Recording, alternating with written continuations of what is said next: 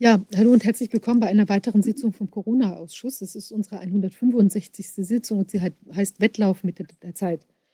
Ja, warum heißt sie so? Ähm, wir befinden uns ja tatsächlich in einem gewissen also ich habe das Gefühl, in einem gewissen Endspurt. Es wird auf der einen Seite immer massiver, auch die ähm, Bestrebungen, äh, die Meinungsäußerungen zu unterdrücken. Es gibt ja in Irland ein neues Hassredegesetz und auch bei uns sind ja Bestrebungen äh, dahingehend, dass auch in den Social-Media-Strukturen ähm, eifrig zensiert werden äh, können soll, also noch, noch intensiver, als es vorher ist, äh, der Fall war.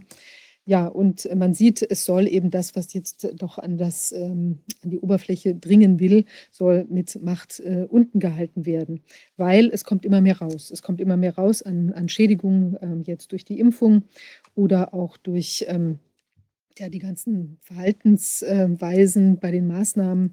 Ähm, es kommt immer mehr raus an ähm, Dingen, die man eigentlich überhaupt nicht thematisiert haben möchte. Verstrickungen, Verquickungen von Personen hinter den Kulissen. Wer hatte Interessenskonflikte? Wir haben es letztes Mal thematisiert bei den ganzen Experten, Räten und Sachverständigen-Konsortien. Ähm, ja, also es ist spannend äh, und gleichzeitig eben auf der anderen Seite, also der Gegenspieler, der auch rennt, das sind sozusagen die ganzen Menschen, die das sehen, dass, ähm, dass da eben so viel brodelt und man versucht eben sich dagegen äh, zu wehren, weil das, was wir als Thema mal hatten äh, von Herrn Spahn, dieses Verzeihen, ohne dass man eben eine wirkliche Aufarbeitung macht, das äh, wird nicht fliegen und gleichzeitig wird es eben doch irgendwie versucht, zumindest die Sache unter den Tisch zu kehren. Aber wir wollen auch mit dieser Sitzung wieder den Wettlauf in unsere Richtung ähm, begünstigen und haben dafür spannende Gäste mit äh, auch äh, vielen Erkenntnissen. Und ich begrüße als ersten ähm, Professor Dr. Ruthard Stachowske. Ähm, er ist äh, Psycho äh, Psychologe, also er ist Psycho-, Kinder- und Jugendpsychotherapeut und hat sich auseinandergesetzt mit, ähm, schon lange vor der Krise, ähm, mit eben ähm, Trauma, ähm, Traumatisierungen von Kindern und Jugendlichen oder äh, Problemstrukturen dort, die natürlich in der Krise nicht besser geworden sind. Herr Professor Stachowski, ich freue mich, dass Sie bei uns sind und ich würde Sie bitten, sich vielleicht ein bisschen selbst vorzustellen von Ihrem Erfahrungshorizont. Ähm, ja, bin ich gespannt. Ja, guten Tag und ich danke herzlich für die Einladung. Das mache ich gerne. Also ich bin Ruthard Stachowski und ich sitze gerade in Lüneburg in ähm, meinem Praxisraum. Das ist ein Teil meiner beruflichen Tätigkeit. Ich habe ähm, über viele Jahre hinweg wissenschaftlich gearbeitet und mich sehr mit der Frage beschäftigt, wie die Lebensentwicklung von Kindern im Kontext von abhängigkeitskranken Elternhäusern ist. Und ähm, ich bin Hochschullehrer an der Evangelischen Hochschule in Dresden und arbeite zu einzelnen Themen äh, weiter wissenschaftlich, weil ich Dinge gerne äh, in der Tiefe verstehen möchte und verstehen wollte. Und vor diesem Hintergrund kann ich Ihnen gerne, spreche ich gerne mit Ihnen darüber, was ich weiß, welches die Erfahrungen aus der Corona-Pandemie sind und was ich dem Grunde nach weiß. Ja, also es ist ja schon ähm, sehr also Kinder und Jugendliche haben es ja auch vor der Krise schon nicht ganz einfach gehabt. Also es ist ja doch so, dass die gesellschaftlichen Strukturen vielleicht auch nicht gerade dazu angetan sind. Ähm, also, oder sagen wir mal, sie machen auch vielfältige Probleme, der Leistungsdruck, ähm, die ganze auch schulischen Belastungen, vielleicht auch die sozialen Probleme, die in den Schulen sind und auch in den Elternhäusern. Und ähm, wir haben natürlich in der Corona-Zeit dann vielleicht eine Verdichtung dieser Probleme erfahren, weil die Menschen ja lange Zeit auch die Familien völlig ähm, aufeinander geworfen waren und eben in dieser Krise, auch in dieser angstbesetzten Krise aufeinander saßen. Also quasi so ein familiärer Lagerkoller ist da ja auch entstanden. Und wenn man vielleicht eine Familienstruktur hat, die ohnehin schon belastet ist, Sie sprechen von äh, jetzt ähm, Eltern mit, mit Missbrauch, also Miss Alkoholmissbrauch zum Beispiel, ähm, da ist ja häufig auch Gewalt, kann ja auch schnell mit im Spiel sein. Ähm, und dann wirkt es sich nicht unbedingt förderlich aus auf die äh, Abhängigen dort. Was haben sich denn, vielleicht fangen wir mal vorne an, wie haben Sie denn die Lage der Kinder und Jugendlichen vor der Krise so erlebt? Was ist da an, an Hauptproblemstrukturen aufgetreten, die Sie behandelt haben oder über die Sie geforscht haben? Also die, das, was ich häufig erlebe, ist, dass die und erlebt habe, also in der Zeit vor der Krise, ist, sind einmal Elternhäuser, die in ihrem Erziehungsverhalten einen Lernbedarf haben. Ich sage es nur mal ganz vorsichtig. Also die Kinder in der Entwicklung ihrer Sozialisation begleiten und dabei meistens aufgrund eigener biografischer Hintergründe bestimmte Dinge ihnen nicht gut gelingen und die manchmal sehr verzweifelt auch Rat suchen. Die zweite Ebene sind die Kinder, ähm, die unerkannt Auffälligkeiten hatten, also die zur Schule gegangen sind, die sich sehr angestrengt haben, die sich übermäßig angestrengt haben, die schlechte Noten hatten, wo so leise Töne zu spüren waren im Leben, dass das Leben dieser Kinder ziemlich belastet ist, aber keiner hat richtig verstanden, warum ist das so. Und das sind häufig Kinder, die aufgrund von Einflüssen in der Schwangerschaft, das können auch ganz einfache psychosoziale sein, Einflüssen im Geburtsverlauf, ähm, ähm, Auffälligkeiten, feine Auffälligkeiten entwickelt hat, die übersehen wurden. Das sind äh, Dinge, dass ähm, eine Geburt gestockt hat, bestimmte ähm, pharmakologische Einflüsse in der Geburt, manchmal, dass ähm, offensichtliche Hinweise in der Schwangerschaft nicht erkannt wurden. Und dadurch, dass wir in unserem Rechtssystem eine Trennung von vorgeburtlichem und nachgeburtlichem Leben haben, das ist ein ziemliches, äh, finde ich, ein ziemliches Drama. Ähm, also rechtlich gesehen existiert das vorgeburtliche Leben, was den Kindeswohlbegriff angeht, erst ab dem Moment der Geburt, Paragraph 1 BGB. Das heißt, die ganze fachliche Perspektive beginnt mit dem Moment der Geburt und noch nicht mal mit dem Geburtsverlauf. Und vieles, was sich bereits in der Schwangerschaft oder in der Geburt abspielt, bestimmt das Leben nachhaltig. Und diese Kinder haben Lernprobleme gehabt, Schwierigkeiten in der Schule und das muss in einer bestimmten Art diagnostisch angeguckt werden. Das muss versucht werden zu verstehen und es gibt dann ein paar Möglichkeiten, therapeutisch, lerntherapeutisch, kinesiologisch und so weiter, diese Kinder zu unterstützen, also eine Veränderung zu erreichen. Genauso wie Eltern lernen können, dass das, was ihnen nicht gut gelingt, auszugleichen. Und oft habe ich Eltern, aber auch Kinder erlebt, dass sie sehr dankbar sind, dass sie an diesen Lernprozessen mitarbeiten. So. Was ich dann erlebt habe, ist ähm, ähm, regelhaft, dass da, wo ich mich engagiert habe, Schulen an diesen Lernprozessen beteiligt waren. Also es gab Nachteilsausgleiche, die ich mit beantragt habe oder äh, auch ein Interesse von Schulen, diesen Teil zu lernen. Es fällt aber auf, dass jede Disziplin im Grunde genommen so ausgebildet ist, dass sie in ihrem, in ihrem Königreich lebt. Also die Pädagogen leben in ihrem Königreich, lernt. Ähm, die Pädiater leben auch in ihrem Königreich, haben aber die vorgeburtliche Psychologie nicht kennengelernt. Oft ist die Frage nach Geburtsverläufen, nach Schwangerschaften abgetan mit der Antwort, war alles normal? Und es wird nicht im Detail hingeschaut. Ähm, so, und das führt dazu, dass, ähm, dass manchmal ganz offensichtliche Zusammenhänge einfach nicht gesehen werden. Also ich habe nur ein Beispiel. Ich habe ähm, einen jungen Mann getroffen, äh, der sich ziemlich durchs Leben quält und deutlich wurde, dass er, dass in die Schwangerschaft völlig übersehen war, dass die schon so übertragen war, dass das Fruchtwasser in einer Dimension umgekippt ist, wie ich das noch gar nicht gehört habe. Und davon war er natürlich frühkindlich, kindlich und eigentlich sein ganzes Leben lang beeinflusst. Oder verzweifelte Eltern kommen von nicht kurzer, vor kurzer Zeit und sagen, die Schule sagt, unser Kind hört nicht auf die Lehrer machen und sie wollen ihn gerne ähm, outsourcen aus der Schule. Und dann habe ich mich eingeschaltet und erstmal um Zeit gebeten, Diagnostik zu machen. Was sich herausstellte, ist, dass das Kind einen schweren Hörschaden hatte, den keiner entdeckt hat. Der konnte wirklich nicht hören. Aber nicht, weil er nicht auf die Lehrer hört, sondern weil von das Hören nicht verstanden war und der durch alle Diagnosesysteme durchgerutscht ist, bis deutlich wurde beim PET-Audiologen, dass er einen schweren Hörschaden hat. Das heißt, das sind Zusammenhänge, die mit einem komplexen Blick auf die Lebensentwicklung, das Familiensystem und oft auch auf das System der Generation ähm, äh, dann identifiziert werden in den Therapien und oft gelingt auch eine Heilung. So. Das ist ja enorm. Also das heißt, dass die äh, quasi im, im Mutterleib die Phase äh, möglicherweise eine, eine viel, viel größere Bedeutung hat, als, ähm, als also ich das jetzt so angenommen hätte. Ich hätte dann auch gedacht, also natürlich weiß oder wusste ich schon, dass es auch da gewisse, ähm, ich weiß nicht, Vorbeeinflussungen gibt. Die Kinder hören ja auch schon im Mutterleib gut und kriegen natürlich alle möglichen auch Angstzustände oder was weiß ich, der Mutter oder Glückszustände mit. Aber es ist ja schon enorm, dass eben diese ähm, ja, Erfahrungen, dass die dann möglicherweise noch schwerer oder teilweise eben auch so schwer wiegen, vielleicht weil sie auch eben noch gar nicht so in Worte gefasst werden können. Also das muss man sich ja ganz grässlich eigentlich vorstellen. Dieser junge Mann, von dem Sie sprechen, wenn der dann in so einer, im Prinzip ihm das ähm, da das Wasser abgezogen Substanz, ist. Also eine vergiftete Substanz. Er hatte eine bakterielle Vergiftung, also eine toxische Belastung nachgebaut, ist den Eltern nicht offen gesagt worden, aber er hat über mindestens 14 Tage in einer hochtoxischen Substanz im Bauch der Mutter gelebt. Das heißt es übersetzt, ja.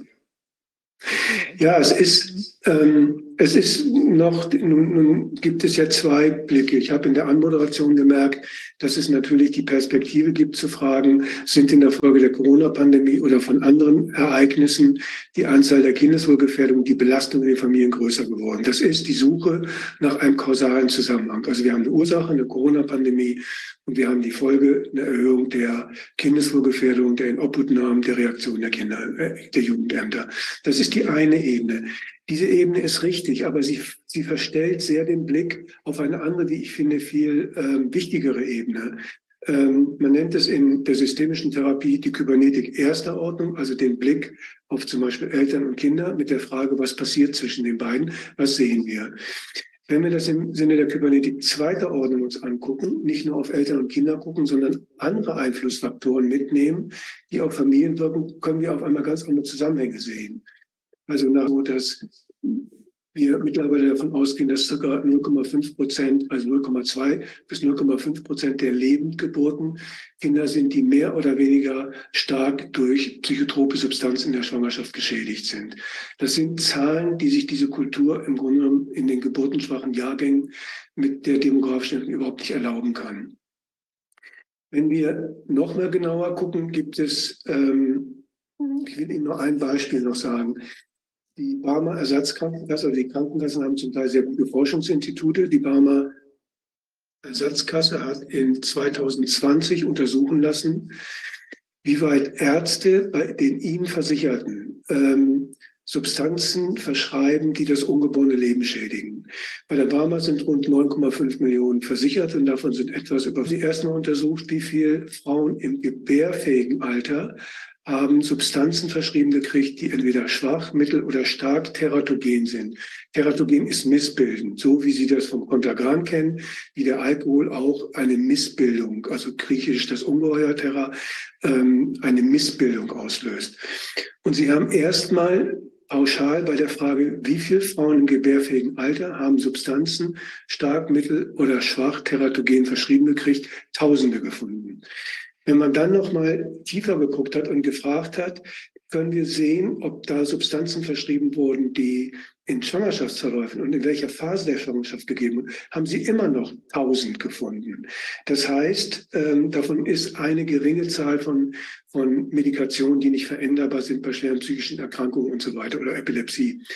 Ähm, aber das heißt, ähm, wir haben alltäglich eine Belastung der, des ungeborenen Lebens, die, die, die enorme Folgen hat, aber die nicht richtig erkannt wird, wo nicht hingeguckt wird. Und man kann das gar nicht denken. Einfach gesagt, wir können nicht mehr so tun, als wenn die Kontergan-Katastrophe 1962 beendet war oder 1963 wurde das Medikament vom Markt genommen, sondern wir haben alltäglich die Kontergan-Katastrophe zwei oder drei. Und die Belastungen sind da. Und das sind die Kinder, die sich schwer tun in der Schule, die sich schwer tun beim Lernen, die Einflüsse in den, in den physischen, also die häufig fallen, Krankheiten, Unsicherheiten, veränderte Schmerzempfinden und so weiter, die aber im Grunde den Preis für diese Schwangerschaftsbelastung zahlen.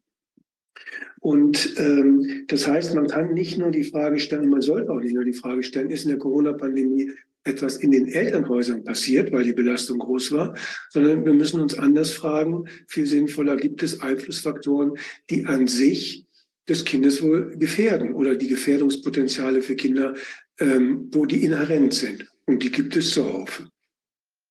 Wo würden Sie denn da die größten ähm, Einflüsse sehen. Also Sie haben jetzt diese, diese Arzneimittel erwähnt. Es gibt ja dann aber auch zum Beispiel der Medienkonsum. Wie sehr wirkt sich das aus? Vielleicht auch Sachen, die man sich da anschaut, die, ähm, die man nicht gut verträgt als Kind. Also ich erinnere zum Beispiel, dass ich vor Alice im Spiegelland, ja, den habe ich irgendwann mal gesehen, ist ja Teil 2 von Alice im Wunderland. Äh, und das hat mich jahrelang, hat mich das noch verfolgt als Kind, weil ich irgendwie das unheimlich fand, die Vorstellung, dass da im Spiegel irgendwie eine, hinter dem Spiegel eine andere Welt sein soll. Und so die Sachen, die man jetzt heute heute, heutzutage sich anguckt als Kind, die sind ja teilweise viel krasser. Das sind ja irgendwelche Vampire und was weiß ich. Und das wird ja schon jüngeren Kindern angeboten, also auch auf Netflix oder so, wo die da sich, äh, selbst wenn man Kids einstellt, kommt ja oder, oder ein bestimmtes Alter eingibt, dann kommen ja schon Sachen, wo man, also ich als Kind oder jetzt aus Kinderaugen mir das angucke, denke, das geht irgendwie gar nicht. Also wie sehen Sie das? Das hatte ja auch während der Krise stark zugenommen, dass die verzweifelten Eltern, die eben noch irgendwie arbeiten mussten, die Kinder halt dann auch teilweise damit beschäftigt haben. Ja, weil was will man machen den ganzen Tag zu Hause? Also die, ich, bevor ich das jetzt Ihre Frage beantworte, möchte ich gerne einen kurzen entwicklungspsychologischen Einschub machen, weil nur so ist das zu verstehen. Die Reifung des Lebens beginnt ungefähr in der dritten Schwangerschaftswoche und letztendlich ist die Schwangerschaft erst im 30. Lebensjahr abgeschlossen. Das heißt, die neurobiologische Reifung und damit die sozial-emotionale vollzieht sich in Phasen über die, die Gesamtheit. Die größte Entwicklungsphase ist dann die Schwangerschaft, die Zeit bis zur Schule, dann nochmal die Zeit in der sogenannten Pubertät, also in der Autonomieentwicklung und dann der Rest bis zum 30. Lebensjahr. Und in diesen Phasen können Kinder Dinge unterschiedlich verarbeiten und unterschiedlich verstehen. Wenn ein Kind jetzt mit vier Jahren vom Fernseher sitzt und sieht einen Western, dann sieht es etwas, was es gar nicht begreifen kann. Also in Berlin reitet niemand mit einem Cowboyhut und fährt durch die Straßen und schießt, macht laute Töne. Wenn dann jemand vom Pferd fällt, sieht ein Kind, dass jemand vom Pferd fällt und es sieht Dinge, die, sie, die es eigentlich dem Grunde nach kindlich gar nicht verarbeiten kann. Das heißt, es werden in der Seele und in den neurobiologischen Prozessen Bilder geöffnet, Prozesse geöffnet, die die Kinder nicht mehr schließen können, die Eltern auch nicht mehr schließen können. Also Neurobiologen, Gerald Hüther zum Beispiel sagen, es werden permanent Prozesse quasi wenn ich es moralisch und ein wenig hart ausdrücke, aufgerissen, die von Kindern und Familien nicht mehr zu schließen sind. Und wenn Kinder mit diesen vielen geöffneten Erfahrungen durchs Leben gehen, dann werden diese in der Neurobiologie, in der Seele geöffneten Erfahrungen Spuren im Leben der Kinder hinterlassen. Eine Unruhe, ein Träumen, eine Angst, etwas, was sie nicht verarbeiten können.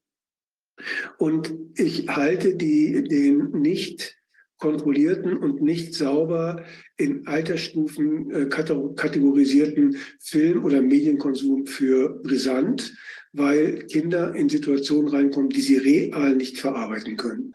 Und das macht Spannungszustände, also es gibt Neurobiologen, Wolfgang Roth, Gerhard Hüther, die warnen davor, die sagen, wenn man sich die Märchen anguckt, das waren frühe Formen von psychotherapeutischen Sitzungen. Dann sind da immer, sind da bestimmte Abläufe drin. Es wird begonnen und es baut sich eine Spannung auf. Es wird ein Konflikt beschrieben, aber er findet zum Ende. Also es sind Prozesse, die anfangen und die von der kindlichen Seele geschlossen werden können. Und die Kinder sagen ja immer wieder, lies mir dies Märchen vor und dies haben sie schon fünfmal, 50 Mal gehört. Aber es ist immer wieder ein Prozess, wo sie etwas durchleben, was sich schließt.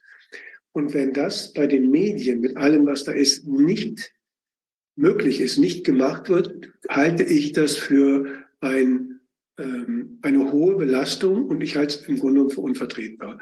Also mindestens müssten die Altersdefinitionen von Film- und Medienkonsum eingehalten werden. Das ist das absolute Minimum. Alles andere halte ich für schädlich. Es gibt Neurobiologen, Gerald Hüther, Wolfgang Roth, die viel extremer sind. Also Wolfgang Roth ist sehr dafür geschunden worden, dass er gesagt hat, Kinder sollen nicht mit Handy spielen. Also der hat ja eine Abstinenz von Handys gefordert. Und Gerald Hüther sagt das ähnlich, dass er sagt, diese permanenten offenen Prozesse in der Neurobiologie führen zu so hohen Stressbelastungen, die gehen so weit, dass sie sagen, Teil der ADS und ADHS-Problematik hat damit zu tun. So. Ja, das also man kann sich das, äh, partiell vorstellen, also oder man ich kann mir das gut vorstellen. Es ist ja auch so, dass bei den neuen Filmen, also selbst wenn sie jetzt thematisch nicht belastend sind, also dann ist es eben doch so, dass die, sagen wir mal, die menschliche Anrührung eben teilweise auch gar keine Rolle mehr spielt. Also man hat eben irgendwas, ich weiß nicht, Feuerwehrmann Sam, also nichts gegen diesen Film, aber der der hat dann halt immer wieder irgend Feuer zu löschen. Aber was ist der Inhalt dieser ganzen Geschichte? Sonst die anderen Sachen, wenn man sich jetzt mal denkt, Momo oder die unendliche Geschichte oder so, da ist ja zumindest noch wie bei bei so einer alten Fabel ähm, ist ja eben noch irgendeine Art von, von Message drin, auch bei dem, bei dem Märchen. Ja. Ähm, ja. Das ist, macht ja vielleicht auch nochmal einen Unterschied, ob ich eben irgendwas ganz Inhaltsleeres letztlich angucke, wo es ständig knallt und, und, äh, und rumst und farbig ist, oder ob ich mir eben was anschaue, was auch so eine, eine geschlossene oder auch ein menschliches Verhalten, eine menschliche Moral beispielsweise auch an den Tag legt oder so. Ja, ja, so ist es. Ja, so sehe ich es auch. Und zum Teil sind die Geräusche, äh, die, die Filmhintergründe und die Geräusche dort einfach für Kinder schädlich. Es ist ein, ein lautes Getue, was für eine Kinderseele keinen Sinn ergibt. Die Kinderseele ist aber diesem, dieser Geräuschkulisse und dieser Bilderkulisse auch ausgesetzt. Was in der, was in der, in der Zeit der Corona-Pandemie und bis heute wirkt, ist noch ein anderer Umstand, der der wenig, finde ich, wenig verstanden ist. Also ich erlebe bis heute Kinder und Jugendliche, die in dieser Zeit ähm, quasi aus ihrer Lebensbahn rausgeworfen sind und die bis heute nicht richtig zurückgekommen sind. Das lag daran, dass ähm, die Corona-Pandemie, das muss ich auch selbstkritisch zu mir sagen, hat das Bildungssystem getroffen und hat sehr schnell identifiziert, ähm, wel welches Bildungssystem reagiert flexibel und ist in der Lage, flexibel mit dem Bildungsangebot zu reagieren und sich auf die Corona-Pandemie einzustellen und welches nicht. Und die Bildungssysteme, die sich nicht einstellen konnten, die haben zu einer immensen Sprachlosigkeit und auch Beschädigung von Entwicklungsprozessen von Kindern geführt. Das ist bis heute nicht verstanden. Die kleinste Form ist, dass sich einen jungen Patienten behandelt ein ganz wacher Gymnasiast, der berichtete davon, dass sie in der Schule in der Zeit der Corona-Pandemie äh, eine völlige Neuausstattung mit digitalen Tafeln gekriegt haben, die man dann auch digital bedienen musste. Er sagt nur, äh, es war so, dass die Lehrer die Tafeln nicht bedienen konnten und die Schüler mussten den Lehrern permanent sagen, welchen Knopf sie drücken müssen, damit die Tafel funktioniert. Das heißt, ähm, und er war irgendwann, ähm, da passierte etwas, wo er erlebt hat, dass die digitale Welt und der Umgang mit der digitalen Welt einfach nicht funktioniert hat. Und das hat zu einer Verzweiflung geführt, weil er hat gesagt, wir müssen permanent aufpassen, dass der Unterricht läuft, weil die Lehrer einfach nicht lernen. So, das ist die die kleinste und die unschädlichste Form. Was viel schlimmer ist, ist, dass ähm, nochmal ein entwicklungspsychologischer Einschub. Die Entwicklungspsychologie lehrt, dass das abstrakte Gedächtnis erst mit circa 14 bis 16 sich zu entwickeln beginnt. Das heißt, die Fähigkeit zu denken, zu argumentieren, also wenn Sie Kinder in dem Alter haben, wissen Sie das, beginnt dann sich zu entwickeln. Das ist die, ähm, das, in diesem Alter ist übrigens auch das höchste Gerechtigkeitsempfinden in der ganzen lebensgeschichtlichen Entwicklung. Und das ist, glaube ich, die Voraussetzung, warum die Bewegung Friday for Future so eine Kraft entwickelt hat. Die Jugendlichen konnten auch können denken, die können abstrahieren und sie haben ein hohes Gerechtigkeitsempfinden. Und das ist zusammengetroffen und hat diese Kraft ausgemacht. Das bedeutet aber, dass bestimmte Fähigkeiten, die man für ein, die man in der Corona-Pandemie für manche Unterrichtsformen brauchte, überhaupt erst mit 14, 15, 16 sich zu entwickeln beginnen. Und da ist was Fatales passiert. Schulen haben ähm, hatten kein didaktisches Konzept oder manche Schulen hatten kein didaktisches Konzept, um diese entwicklungspsychologische Realität bedienen zu können. Also Lehrer haben dann Schülern gesagt, Mittwochs gebe ich dir Stapel Papiere, arbeite die bis zum nächsten Mittwoch durch und stell die bei iSurf mit ein.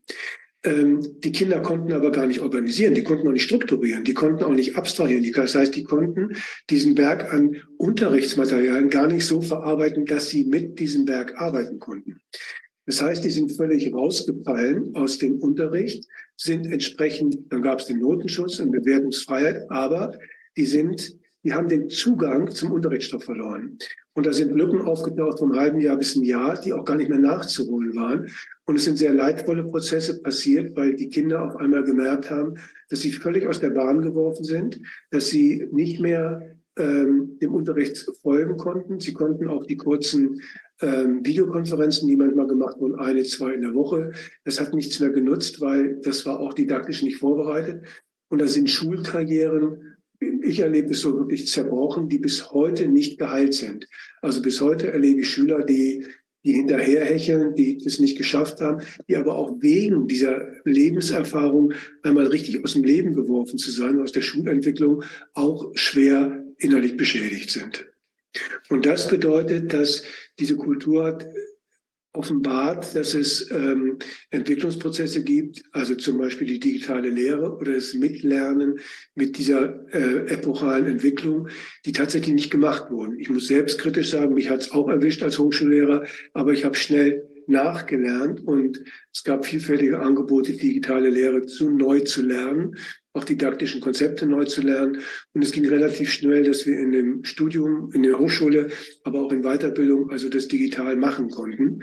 Ähm, aber das ist nicht überall gemacht worden. Und äh, es gab Schulen, die waren vorher schon mit iPad-Klassen oder mit dem digitalen Unterricht gut aufgestellt. Die haben viel schon über digitalen Unterricht gemacht.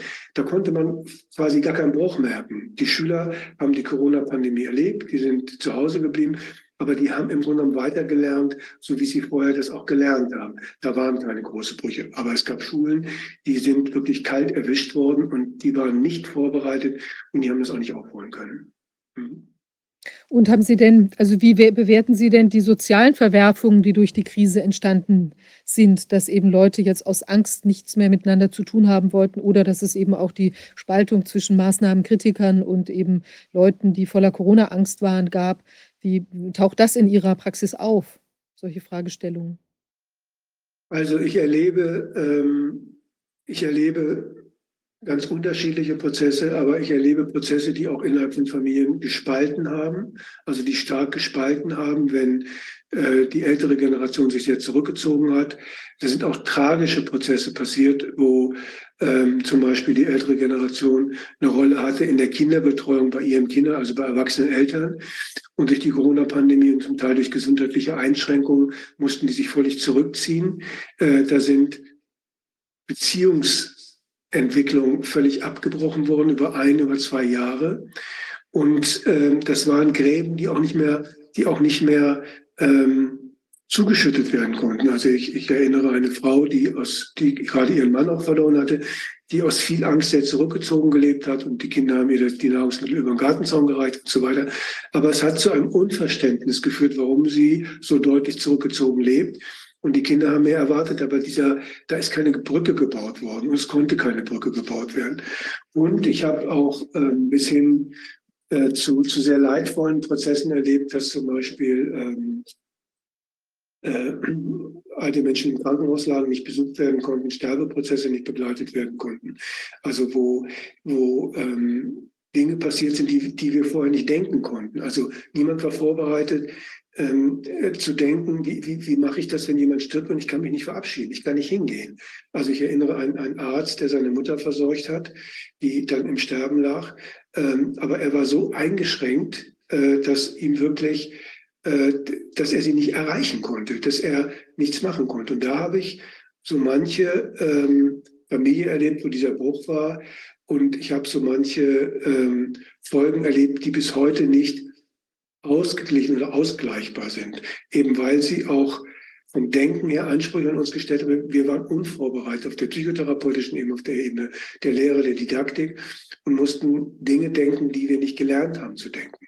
Mhm. Ja, absolut, weil wenn man sich mal vorstellt, dass die... Hallo, Wolfgang. Hallo, moin. Ich wollte, habe schon jetzt die ganze Zeit zugehört, würde auch gerne mal eine Frage stellen, wenn das möglich ist. Na klar. Und, äh, und zwar Sie erzählen ja jetzt praktisch von den Folgen dessen, was wir alles so erlebt haben. Und ich denke daran, diejenigen, die das alles initiiert haben, also die jetzt zum Beispiel ähm, die diese ja die jungen Leute in, in der Pubertät ansprechen und äh, abholen mit der Greta äh, und die das Ganze dann medial inszenieren. Die wissen das ja auch alles, was sie uns erzählen die haben ja, die müssen ja, das ist ja nicht nur etwas, was man weiß, wenn man, wenn man jetzt sich um Schäden kümmert, sondern dieselbe, dieselben Erkenntnisse und dieselben neurophysiologischen und psychologischen Erkenntnisse sind ja auch bei denen, die diese ausnutzen, um die Gesellschaft zu beeinflussen, die das planvoll einsetzen. Und ähm, da denke ich, ist es ganz, ganz wichtig, dass wir solche Mechanismen erkennen, das ist kein Naturereignis, dass man Kinder jetzt so beeinflusst. Genauso wie die Werbung ja nicht irgendwie zufällig uns beeinflusst, sondern ganz geplant uns versucht, in eine Richtung denken zu lassen, die irgendjemand nützt.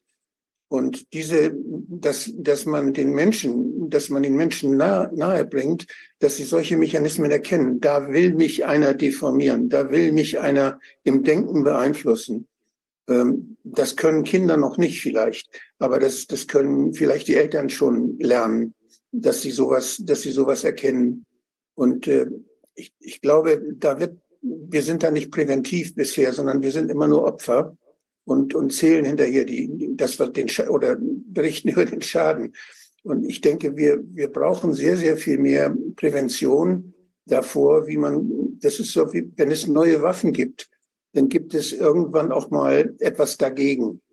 Dann kann man irgendwas tun, dass man dadurch nicht mehr geschädigt wird.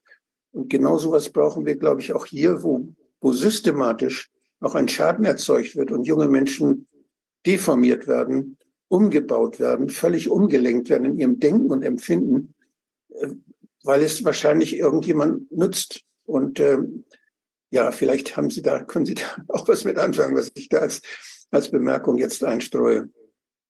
Also ich kann da was mit anfangen, weil ich mich natürlich frage, in den Bereichen, wo ich mit meiner wissenschaftlichen Forschungsarbeit äh, sehr tief geschaut habe, natürlich frage ich mich, ähm, wie kann das passieren, dass ähm, zum Beispiel in den Geburtsverläufen immer noch Medikamente gegeben werden, die einfach schädigend sind für das ungeborene Leben und äh, äh, wo man es der Mutter nicht sagt. Oder wie kann das passieren, dass so viele Frauen ähm, Mittel verschrieben bekommen, die, die, die teratogen sind? Oder wie kann das passieren, dass heute immer noch Gynäkologen sagen, ach, ein Glas äh, Wein in der Schwangerschaft ist ja nicht schlimm. Ähm, und äh, ich zu wenig angeschaut werden und zu wenig auch von den Hintergründen verstanden werden. Und äh, das kann ich so teilen. Und ich glaube, dass das gut wäre, diese Zusammenhänge auch deutlich zu machen. Aber manchmal stehe ich auch ein bisschen sprachlos davor, das muss ich auch sagen. Wir hatten ja mal hier auch im Corona-Ausschuss jemand, der aus diesem Bereich der Public Relation kam und der diese, da habe ich damals gefragt, äh, Sie erzählen uns hier so schön, was man alles kann mit Public Relation und mit der, mit Propaganda, wie man Menschen beeinflussen kann. Wie viel von Ihren Kollegen meinen Sie, schätzen Sie, sind in diese Firmen gegangen, wo das wirtschaftlich ausgenutzt wird? Und wie viel von Ihren Kollegen, wie viel Prozent der Kollegen gehen nachher dahin, wo man versucht, die Schäden zu reparieren? Und ich kriegte da keine, keine genaue Zahl, aber es war klar, dass der Anteil derjenigen, die dorthin gehen, wo man gut verdienen kann, wo man, wo man wirtschaftlichen Erfolg erzeugen kann, dass man mehr weiß über diese Phänomene und sie wirtschaftlich ausnutzen kann, dass die Zahl sehr groß ist. Und äh, da, ich denke, wir brauchen, wir brauchen mehr, die, die uns davor schützen. Das sind nicht nur die, die, ich sprach jetzt von den toxischen, von den toxikologischen Effekten. Ich denke auch, von den, von den Effekten, die dann die, die durch psychische Manipulation und durch das Beeinflussen des menschlichen Denkens und Fühlens ganz systematisch und planvoll angewendet werden. Also es ist so. Ich denke, dass die, also ich sage Eltern, weil es in fast jeder Familientherapie ein Thema ist, der Medienkonsum. Und wenn ich mir einmal angucke, wie diese Firmen arbeiten, die diese Spiele entwickeln, dann sitzen da 40, 50 Psychologen und Fachleute zwei, drei Jahre und entwickeln diese Spiele. Und ich glaube, kein Kind und kein Jugendlicher ist in der Lage, sich dieser hohen Attraktion zu entziehen, wenn Profis dort etwas bauen, was ja genau diese Attraktion haben soll, damit es die Kinder reizt. Das schafft kein Kind. Und äh, da sind Dinge eingebaut, äh, die Kinder überfordern. Und von sich aus kenne ich so gut wie kein Kind, was alleine eine Entscheidung treffen kann, aus diesem Kreislauf auszusteigen, wenn es in dieser hohen Reizung von Medien drin ist. Da müssen Eltern intervenieren. Mhm. Ich erinnere mich schon in, in, vor, vor vielen Jahren, da gab es äh, die Sesamstraße, der für als beliebte Kindersendung. Und die fing immer an mit einer Serie, da wurde das Lied der, die, das und so weiter. So, dass diese Melodie wurde da gespielt. Und da kamen Bilder ganz schnell, die waren eine Sekunde, zwei Sekunden lang nur zu sehen. Und äh, daraufhin habe ich mir mal angeguckt, wie lange braucht man eigentlich, um einen visuellen Eindruck irgendwie einzuordnen, dass man überhaupt versteht, was da läuft. Wie, lang, wie lange ist man, ist, wie lange dauert es, bis man es wegsortiert kann, sagen, aha, das ist das, das kenne ich schon. Und das ist mit, ich, soweit ich weiß, sind das drei Sekunden ungefähr, die man, die man da braucht. Und diese Bilder, die sind kürzer. Das heißt, hier wird ein Bild nach dem anderen gezeigt und das ist nicht nur da, bei der Sesamstraße war es schon so, aber das ist jetzt dauernd, dass da ganz kurze Bildsequenzen kommen, so dass man nicht weggucken kann und man kriegt die gar nicht einsortiert, aber trotzdem sind sie noch irgendwie und wirken. Und das wird ja, solche Dinge werden ja systematisch benutzt. Und wenn man als Eltern sieht, dass die Kinder dem ausgesetzt sind, diesen Dingen, die so kommen, dass die Kinder sie gar nicht verarbeiten können, dann ist das toxisch dann müssen Eltern dafür sorgen, dass die Kinder da nicht geschädigt werden und müssen sehen, dass sie da weggenommen werden. Das muss ausgeschaltet werden. Das ist so, als wenn man zuguckt, dass die Kinder Gift essen. Also ich teile das. Ich habe neulich mit einer Professorin für Marketing gesprochen und ich war sehr überrascht davon, wie selbstverständlich sie von der Marketingintervention des Einfließens von kurzen Bildsequenzen im Sekundenbereich sprach. Und es scheint ganz üblich zu sein, dass das gemacht wird. Und ich war sehr überrascht, das war so, eine, so ein selbstverständlicher integraler Bestandteil von ihrem Denken. So, also von daher teile ich das so. Ja. Ich würde gerne noch mal wissen, würden Sie denken, dass es mal so eine Art goldene Zeit gab für das, äh, das Menschwerden, also für das Aufwachsen. Also jetzt mal im Vergleich zu dem, was wir jetzt heute sehen. Medien ist ja eine relativ neue äh, Entwicklung äh, und eben vielleicht andere Dinge auch, vielleicht auch so ein enormer Leistungsdruck oder was immer, vielleicht Existenzängste, die ja jetzt auch durch die Krise vielleicht nochmal entstanden sind, auch zu Recht. Ähm, äh, meinen Sie, es gab Zeiten, in denen das deutlich besser war oder haben wir immer schon damit zu kämpfen, dass es eben, dass viele Ungerechtigkeiten und viele Dinge schieflaufen in der Erwachsenwerdung oder der Heranbildung der Menschen? Also es ist in Deutschland schwer zu sagen, es gab Zeiten, die besser waren. Also vielleicht waren es die 20er Jahre für fünf Jahre, sechs, sieben, acht Jahre. Ähm, und wir leben in einem Land, das im Grunde seit dem Ersten Weltkrieg mindestens ähm, eigentlich von einer extremen Traumatisierung die nächste gerutscht ist. Und das wirkt bis heute. Von daher fällt mir das schwer, so zu beantworten. In Afrika gibt es den Satz, nicht Eltern erziehen, den sinngemäß Titel, ein Dorf erzieht es. Und ich glaube, dass es in ähm, vorherigen Jahren eine andere Verantwortlichkeit für Kinder gab, eine andere, ähm, eine andere Sorge um Kinder, ähm, einen anderen Umgang mit Schwangeren. Wenn ich in, die Bibel, in der Bibel lese, dann ähm, begrüßte Maria die werdende Mutter und es war ein anderer Umgang, eine andere Sorgfalt, eine andere, ein anderes Bewusstsein. Es gibt Literatur, sogenannte Hausväterliteratur aus, der, aus dem Mittelalter, wo nochmal die Bedeutung des elterlichen Handelns beschrieben war. Da bin ich sehr beeindruckt, wie tief Sie das beschreiben und wie Sie sagen, elterlich Handeln prägt Generationenentwicklung, nicht nur ein Leben Generationenentwicklung.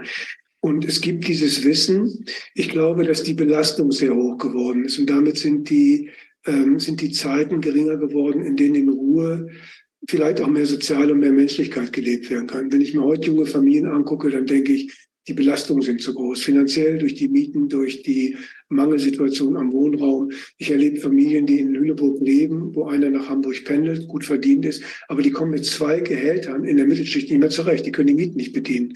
Die haben Angst, wenn sie den Wohnraum verlieren, wo sollen wir bleiben? Das sind, ich habe neulich bekam eine Sozialhilfe, also eine, eine, Bürgergeldempfängerin, eine junge Mutter, die selber ein schweres fetales Alkoholsyndrom hat, aber die offen mit umgeht, die dann selber Mutter geworden ist, mit der Liste der Gegenstände, die sie für die Einschulung ihrer Tochter braucht. Da kamen unterm Strich 750 Euro raus und die wusste gar nicht, wie sie das bezahlen soll. Und es war aber kein Luxus, es war keine, kein Exklusivranzen für 375 Euro, sondern es war die Normalausstattung. Und ich glaube, da sind Belastungen, ähm, die, die, ähm, von denen wir nicht wissen. Also die Anzahl der Leute, die die Tafeln besuchen, geht hoch. Die Anzahl der Leute, die Rente beziehen und zur Tafel gehen, geht hoch. Die Anzahl der Leute aus dem Mittelstand, die zur Tafel geht hoch. Die Tafeln wissen manchmal nicht, wie sie die Leute bedienen sollen. Ich erlebe Menschen, die Hunger haben. Das kenne ich nur noch aus den Beschreibungen meiner Eltern aus der Nachkriegszeit. Da gab es schlimme Hunger, Hungerperioden. Aber ich, ähm, ich erlebe Menschen, die nicht wissen, wie sie die zweite Monatshälfte bezahlen sollen, die überlegen, die noch fünf Euro haben. Ich habe manchmal, gebe ich Menschen Essen, so einfach Essen, damit sie keinen Hunger haben. Und das sind Belastungen, die überall eine Rolle spielen, die auf Familien lasten, Ansprüche, die Familien erfüllen sollen, wo ich denke, die Toleranzen sind geringer, die Forderung an Menschen in dem Alter ist hoch, die Forderung an Kinder ist hoch. Mir ist sie manchmal zu hoch das Durchsetzen von Curriculas, das ist mir alles zu hoch, das ist, da ist zu viel Druck drin. Ähm, und von daher denke ich, das ist eine schleichende Entwicklung, wo wir heute, ich weiß noch nicht, ob wir auf dem Gipfel angekommen sind, aber wir sind in einer Entwicklung der immer höheren Verdichtung, der immer größeren Belastung und die ist nicht gut. So. Und wir lernen, wenn wir einmal fragen, das ist ja sehr einfach, wenn wir fragen, gibt es ja gute Studien, was macht es eigentlich aus, dass die nordischen Länder in der offiziellen Statistik der von der WHO der glücklichsten Länder weit immer vorne sind. Und was macht es aus, dass die nordischen Länder in den PISA-Studien weit vorne sind?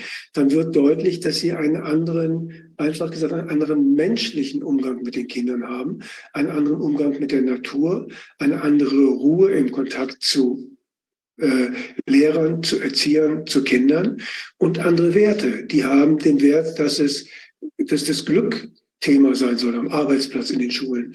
Die haben den Wert, dass sie den, den Kindern sagen, die Natur ist wichtig, die ehren und achten wir. Das heißt, da ist eine andere Ethik, eine andere Mentalität, eine andere handlungsleitende Orientierung und von der lernen wir nicht. Und wenn man sich das anguckt, wie hier, also ich habe neulich eine, eine junge Frau erlebt, die hat mit 16 schweren Krebs entwickelt, ist dann mit die Chemotherapie gegangen, ist richtig aus dem Leben rausgeworfen worden und musste sich dann auch anschließend aushalten mit dem veränderten Körper, mit den Haaren, die ausgefallen sind, ist dann wieder zur Schule gegangen, ist nicht mehr richtig reingekommen in die Schule und der ist das Abitur nicht gegeben worden, weil sie 0,1 Punkte zu wenig hat. Ich musste mich wirklich am Sessel festhalten, um nicht zu dem Lehrer zu fahren und zu sagen, ob, ob sie nicht mehr, also das ist so, das ist Deutschland. Der Lehrer hat vermutlich recht gehabt. Er hat gerechnet und gegen nachgerechnet. Er hatte vermutlich recht. Aber so einer Frau das Abitur zu verweigern wegen 0,1 Punkte nach der Leidensgeschichte ist einfach nur ein Skandal und ist, es ist absurd. Aber so funktioniert es manchmal. So. Wahnsinn, sehr unerträglich. Also Stadt ist ja schon unglaublich, dass die sich überhaupt so zurückgekämpft hat mit all diesen Hürden, was Sie gesagt haben, dass sie es überhaupt ja. überlebt hat und da so eine Chance noch ja. bekommen hat, da wieder hinzugehen. Also es ist nicht zu fassen. Es ich glaube, ja, dieser, es gibt ja sag du, nach, es gibt ja jetzt nach dieser Corona-Zeit oder in dieser, nach dieser ganzen schrecklichen, nach diesen schrecklichen Jahren gibt es ja viele Eltern, die sich Gedanken machen, dass sie ihre Kinder da rausnehmen aus dieser Mühle. Die sich also versuchen, was zu überlegen und gemeinsam was auf die Beine zu stellen, was, was sie denn, dass sie das persönlicher und, und menschlicher machen können, dass die Kinder menschlicher aufwachsen. Und das ist ja unheimlich schwierig, weil wir diese, diese Schulpflicht haben. Und äh, eine Schule ist eben nur etwas, was der Staat anerkennt. Ähm, das gibt es, kennen Sie Erfahrungen, vergleichende Studien, wo, wo denn, wo das eben ja freier gestaltet ist, wo die, wo die Kinder eben auch häufiger durch selbstverwaltete Eltern organisierte Bildungseinrichtungen dann groß werden. Gibt es da solche Studien, die das vergleichen, wie sich das auf die Kinder auswirkt? Und welche Indikatoren müsste man nehmen, um das zu vergleichen? Woran kann man erkennen, dass ein System gut ist und dass es nicht so gut ist? Also ich kenne diese Studien nicht, um das zu sagen. Ähm, also ich glaube, wir tun gut daran, vier Wochen in Finnland oder in Norwegen zu hospitieren und zu verstehen, um Kindergarten zu hospitieren, in den Schulen zu hospitieren, um zu verstehen, was ist dort anders. Und wenn ich jetzt ähm, äh, vergleichende, ähm, also wenn ich meine Masterarbeiten lese, wo Studierende aus Dresden dann ein halbes Jahr in Finnland zum Beispiel im Kindergarten gearbeitet haben und das beschreiben, dann fällt mir ein, ein eklatanter Unterschied in der Haltung, in der Mentalität auf. Also alleine, dass zum Beispiel Eltern dort sagen, ähm, für mich sind Erzieher und Lehrer sehr wertvolle Menschen, weil ich gebe ihnen das Wichtigste, was ich im Leben habe. Ich gebe ihnen meine Kinder. Und diese Menschen gucke ich mit einer großen Achtung an und ich frage sie, ob sie alles haben, ob sie etwas brauchen, ob sie das, was sie machen sollen, meine Kinder zur Versorgung gut machen können. Es ist etwas anderes, es ist eine andere Haltung, ein anderer Umgang damit. Also wenn ich lese, dass dass Kinder im Kindergartenalter äh, beigebracht kriegen, mach nie auf dem Felsen Feuer. Der Fels ist tausende Jahre gewachsen und wir haben kein Recht, ihn zu zerstören. Wir sprengen ihn. Also wir, die zeigen ihnen die Natur. Sie gehen einen Tag in der Woche mit den Kindern in die Natur, erklären ihnen die Natur, die Sorgsamkeit. Das heißt, wir müssten eigentlich nur einmal rüberfahren, dort hospitieren und dann können wir auch gleich in den Firmen arbeiten. Es gibt ein Buch, Acht Stunden mehr Glück, also wo eine deutsche Journalistin ähm, Unternehmen in Schweden, Dänemark und Finnland, Norwegen interviewt hat. Wie ist ihre Haltung den Arbeitnehmern gegenüber? Und da ist eine andere Haltung. Die haben, äh, die haben keine Fachkräfteprobleme. Aber wenn Fachkräfte kommen, dann sagt der Chef, du bist mit deinem Kind herzlich willkommen, arbeite halbtags, aber du kannst arbeiten, so wie es passt mit deinem Kind. Du kannst ihn mitbringen, das Kind, du kannst nachts arbeiten, du kannst sonntags arbeiten und du und dein Kind seid empfangen. Das heißt, hier ist es so, dass Menschen, manchmal erlebe ich in Ausbildung, dass verängstigte Mütter kommen und sagen, oder junge Frauen kommen und sagen, ich bin schwanger, kann ich das Studium weitermachen? Ich bin, muss stillen, kann ich denn zum Studium kommen? Dann sage ich ihnen andersrum, es ist nicht Ihre Sache, dass Ihr Kind nicht stört. Es ist Sache der, des Seminares, so mit Ihnen umzugehen, dass Sie mit Ihrem Kind kommen können. Die anderen müssen lernen, nicht Sie. Aber wenn ich das erlebe, dass stillende Mütter Angst haben, dass sie aus ihrem Bildungsprozess geworfen werden, weil sie das Kind stillen wollen, dann denke ich, hier gibt es einen ziemlichen Nachholbedarf in diesem Land. Ich meine, wir haben, wir können ja auch mal was loben. Wir haben ja solche Kindergärten, Waldkindergärten zum Beispiel. Ich habe als Amtsarzt die Hygienevorschriften für Waldkindergärten mir ausdenken müssen, weil das, da gab es noch keine. Also Abstand der Haken, wo die Mützen hängen, damit die Läuse nicht rüberspringen können und all das ist ja alles geregelt. Und äh, wie die Klos sein müssen und die Waschbecken und so weiter. Und im Waldkindergarten war es alles nicht da. Da mussten die, mussten die Erzieher, da mussten sie eine Schaufel mitnehmen, damit sie die, genau. die Blutduft der Kinder einbuddeln können. Ja, ja, ja. Das war also eine relativ, aber da, da habe ich gemerkt, es gibt in Deutschland schon Initiativen, auch Strandkindergärten hat es nachher gegeben, die, ähm, die, die, die Kinder anders aufwachsen lassen. Die sind eben jeden Tag in der Natur. Und ich weiß auch die begeisterten Eltern, die das mitgemacht haben. Also sowas gibt es bei uns. Und da kann man nur die Menschen auf, ja, kann man nur ermuntern. Denkt euch sowas, tut euch zusammen und fördert solche Dinge. Und wenn da reiche Leute in der Gemeinde sind, dann gebt ihnen Geld und helft denen und seht zu, dass die Kinder glücklich aufwachen können bei euch, aufwach, aufwachsen können bei euch zu Hause. Also das sind lohnende Projekte, die, die es zu fördern gilt. Das ist so, das kann ich unterstützen, ja. Mhm. Ich würde jetzt gerne noch mal wissen, es gibt, das sind ja jetzt also viele Probleme, die wir da erwähnt haben. Die sind natürlich jetzt ähm, auch teilweise schlimm, aber es gibt ja wirklich auch ganz schlimme Situationen, also wirkliche Missbrauchskonstellationen in Familien. Ähm, wie ist das denn? Kann man sich von so etwas eigentlich auch wieder erholen? Also ist das überhaupt möglich, das in einem Leben irgendwie zu integrieren, darüber wegzugehen, Sie, äh, darüber hinwegzukommen? Sie sprachen ja auch von Transgenerationen-Phänomenen. Äh, äh, hat man ja auch häufig das in Familien oder jedenfalls äh, scheint es so zu sein, dass man einen Missbraucher hat und dann kommt wieder, ähm, äh, also setzt sich das fort in der nächsten Generation, dass die Kinder dann vielleicht nochmal woanders Opfer werden oder selbst zu Tätern oder so. Wie, wie haben, Sie, haben Sie auch mit solch schwerst äh, traumatisierten Kindern, Jugendlichen, Menschen gearbeitet? Oder gehört das auch zu Ihrem Aufgabenfeld? Ja, ich habe ein, hab einen großen Teil meines Lebens mit diesen Menschen gearbeitet und ich habe auch gerne mit ihnen gearbeitet. Und ähm, ich habe auch Prozesse gemacht, die, in denen solche Prozesse ähm, dazu geführt haben, dass die Menschen einen guten Platz im Leben wiedergefunden haben. Also ich kann berichten, dass, ähm, dass ich, ich kann von vielen Therapien berichten, wo ich heute noch Menschen und Kinder kenne, die, ähm, die mich beeindrucken in der Art, was aus ihrem Leben gemacht haben. Ähm, also die, ich will die Frage gerne anders beantworten. Es gibt, ähm, das ist eine komplexe Frage, die Sie stellen. Also die gute Antwort, ja, das ist möglich. Es braucht eine psychotherapeutische Infrastruktur von Therapeuten, die das wollen und die das können. Und wir haben eine massive Unterversorgung im Erwachsenenbereich von 8000 fehlenden Stellen und im, im Kinderbereich auch. Nun will ich nicht stöhnen, so es ist, wie es ist. Und ähm, da ist aber ein Bedarf. Die, es sind Zusammenhänge nicht verstanden. Es gibt gerade eine Forschung vom Max-Planck-Institut zu der Frage, äh, wie der Hamburger Feuersturm 1943, glaube ich, war ähnlich wie dieses Dresdner Bombardement in den Generationen weiterlebt. Und man findet drei generationale Zusammenhänge. Ich erlebe in Therapien, in denen sexuelle Gewalt gegen Kinder eine Rolle spielt, immer noch, und zwar nicht in der Familie, sondern von außen wird die Familie geschädigt, erlebe ich immer noch, dass die Vergewaltigungen des Zweiten Weltkrieges nicht bearbeitet sind. Das heißt, wenn Frauen einmal erlebt haben, dass ihre Grenzen zerstört wurden, dass sie in der Persönlichkeit schwer beschädigt wurden, sagt man in der Traumatherapie Trennung von Opfer und Täter. Wenn das aber nicht bekannt ist, sind parallelisieren Täter diese Opfer und die können auf die nächste Generation nicht aufpassen und es setzt sich auf diesem Wege fort. Ähm, ja, wir müssen Zusammenhänge anders denken. Ich kenne nicht eine Suchtentwicklung, die wirklich schwer und chronifiziert war und nicht im System der Generation erkannte oder nicht erkannte Abhängigkeiten waren, zum Teil von Medikamenten. Meine Mutter hatte eine Schlafstörung oder hatte Nervenleiden, aber es waren alle stark abhängigkeitsmachende Medikamente. Und ich kenne diese generationalen Zusammenhänge. Ich erlebe, habe oft erlebt, wie sie aufgelöst werden können, wie es geht. wenn das Fachwissen da ist, wenn es angewandt wird. Und ich erlebe gute Lebensentwicklung danach. Und ähm, einfach gesagt, glaube ich, ist es gut, dass wir auch lernen, ähm, also ich habe lange in meinem Leben gebraucht, um, um das so ausdrücken zu können.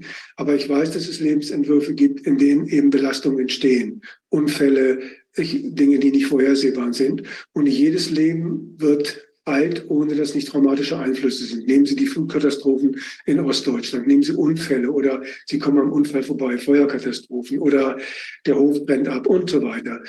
Ähm, die Frage ist, wie Menschen es verarbeiten können. Also man spricht von der ähm, Salutogenese, der Selbstheilungsfähigkeit. Antonowski hat in den 50er Jahren beforscht und gefragt, wie sind die Holocaust-Überlebenden mit ihrem Schicksal zurechtgekommen. Und er hat entdeckt, dass nur ein Drittel bleibend schwere Schädigungen hatten. Zwei Drittel haben sich emanzipieren können, weil sie davor eine gesunde Lebensentwicklung hatten, die getragen hat. Ähnliches weiß man von Vietnam-Teilnehmern am Vietnamkrieg. Das heißt, es gibt Möglichkeiten. Äh, Nelson Mandela war 25 Jahre seines Lebens in diesen schlimmen Strafanstalten und er ist rausgekommen und er hat nicht zerstört, sondern er hat die Erfahrung, die er gemacht hat, versucht in ein besseres Leben umzuwandeln. Und ähm, und ich glaube, dass das gut geht. Und da kann ich auch nur Mut machen und machen Menschen auch Mut, dass das Prozesse sind, die gelingen können. Sie verlangen viel. Sie verlangen auch von Therapeuten einen langen Atem. Aber ich erlebe es auch als ganz dankbare Prozesse, die ich gerne gemacht habe. Ich glaube, da ist ja auch nochmal, also mein Vater, der hat ja das Lehrbuch der Psychotraumatologie geschrieben. Ich weiß nicht, ob Sie ihn kennen, Gottfried Fischer. Und er hat. Ja, kenne ähm, ich. Und er hatte genau. da ähm, den Aspekt auch, das erinnere ich noch aus seinem Buch, da thematisiert, dass zum Beispiel gerade bei den Holocaust-Überlebenden, also wenn es dann so eine, wenn das zu einem Familiengeheimnis wurde, was man da erlebt hat, genau dann hat sich das tatsächlich äh, ganz verrückt, also in, den, in der dritten Generation besonders gezeigt. Also die erste Generation wusste ja noch, was ist das wahre Geheimnis. Die zweiten, äh, die wussten, es gibt irgendeine Art von Geheimnis. Und die dritten, wenn ich das richtig erinnere, die zeigten quasi die pathologischen äh, Formen davon, ein Geheimnis bewahren zu wollen in irgendeiner Form. Also dann halt irgendein Waschzwang oder irgendetwas, eine, eine Übersprungshandlung oder Vermeidungshaltung oder sowas in der Art.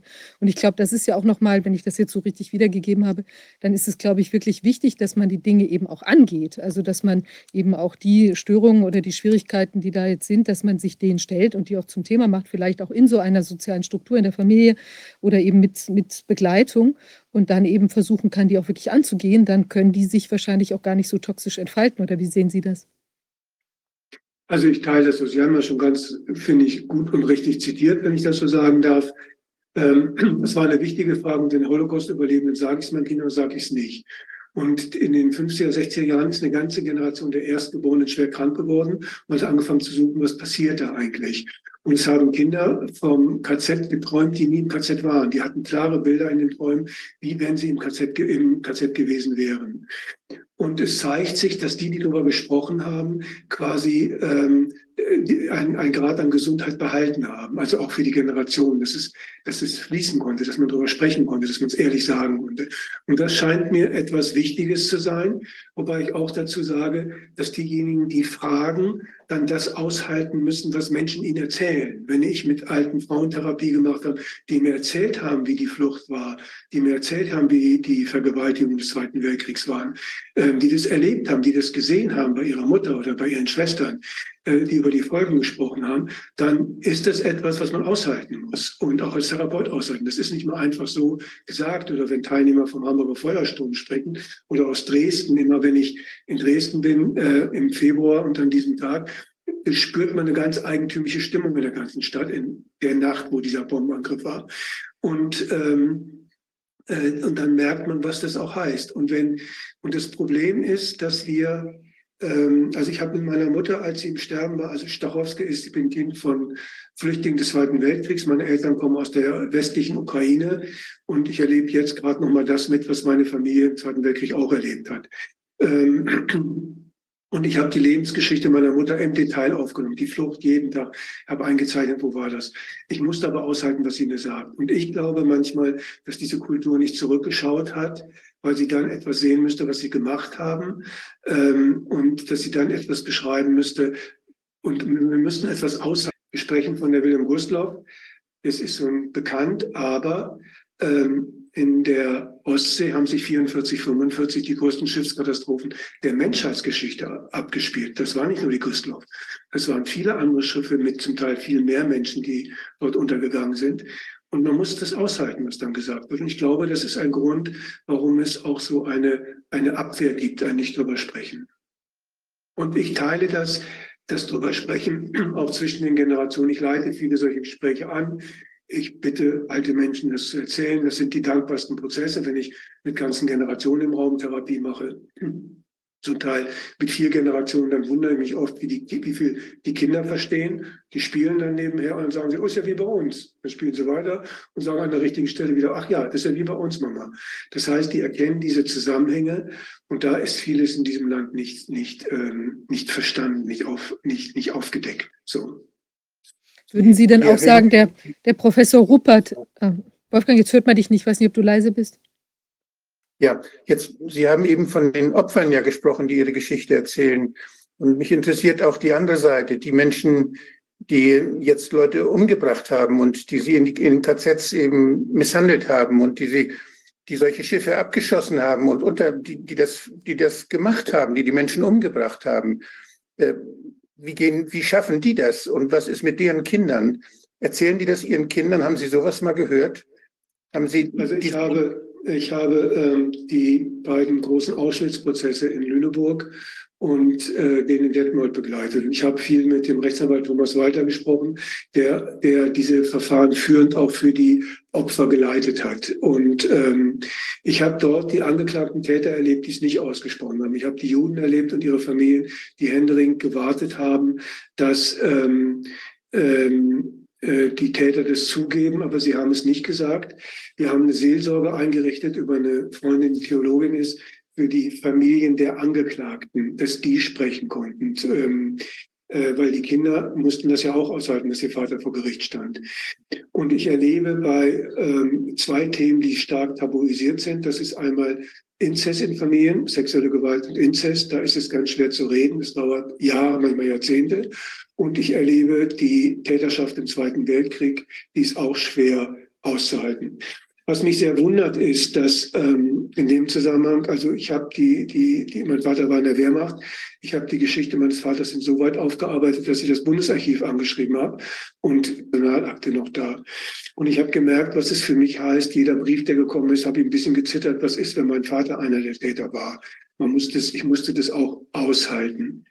Ich wundere mich, dass heute gibt es viele Archive. Die Nazis hatten einen Verwaltungswahn. Die haben wirklich alles aufgeschrieben. Man kann einiges einfach im Bundesarchiv nachlesen. Die Personalakten, die Akten der SS-Angehörigen und so weiter, wenn sie nicht kriegsvernichtet sind. Das heißt, es gibt eine Möglichkeit, eigene Familiengeschichte aufzudecken. Und ich habe immer erlebt, dass es viele helfende Hände gibt, wenn es, wenn es darum geht, Familiengeschichten aufzudecken. Ja, und die Täter sprechen oft erst im Sterben. In Altenheim ist es bekannt, dass äh, ich habe häufiger, jetzt ist es weniger der Fall, aber ich habe häufiger den Satz gehört, der kann nicht sterben, der war in der SS. Die Angehörigen wussten, er quält sich in den Tod, weil er etwas nicht gesagt hat und mit etwas nicht zurechtgekommen ist. Und es war dort bekannt, dass das ein schweres Sterben war, eben weil etwas nicht ausgesprochen war. Mhm. Wow.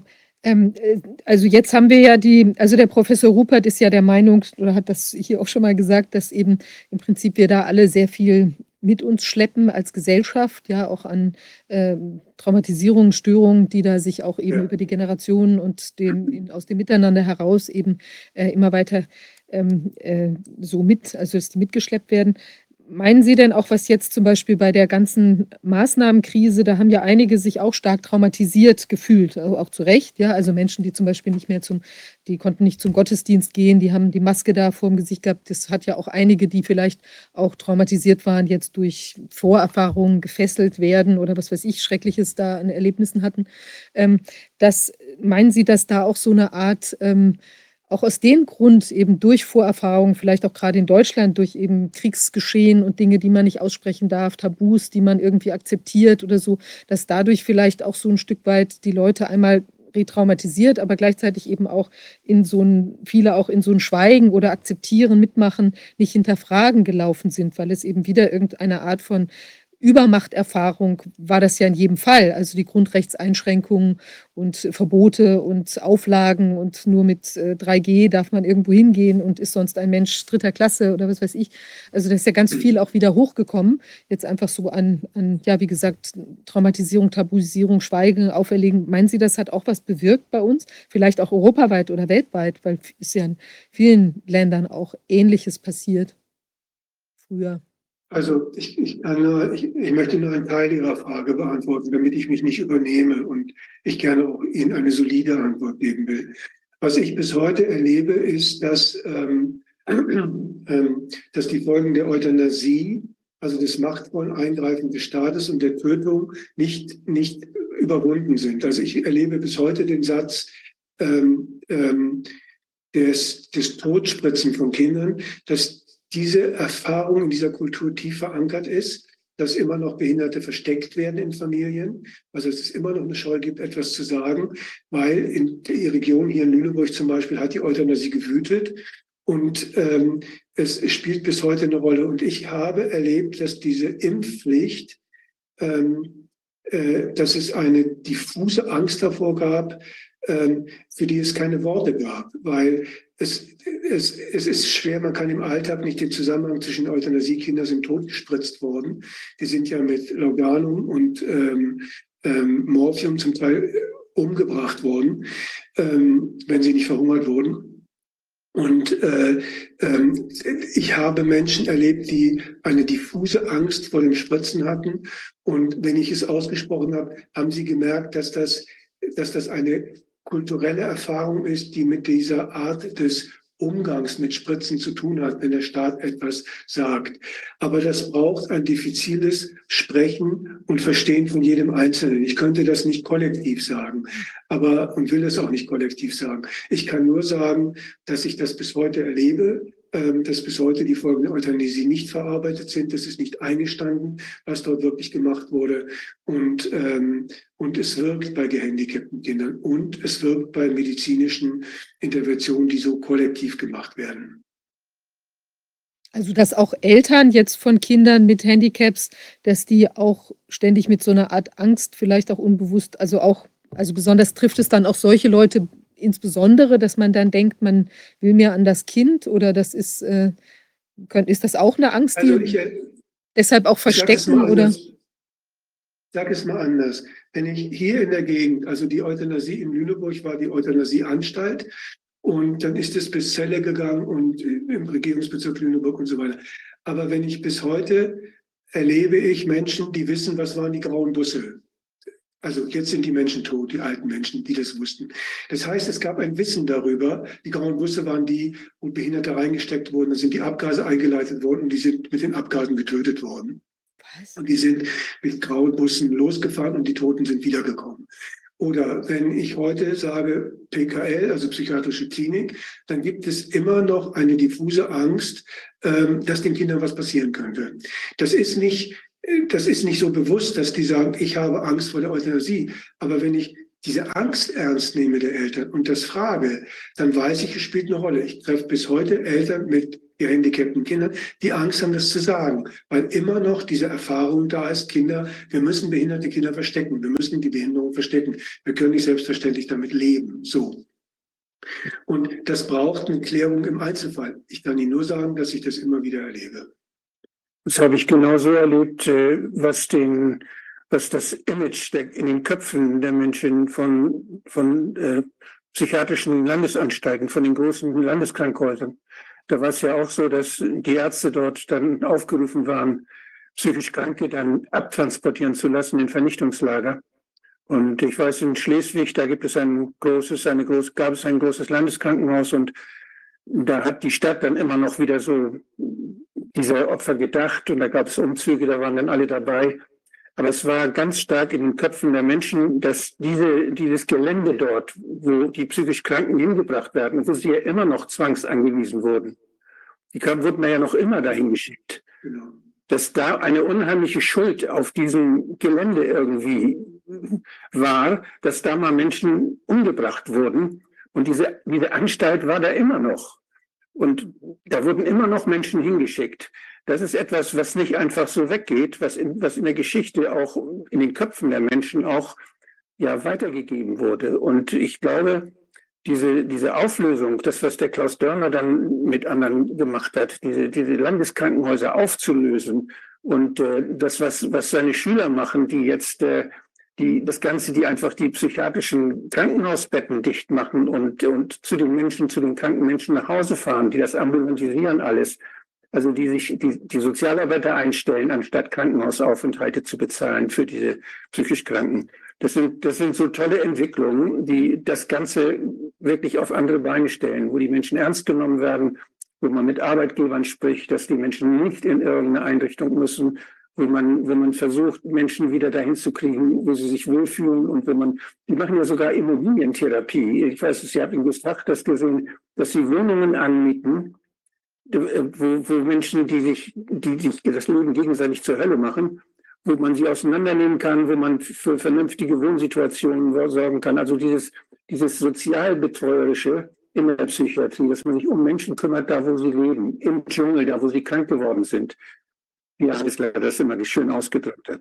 Nicht, dass da, man kann sie nicht in Zoo bringen, um sie, um sie zu behandeln, sondern man muss sehen, wo werden Menschen krank und was kann man tun, damit sie wieder stärker werden. Dieser Ansatz, der schafft es vielleicht, sowas zu überwinden. Aber solange wir diese Anstalten haben, diese Betten und wenn man sogar noch versucht, die Diagnose Fallpauschalen einzurichten, hat, das hat es ja versucht worden. Und dass, dass, also, dass die, die, das Ganze noch, noch fixiert würde, das, äh, das macht mit Recht Angst und das erinnert mit Recht an den Umgang, den man in diesen ja, Vernichtungskliniken dann getrieben hat, wo wir die große Schuld auf uns geladen haben.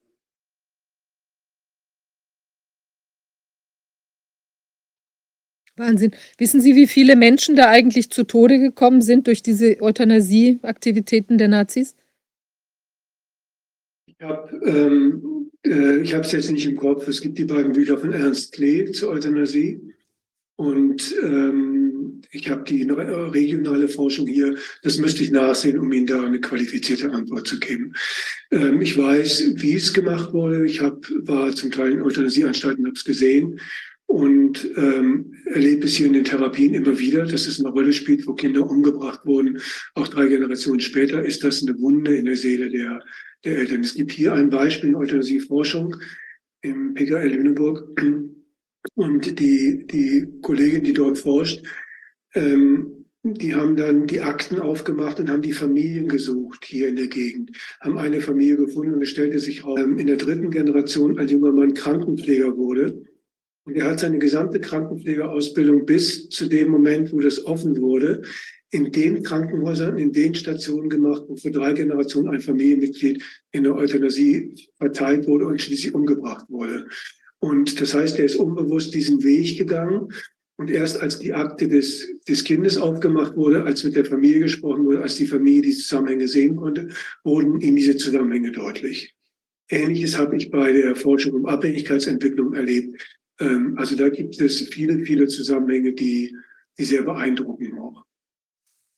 Das ist ja wirklich unglaublich. Also das finde ich ja wirklich, auch was Sie gesagt haben vorhin, dass da den, den Kindern eben, dass die das dann auch geträumt haben. Also das finde ich ist ja, das ist, da kann es einem kalt den Rücken runterlaufen. Also wie sowas möglich ist, ja, dass die dann diese Bilder, auch wenn es vielleicht nie thematisiert worden ist in der Familie, dass Sie dann auch solche Bilder gesehen haben oder in den, in den Träumen. Das ist ja schon unglaublich. Also das heißt, wir sind doch in irgendeiner Weise tiefer miteinander verbunden, als man uns das weismachen möchte. Äh, das ist so ist es. Es ist dieser Zusammenhang ist nicht verstanden. Also wenn Sie, wenn Sie, das will ich aber nur kurz streifen, weil das macht ein ganz neues Fass auf. Wenn ich medizinhistorisch, also ich habe viel zu der Entwicklung von Abhängigkeiten geforscht. Wenn ich mir medizinhistorisch angucke, ähm, Pharma, Pharma, historisch angucke, dann gibt es gigantische Wiederholungen. Also alleine die amerikanische Forschung sagt, gibt den Verdacht, dass Hitler polydoxymal drogenabhängig war. Von Göring ist der Morphinismus beschrieben, der ist erst dem, ähm, den Nürnberger Prozessen entzogen worden und war dort clean. Das heißt, wir leben eigentlich, oder nehmen Sie nur den Zusammenhang, dass äh, die hauptpharmakologische Substanz der Nazis war das Pervitin. Die Alliierten wussten, dass Deutschland eine Wunderpille hat und die beiden äh, Blitzkriege, Frankreich und Polen, sind bis heute militärisch nicht erklärbar. Sie sind nur erklärbar, dass die Menschen Pervitin hatte. Und das Pervitin ist aber die Substanz, die heute als Christel in der nächsten Generation gelebt wird, die vermeintlich als neue Substanz aus Tschechien nach Deutschland gekommen ist. Das stimmt alles nicht. Es gibt in der neuen Generation den Gebrauch einer Substanz, die im Nationalsozialismus flächendeckend eingesetzt wurde und das heißt, die Enkel tun nur etwas, was die Großeltern ihnen vorgemacht haben. Nur wir wollen diesen Zusammenhang nicht sehen. Wir tun so, als wenn eine Drogenabhängigkeit entsteht. Und ähnliches gilt für diese gigantische ähm, äh, Drogenepidemie aktuell in den USA. Das ist eine Substanz, die im Nationalsozialismus hier gebraucht wurde. Die hatte nur einen Namen. Und jetzt ist sie drüben, wird da auch gebraucht. Aber die tun nur etwas, was in der Kultur längst getan wurde. Und zum Teil in ganz anderen Größen, als wir das heute kennen. Und wenn diese Zusammenhänge nicht verstanden werden, werden wir nie eine Prävention in das nicht ehrlich angucken. Krass. Tja, das sind ja wirklich Untiefen, die sich da zeigen. Ähm, was meinen Sie denn? Also, wie ist der Weg raus aus dem ganzen Desaster? Sie sind ja da an vorderster Front. Ehrlich sein, sprechen. Und ähm, wenn, also wenn Sie heute wissen, dass es eine eine Überproduktion von Medikamenten, um den, also ich weiß nicht genau, wie er jetzt im Jahre 2023, 2022 ist, aber eine Überproduktion von Medikamenten um den Faktor 100 gibt. Das heißt, es wird viel mehr produziert, als man sozialmedizinisch braucht. Dann weiß man, das landet irgendwo im Schwarzmarkt. Und ähm, äh, wir müssen uns diese Sachen angucken. Wir müssen aber aushalten, dass wir dann sehen. Ähm, wir müssen verstehen und wir müssen, glaube ich, auch den Mut haben, bestimmte Dinge auszusprechen. Ich ich habe, als ich dazu geforscht habe, manchmal den Glauben an eine gute Welt verloren.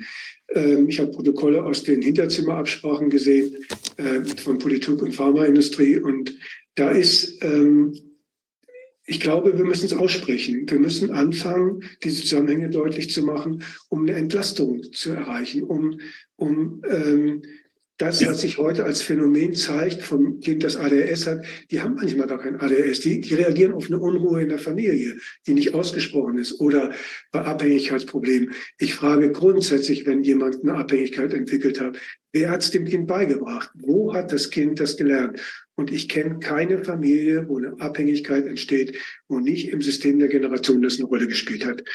Oft waren es eben keine Drogenabhängigkeiten, sondern es war eine Diazepanabhängig. Aber wer 20 Jahre Diazepan Valium nimmt, der kommt da nicht mehr von runter. Und oft sind das Abhängigkeiten, die sind durch einen falschen Gebrauch in der Medizin verursacht worden, nicht aus bösen Willen.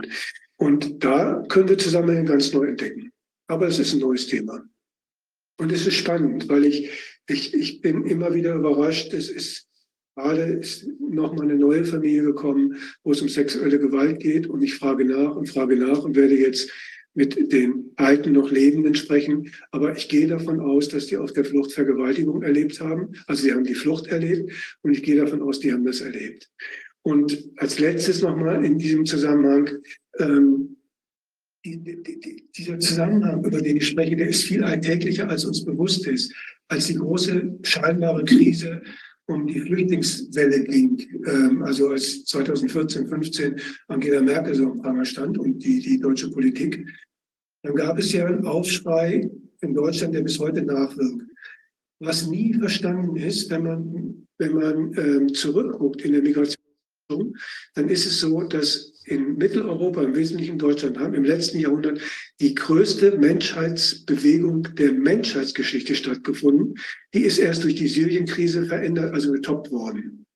Damals sind 14, 13 bis 15 Millionen Menschen auf der Flucht gewesen, haben sich neu gesiedelt hier in Deutschland. Und ganze Städte, Neukaufbohren zum Beispiel, ganze Städte sind durch Flucht und Vertreibung ähm, äh, neu entstanden. Und die Adenauer Regierung hat Folgendes gemacht. Die hat das größte, lange Zeit das größte deutsche Forschungsprojekt initiiert. Die hat die Folgen von Flucht und Vertreibung beforschen lassen. Die haben nicht beforschen lassen, was ist mit den Tätern, was haben die gemacht, sondern haben die Opferrolle beforschen lassen. Und das heißt aber, wir haben ganz viel Erfahrung in unseren eigenen Familiengeschichten äh, über Flucht und Vertreibung. Und wenn Fremde kommen, äh, dann wird etwas berührt in mir, was ich im Grunde genommen kenne. Äh, meine Oma hat vom Fernseher gesessen und hat gesagt, ja je, das ist ja wie bei uns, wenn eine Frau mit einem Koffer und einem Kind auf dem Arm lief. Und wir erleben das nochmal, aber wir haben es verdrängt. Und wenn wir uns zurückwenden und in unsere Familiengeschichten fragen, welche Flucht- und Vertreibungserfahrung haben wir denn? Dann gibt es kaum eine deutsche Familie, die keine Flucht- und Vertreibungserfahrung Richtig, ja. Und wenn die genauer fragen, was haben denn unsere Vorfahren erlebt, dann werden sie das Elend aushalten, was verdrängt ist. Und so, glaube ich, ist diese Kultur vielfach durch die Geschichte beeinflusst und das will, dem widmet sich niemand offen. Okay. In einer Blechkiste im Schrank meiner verstorbenen Mutter habe ich Papiere durchgeguckt. Und da habe ich einen Flüchtlingsausweis mit meinem Namen gesehen. Ich war eins von den Kindern, was auf dem Arm der Mutter ja. mitgenommen wurde, in irgendeinem Kohlenwaggon oder sowas. Ja. Wahnsinn. Ja, ähm, das ist ja wirklich sehr vielschichtig jetzt unser Gespräch äh, gewesen. Das ist ja Wahnsinn. Wir haben ja irgendwie da erstmal so aktuell angefangen und sind jetzt tief in die Geschichte eingestiegen. Aber ich denke, Sie haben recht, so wie Sie das schildern, dass da eben doch viel, viel mehr wabert aus den früheren Zeiten, als man sich eigentlich äh, was man eigentlich wahrhaben möchte, aber es ist eben vielleicht zu stellen und dann auch einen besseren äh, Zugriff auf die, auf das aktuelle Geschehen zu, zu bringen. Und vielleicht ist das ja wirklich auch eine große Chance. Vielleicht fällt es manchen Menschen sogar auch leichter, in gewisser Weise jetzt mal den Rückblick zu machen und daran zu lernen. Und auch wenn Sie sagen, klar, man muss es aushalten, aber es ist natürlich trotzdem ein Stück weit entrückter von mir selber, äh, vielleicht noch. Und deshalb könnte man sich natürlich schon vorstellen, dass das auch ein Weg sein könnte, wenn das mehr Menschen machen würden, dass man sich mal mit der Familienhistorie auseinandersetzt und mit dem, der Not, dem Leid, was es da alles gab, auch vielleicht irgendwie Leute, die früh verstorben sind oder andere Dinge, um daran dann selbst wachsen zu können und auch in der Gruppe vielleicht auch zusammenwachsen zu können, auch in der Familiengruppe. Also ich glaube, das ist schon sehr wichtig. Also ich finde es toll, dass Sie diese Arbeit machen. Das ist bestimmt auch vielfach ein Knochenjob und äh, nicht ganz einfach, auch was Sie aushalten müssen in den, in den täglichen Schilderungen der Menschen. Aber es ist unheimlich wichtig, dass diese Arbeit gemacht wird. Und das kann ja wirklich ein, also für viele ein Weg raus sein. Also ich habe, ähm, äh, ich, ja, es ist manchmal, wenn ich diese Menschen erlebe, schwer auszuhalten. Und die dankbarsten Therapien waren wirklich die Therapien mit alten Menschen, die wollen ihr Leben rundkriegen und die haben, die haben oft gesagt, ich erzähle jetzt alles, wenn es meinen Enkeln hilft. Und das waren ganz dankbare Prozesse. Also ich habe auch eine andere Erfahrung. Und wenn man daran teilhaben darf, dass sich so etwas auslöst, auflöst, das sind auch in meinem Leben große Momente. Gut. Toll. Ja, ganz herzlichen Dank. Danke, dass Sie da waren heute und das mit uns geteilt haben. Also ich glaube, da kann man auch als Zuschauer vielleicht mal äh, Anregungen äh, mit sich, also mitnehmen und mal gucken, was vielleicht so selbst in der Familienhistorie sich abgespielt hat und wie man, ob man sich den Sachen mal zuwenden möchte. Vielen Dank und auch, auch spannende historische Hinweise nochmal. Äh, ja, möchte ich auch gern selbst nochmal ein paar Sachen so nachgehen. Bin gespannt, ja. Danke sehr. Gut, dann danke ich mich für die Einladung, wünsche Ihnen alles Gute für Ihre Arbeit und für Ihr Leben. Okay. Danke, gleichfalls. Danke. Tschüss. Tschüss. Tschüss. Ja, ich weiß nicht, ob unser nächster Gast da ist. Ich kann das im Zoom jetzt nicht sehen. Ich höre, sie ist da. Genau. Ähm, wir, mhm. ich begrüße bei uns die Frau Dr. Morche. Ja. Ja. Hallo. Hallo. Hallo. Ja, ja, genau. Ja, das ich, ist toll, dass Sie ähm, da sind. Sie, ähm, Sie, äh, Sie haben ja auch mit Herrn, Herrn Dr. Wodak, Sie haben ja an was gearbeitet jetzt eine ganze Weile. Und äh, ich bin froh, dass Sie es jetzt, wir machen einen völligen Themensprung. Wir wechseln, wenden uns jetzt sozusagen aus dem, dem Inneren äh, des Menschen, wenden wir uns nach ganz außen sozusagen. Sie haben ja ähm, Vielleicht können Sie sich gleich nochmal selbst vorstellen. Ansonsten haben Sie äh, auch zusammen mit anderen an der, an der einer Orientierungshilfe äh, in Bezug auf, auf Impfgeschädigte, was man machen kann ähm, und das ganze Geschehen etwas besser zu verstehen, gearbeitet. Ja, ich, genau, vielleicht ich überlasse Ihnen die, die Bühne. Ja, ja, danke. Genau, ich bin auch Ärztin, äh, Cornelia Morche und ich bin ursprünglich Psychotherapeutin, also Ärztin für psychotherapeutische Medizin und hatte eine Praxis hier vor Ort im Bodenseekreis ist das ähm, über zehn Jahre eine Kassenpraxis für Psychotherapie und parallel dazu habe ich über 25 Jahre in der Altenpflegeschule und später war es Krankenpflege und Altenpflegeschule den ganzen medizinischen Bereich unterrichtet. Ähm, dann bin ich 2020 ähm, zufällig gerade in Rente gekommen und habe dann insofern von Anfang an die Vorgänge, ähm, die sich hier um das Corona, um die Corona-Pandemie ereigneten, ähm, intensiv verfolgt und meine eigene Meinung gehabt und bin dadurch dann mit äh, anderen Kollegen, wie jetzt hier zum Beispiel mit diesem Sigmaringer Kreis in Kontakt gekommen. In Sigmaringen ähm, eben trafen sich ähm, über diese drei Jahre hinweg ähm, ungefähr zehn Kollegen in unregelmäßigen Abständen, die das Geschehen eben auch beobachtet und hinterfragt haben.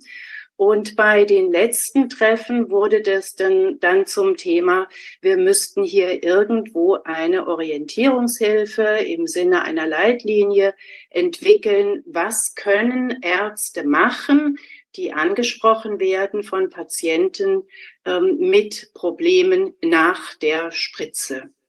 Das war der Einstieg und dazu gibt es ein Ergebnis nach intensiver Arbeit. Ähm, bei dem letzten Treffen war auch der Professor Arne Burkhardt dabei, war ähm, Ulrike Kämmerer zugeschaltet.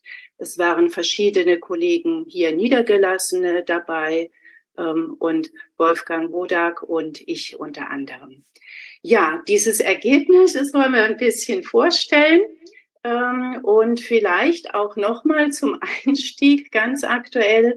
Ähm, wir hatten uns nämlich gestern nochmal unterhalten, äh, auch darüber, ja, wo stehen denn die Ärzte jetzt überhaupt? Und ich bin nochmal dem nachgegangen und habe heute aktuell mit einem jungen Mann gesprochen, der ist Ende 30, ähm, der ist im Moment in einer Reha-Klinik und er hat ähm, November 21 seine erste Spritze bekommen.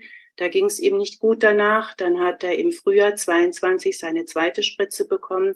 Da ging es ihm ganz schlecht mit akuten Beschwerden und Aufnahme in dem Klinikum, im lokalen Klinikum.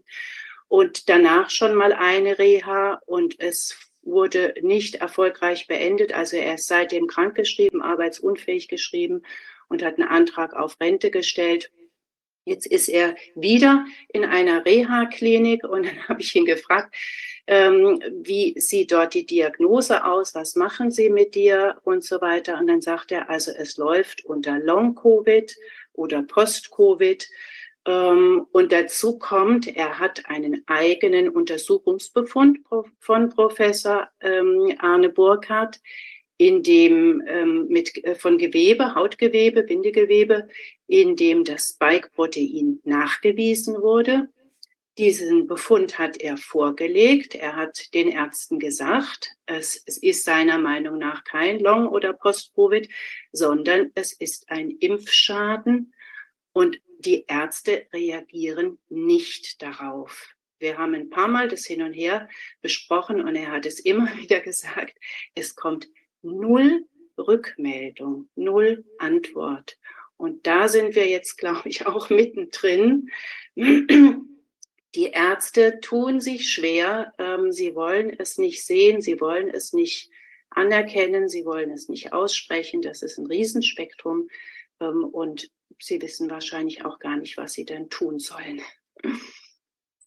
Von daher sind wir, führen wir praktisch die Diskussion, die wir eben geführt haben, doch ein wenig fort. Ja. Denn auch hier geht es darum, dass Dinge falsch gemacht wurden und dass Menschen geschädigt wurden und dass es so schwer ist, das zu sehen, dass es so schwer ist, das, das anzunehmen und, und sich dazu zu verhalten.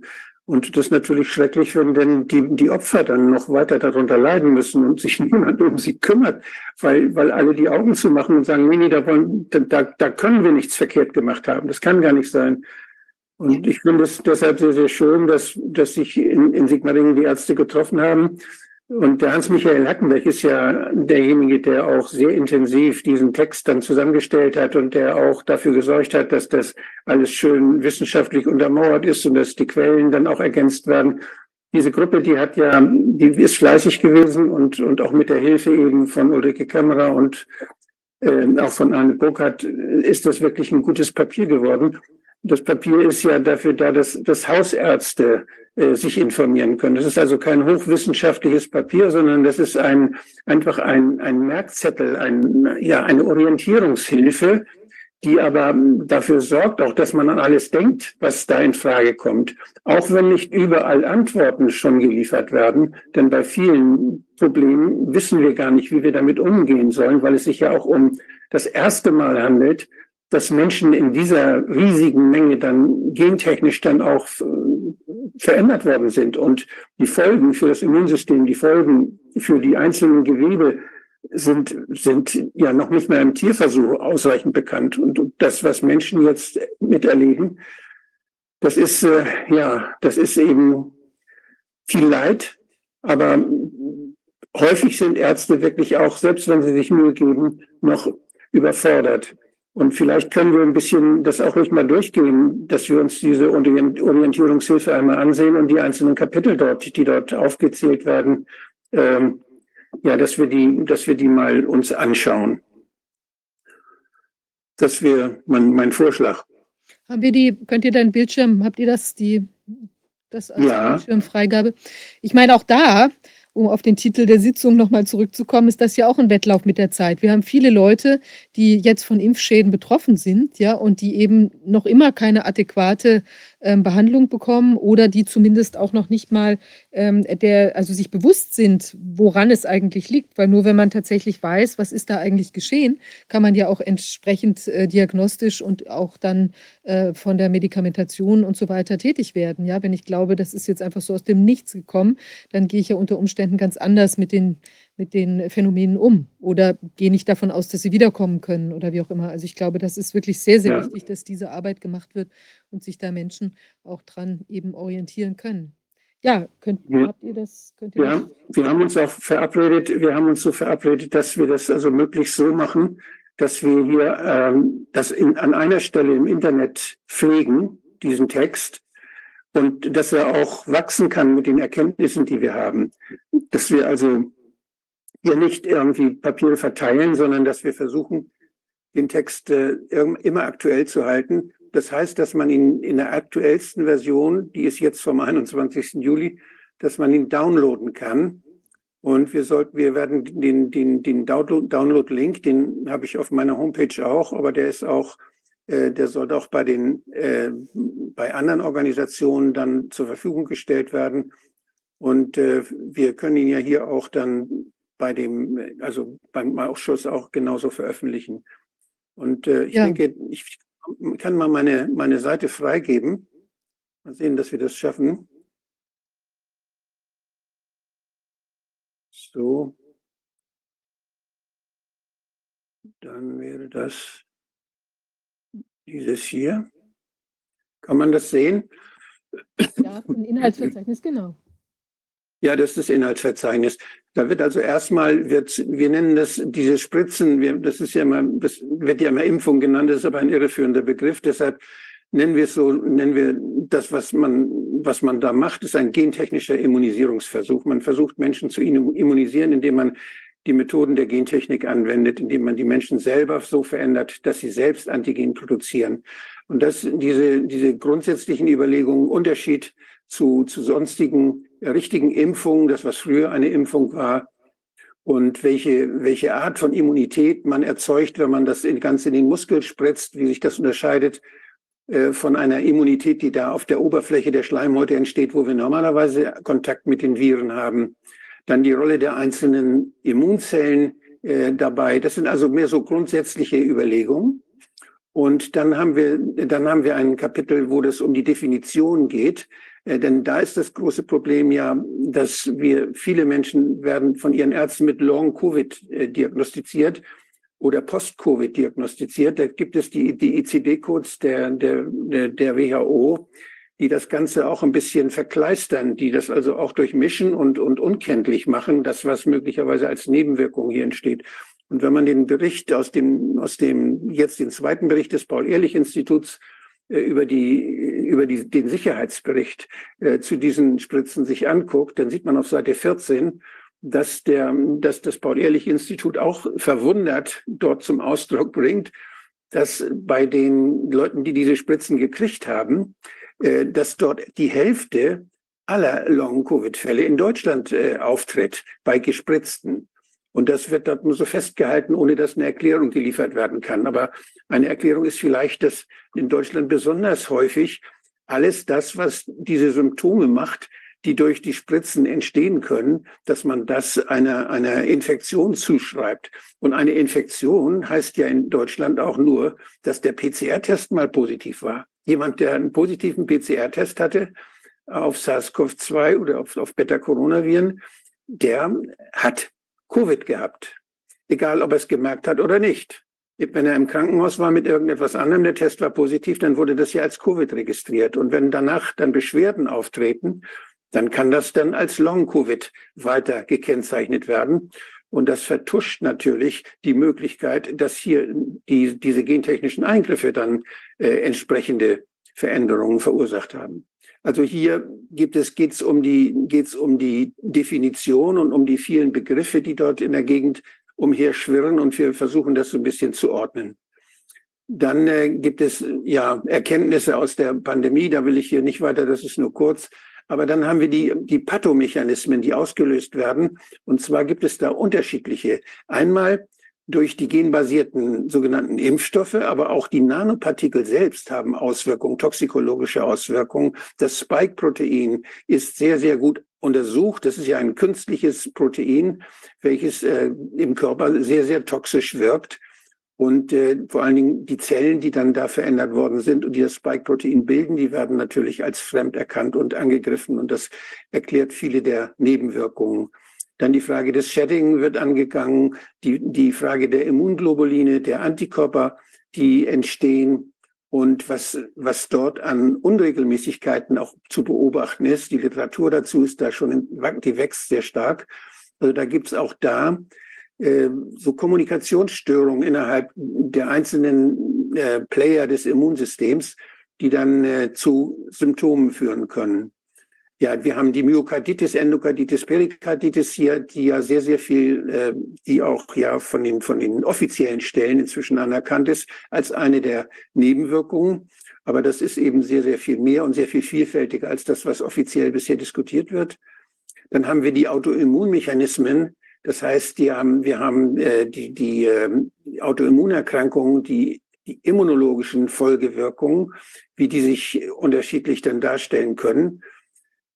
Das hat auch wieder mit den Immunzellen zu tun und mit Schädigung der Immunzellen oder mit Überlastung des Immunsystems, mit, mit, mit ja, Irritierung des Immunsystems dadurch, dass hier Antigene plötzlich mit von Körper selbst hergestellt werden, die normalerweise, solche ähnlichen kommen normalerweise nur äh, in den oberen Atemwegen, äh, kommen wir, mit denen kommen wir nur in den oberen Atemwegen in Kontakt. Dann haben wir die, die speziellen Wirkungen jetzt in einzelnen Organen. Wir haben also auch die, die schädigende Wirkung zum Beispiel auf die Spermatogenese. Da hat Arne Burchardt ja sehr viel über uns gezeigt, dass eben tatsächlich dort auch die, die Hoden zerstört werden durch solche entzündlichen Prozesse aufgrund der Nanopartikel und der RNA oder auch in den Ovarien. Wir haben einen ganz wichtigen Punkt, was passiert mit den elastischen Fasern. Elastische Fasern haben wir, die sind sehr wichtig bei uns. Die halten zum Beispiel die, die Arterien elastisch. Das sind ja, da wird ja immer mit Druck Blut durchgepresst und dann muss das aufgefangen werden. Man spricht von Windkesselphänomen und diese gummiartige, diese gummiartige Struktur dieser Arterien, die wird durch elastische Fasern, äh, wird die sichergestellt. Und man hat jetzt festgestellt, dass diese elastischen Fasern zerbröseln. Das kann man sehen nicht nur in den Arterienwänden, sondern das kann man auch sehen in der Haut. Dadurch kommt es in der Haut erkennbar zu Alterungserscheinungen. Das heißt, Menschen, die diese Spritze gekriegt haben oder mehrere, nicht alle, aber bei vielen Menschen, die sehen anders aus plötzlich, weil die Hautstrukturen sich verändern, weil die elastischen Fasern in der Haut geschädigt sind. Das kann man übrigens auch durch Biopsien feststellen. Und das ist das, was dieser Patient, äh, von dem Dr. Morch eben sprach, dann wahrscheinlich auch hat machen lassen. Also hier kann man, hier kann man schon auch histologisch versuchen weiterzukommen. Und äh, dann, dann wird die Histologie wird ergänzt durch immunhistologische Untersuchungen, dass man eben dann auch das äh, hier, das ist, das ist zum Beispiel hier die, die, dieses Bild von einem Hoden, wo dann, wo dann statt Spermien nur noch Lymphozyten zu sehen sind. Das, äh, ich habe das mal im Twitter veröffentlicht und das hat den größten Shitstorm gegeben. All die jungen Männer, die fühlten, die da die Spritze gekriegt hatten, die fühlten sich beleidigt. Das war also, das ist natürlich nicht bei jedem der Fall, sondern das, das sind Beobachtungen, die gemacht worden sind. Das kann zu Schädigungen führen der Spermatogenese. Und äh, diese elastischen, diese elastischen Fasern, von denen ich eben sprach, da ist es so, dass die, ähm, dass die eben, wenn sie in, wenn sie zerstört werden in den Arterien, dass dann die Arterienwände brüchig werden und dass es dann zu Aneurysmen kommen kann, das heißt zu Ausweitungen, Aussackungen und Schwächen in der Arterienwand und auch zu Rissen und durch, zu Blutungen. Das sind Todesfälle, die beobachtet worden sind, auch in zeitlichem Zusammenhang mit der Spritze. Und auch da hat Anne Burkhardt in diesen, in diesen Geweben, in diesen zerrissenen Arterien, hat er diese äh, Spike-Proteine nachweisen können. Und er hat das ja sehr schön differenziert. Das waren eben keine Viren mit Spikes dran, denn dann hätte man auch äh, das Protein oder die, die, die Stoffe nachweisen können, die sonst noch in einem Virus drin sind. Da ist ja noch die Hülle, die Hülle drin, da ist die, die Kapsel drin. Also da sind noch andere äh, Stoffe drin, die man nachweisen könnte. Und wenn die fehlen und dann nur Spikes sind, dann sind das deutliche Hinweise darauf, dass die Schäden nicht durch eine Infektion, sondern als Folge dieser von den Menschen selbst hergestellten Spikes nach der Spritze äh, herrührt. Ja, wir werden, wir machen dann auch, wir machen dann auch Empfehlungen, äh, bei welcher, bei welchen Symptomen welche Laborwerte sinnvoll sind, dass spezielle Laboruntersuchungen sinnvoll sind, dass man eventuell äh, den hormonellen Status äh, äh, versucht festzustellen, weil es auch in der Schilddrüse und in anderen hormonell aktiven Organen Schädigungen gibt. Dann ganz wichtig ist bei der fachärztlichen Diagnostik zum Beispiel auch die, nicht nur die kardiologische, also das, was ich eben erzählt hatte vom, vom Herzen und von den Gefäßen, sondern auch die neurologische Abklärung, weil sehr viele dieser kleinen Schädigungen, der, der Mikroläsionen, die auch möglicherweise gefäßbedingt sind, aber auch kleine entzündliche Reaktionen durch die Lipid-Nanopartikel hervorgerufen, überall im Körper, dass die eben dann dazu führen, wenn das im Gehirn stattfindet, dass dann dort äh, völlig unterschiedliche Schäden auftreten, die nicht bei jedem Patienten gleich sind, sondern je nachdem, wo diese Schäden im Gehirn oder im Zentralnervensystem auftreten, haben wir unterschiedliche Bilder. Und da muss man dann auch sehen, dass man dort weiter untersucht und neurologisch das abklärt. Psychiatrische können wir noch drüber sprechen, psychiatrische Abklärung, aber die augenärztliche Abklärung ist unheimlich wichtig, weil der Augenarzt, und da habe ich also sehr schöne Berichte bekommen von Augenärzten, die Augenärzte können ja den Augenhintergrund spiegeln und der Augenhintergrund zeigt praktisch ein Abbild der Kleinstgefäße im Körper. Da kann man auch zum Beispiel, wenn jemand einen Bluthochdruck hat, dann sieht man, der hat einen typischen Fundus Hypertonicus. Das heißt, da sieht man die typischen Veränderungen, die auftreten, wenn man lange hohen Blutdruck hatte. Dann gibt es Schäden in den kleinen Adern. Auch bei Diabetikern gibt es Schäden in den kleinen Adern. Und eben auch nach der Spritze gibt es Schäden in den kleinen Adern. Also Augenärzte, die sich den, die sich den Augenhintergrund regelmäßig angucken, denen ist aufgefallen, dass es seit diese Spritze gegeben wird, sie viel mehr Fälle haben, bei denen Schäden in diesen, in, auf dem Augenhintergrund, in den kleinen Kapillaren und in den kleinen Gefäßen zu sehen waren. Die haben Alarm geschlagen und deshalb, wenn man den Verdacht hat, dass hier irgendwelche kleinen mikroangiologischen äh, Schäden dann, dann äh, stattgefunden haben, dass man geschädigt wurde, dann ist eine augenärztliche Untersuchung manchmal sehr hilfreich. Tinnitus ist ein häufiges Symptom, Symptom auch, was viele Leute nach der, nach der Spritze berichten. Und äh, ist dann, dann die Frage hier, wenn man, wenn jetzt äh, jemand verstorben ist, da ist es natürlich ganz wichtig, wenn es in zeitlichem Zusammenhang nach der Spritze die, diese Beschwerden aufgetreten sind, nachdem derjenige verstorben ist, oder wenn es sich um einen plötzlichen Herztod nach der Spritze handelt, dann muss obduziert werden. Denn da geht es darum, dass es sich möglicherweise um einen Todesfall als Impfvoll, also als, als, als Folge dieser, dieser, äh, dieser versuchten Immunisierung handelt. Und da gibt es inzwischen gute äh, methodische Richtlinien. Ich hab, wir haben das hier in der Quelle aufgeführt. Das ist vor allen Dingen die Frau Banun und das sind Franzosen, die hier eine Systematik für die pathologische Untersuchung entwickelt haben, wonach man gucken sollte, wenn der Verdacht besteht, dass dieser Todes dieser Todesfall etwas mit der Spritze zu tun hatte. Da gibt es also das, das Wissen, da wird immer weiter äh, ausgebaut. Und äh, ja, dann das nächste, was kann man denn tun bei den Menschen? Das, was kann man da tun? Und das ist, da gibt es die unterschiedlichen therapeutischen Empfehlungen. Da wird ja unheimlich viel angeboten. Und das war eigentlich der Hauptgrund, weshalb wir uns da getroffen hatten. Dass wir, dass wir uns die Haare gerauft haben und gesagt haben, Mensch, was, was da alles den Leuten verkauft wird jetzt. Und dann haben sie denn Hoffnung, dass das, dass das, kann man das wieder wegkriegen, diesen Schaden nach der Spritze? Kann man die Spikes irgendwie rauswaschen? Oder kann man die, kann man die Lipid-Nanopartikel beseitigen noch irgendwie wieder? Nein, kann man nicht. Das muss man so hart sagen. Das geht nicht. Die Frage ist nur, was man machen kann jetzt therapeutisch, um das, was daraus folgern, diese ganzen verschiedenen Schäden, um das, um die Leiden da zu minimieren und um die Schädigung äh, so, ja, so gering wie möglich zu halten und dadurch eben auch den Leuten und den, den, den Körpern der Geschädigten die Chance zu geben, sich selbst zu reparieren. Unser Körper ist ja so toll, dass er ganz viele Dinge reparieren kann. Dafür braucht er aber Zeit und wir, wir müssen diese Zeit überleben, dass, dass, dass, der, dass der Körper sich wieder selbst herstellen kann. Und äh, da gibt es also dann für die Frühphase, für die die Stellungnahmen zum Abbau der RNA oder zum, zur Entfernung der Lipid-Nanopartikel oder die, was geht man mit den thromboembolischen Komplikationen um, was macht man bei Myokarditis, Endokarditis, was gibt's da, gibt's da Medikamente oder nicht?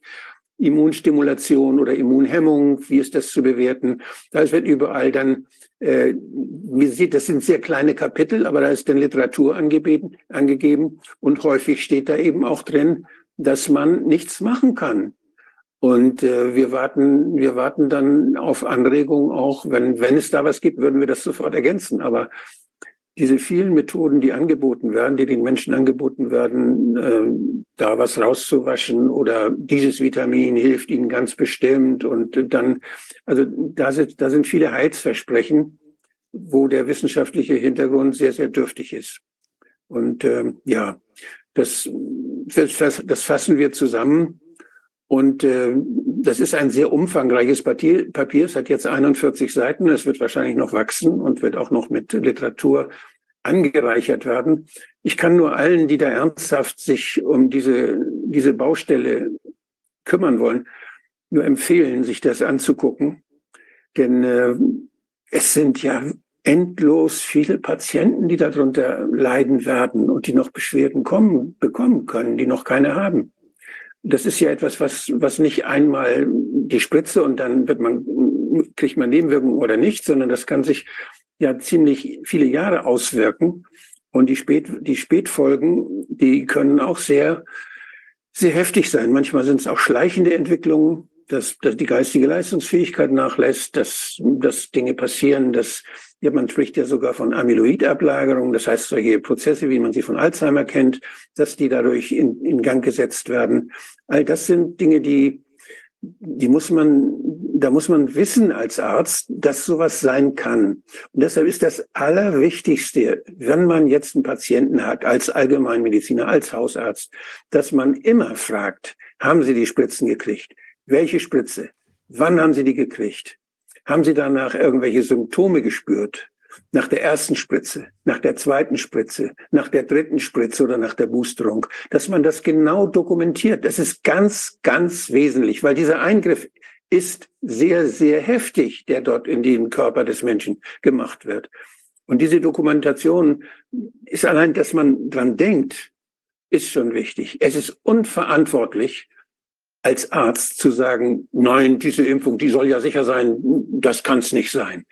Das stimmt auf keinen Fall, denn die Zahlen, die wir jetzt schon haben, und auch das Erstaunen selbst der, der, der, der, der verantwortlichen Behörden, die auch nicht mehr so richtig wissen, wie sie mit diesem, mit dieser Diskrepanz umgehen wollen zwischen den beruhigenden Worten zu Anfang und dem, was sie jetzt erleben müssen. Also da wird sich in nächster Zeit noch einiges tun. Und als ein Hausarzt meiner Patienten muss ich die Patienten fragen, wann haben sie die Spritze gekriegt? Welche Chargennummer hatte sie? Welche Symptome haben sie gemerkt? Und so weiter. Das muss gut dokumentiert werden. Ja, und dann das, was wir wissen, kann man vielleicht hier aus dieser, dieser Leitlinie, aus das ist ja keine Leitlinie, sondern ein Leitfaden, äh, kann man sich daraus entnehmen und kann dann durch Befragung von Fachärzten vielleicht noch weiterkommen. Ich hoffe, dass das so ein bisschen das Feld umflügt, damit da mehr Ideen kommen, damit da mehr auch Sorge kommt von Seiten der Ärzteschaft für diese Menschen, die jetzt keiner haben will, die immer nur ein schlechtes Gewissen, die der Ärzteschaft ein schlechtes Gewissen machen. Und äh, das, da, da kann man nicht dabei bleiben, dass, dann, dass man sagt, gut, ich habe ein schlechtes Gewissen, aber ich kümmere mich nicht drum. Das geht nicht. Ich denke auch, dass genau dieser Punkt das Problem ist in vielen Fällen. Denn viele Ärzte, also das habe ich dann auch beim Nachfragen immer wieder gehört, die haben einen enormen Druck gefunden. Die wollten selber nicht unbedingt weder sich spritzen lassen noch die Spritze weitergeben, aber im Druck, in de dem Druck konnten sie nicht standhalten und sind dann irgendwie da eingestiegen und haben dann da ein Weilchen mitgemacht und stecken jetzt immer noch drin. Also auch so ein Hin- und Herpendeln habe ich gehört. Mal eine niedergelassene Ärztin hat gesagt, ich gebe jetzt keine Spritzen mehr und dann aber wieder nach einer gewissen Phase dann doch wieder, als der Druck wieder größer wurde. Dann mhm. hat sie natürlich auch profitiert davon. Also es wurde ganz gut Geld verdient. Dann ging es ihr selber wieder schlecht nach der Spritze auch. Und sie hat da immer auch vor sich selbst ein bisschen das hin und her geschoben und wollte das alles nicht so richtig wahrhaben. Und am Ende jetzt, denke ich, überwiegt da auch Scham. Da kommt jetzt Scham raus. Und das kann man eben auch ähm, schwer zugeben. Eine Mischung von Fehler gemacht, nicht gründlich genug gewesen. Und ähm, da wird doch dann ganz gerne wieder der Deckel drauf gemacht und einfach nicht so genau hingeschaut ist ja eine Wahnsinnspropaganda auch gelaufen. Und selbst wenn man sich das Ärzteblatt, das deutsche Ärzteblatt anguckt, wie es diese ganze Geschichten immer noch festschreibt und den Ärzten immer noch einredet, da ist nichts, da kann nichts sein.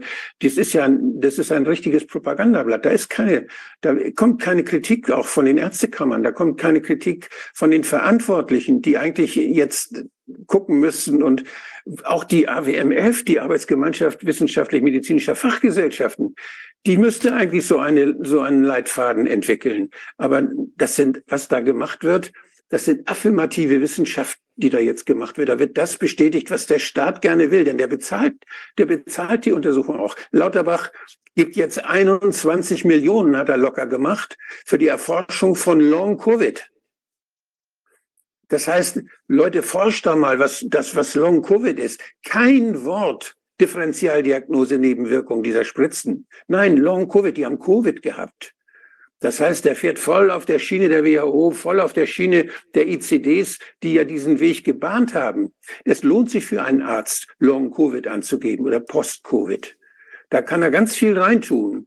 Aber wenn er angeben würde, jetzt als ICD Nebenwirkung dieser gentechnischen Spritze, dann müsste er das melden, dann wird er Ärger kriegen möglicherweise, dann geht es um rechtliche Fragen, dann wird er vielleicht da irgendwann mal als Zeuge geholt, vielleicht hat er sogar die Spritze selbst gegeben. Also diese Diagnose, die auch, die es auch gibt, die wird nicht benutzt, ganz selten benutzt.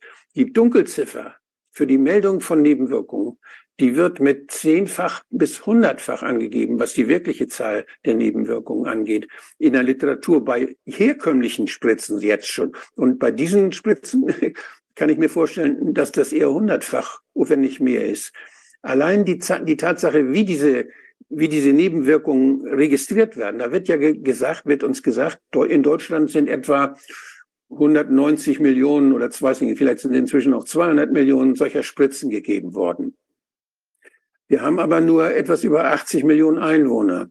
Und von den 80 Millionen Einwohnern sind vielleicht, weiß nicht, 70 Millionen oder 65 Millionen, weiß nicht, einige haben vielleicht auch nur den, den Stempel gekriegt oder haben die Spritze gar nicht richtig gekriegt oder haben sich da irgendwie anders durchgewunden.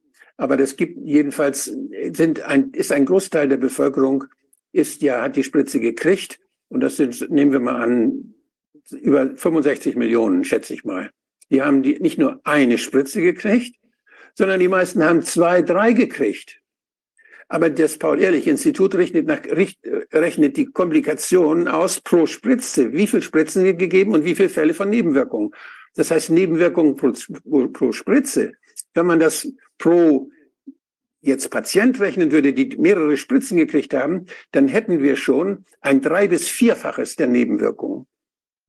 Das ist allein dieser, dieser Rechentrick, dass man diese Maßnahme, die besteht ja daraus, dass man den Menschen mehrfach diese Injektion gegeben hat. Und wie viel davon haben Nebenwirkungen bekommen? Das wird denn, das darf man nicht pro Spritze machen, denn die Behandlung besteht aus mehreren Spritzen. Wie viel Nebenwirkungen pro Behandlung sind aufgetreten? Und dann haben wir die drei- bis vierfache Größe schon, allein schon der Zahlen, die beim Paul-Ehrlich-Institut aufgeschlagen sind. Da sind die fehlenden Meldungen noch gar nicht drin. Das heißt, das ist ein Riesenproblem.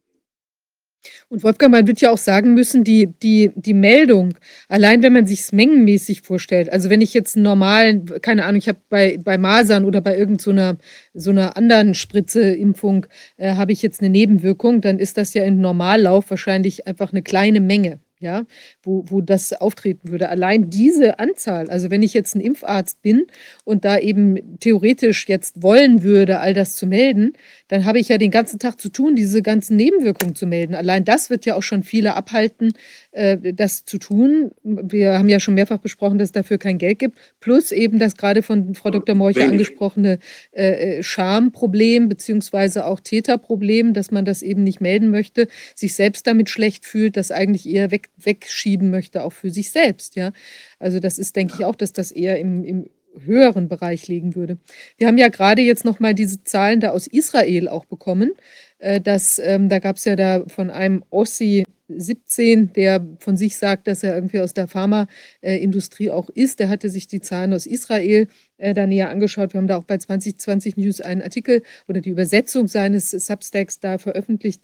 Und ähm, das ist ja wirklich erschreckend. Also im Bereich von Herz, äh, Herzproblemen, Herzstillständen, da ist eben eine, eine enorme Steigerung. Ich weiß nicht, das waren vorher vier äh, vier, ich glaube, auf welche Anzahl von äh, auf eine Million oder so gerechnet äh, gab es in der Größenordnung, gab es immer eine, auf eine Million Einwohner gab es ungefähr vier, drei bis vier ähm, eben äh, Fälle in dieser Art und jetzt sind das schon 17 Fälle. Also das hat sich enorm ähm, erhöht. Ein krasser Sprung eben genau auf 20, äh, von 20 20 auf 2021 und jetzt eben nochmal stärker äh, auf 2022. Da kommt es dann auf diese circa 17 Personen da pro, pro eine Million Einwohner. Also das ist schon ein enormer Anstieg und äh, beängstigend eben auch, dass die Tendenz natürlich steigend ist. Also jetzt erstmal nicht wieder abfallend. Man weiß natürlich nicht, wie sich es im weiteren Verlauf entwickelt.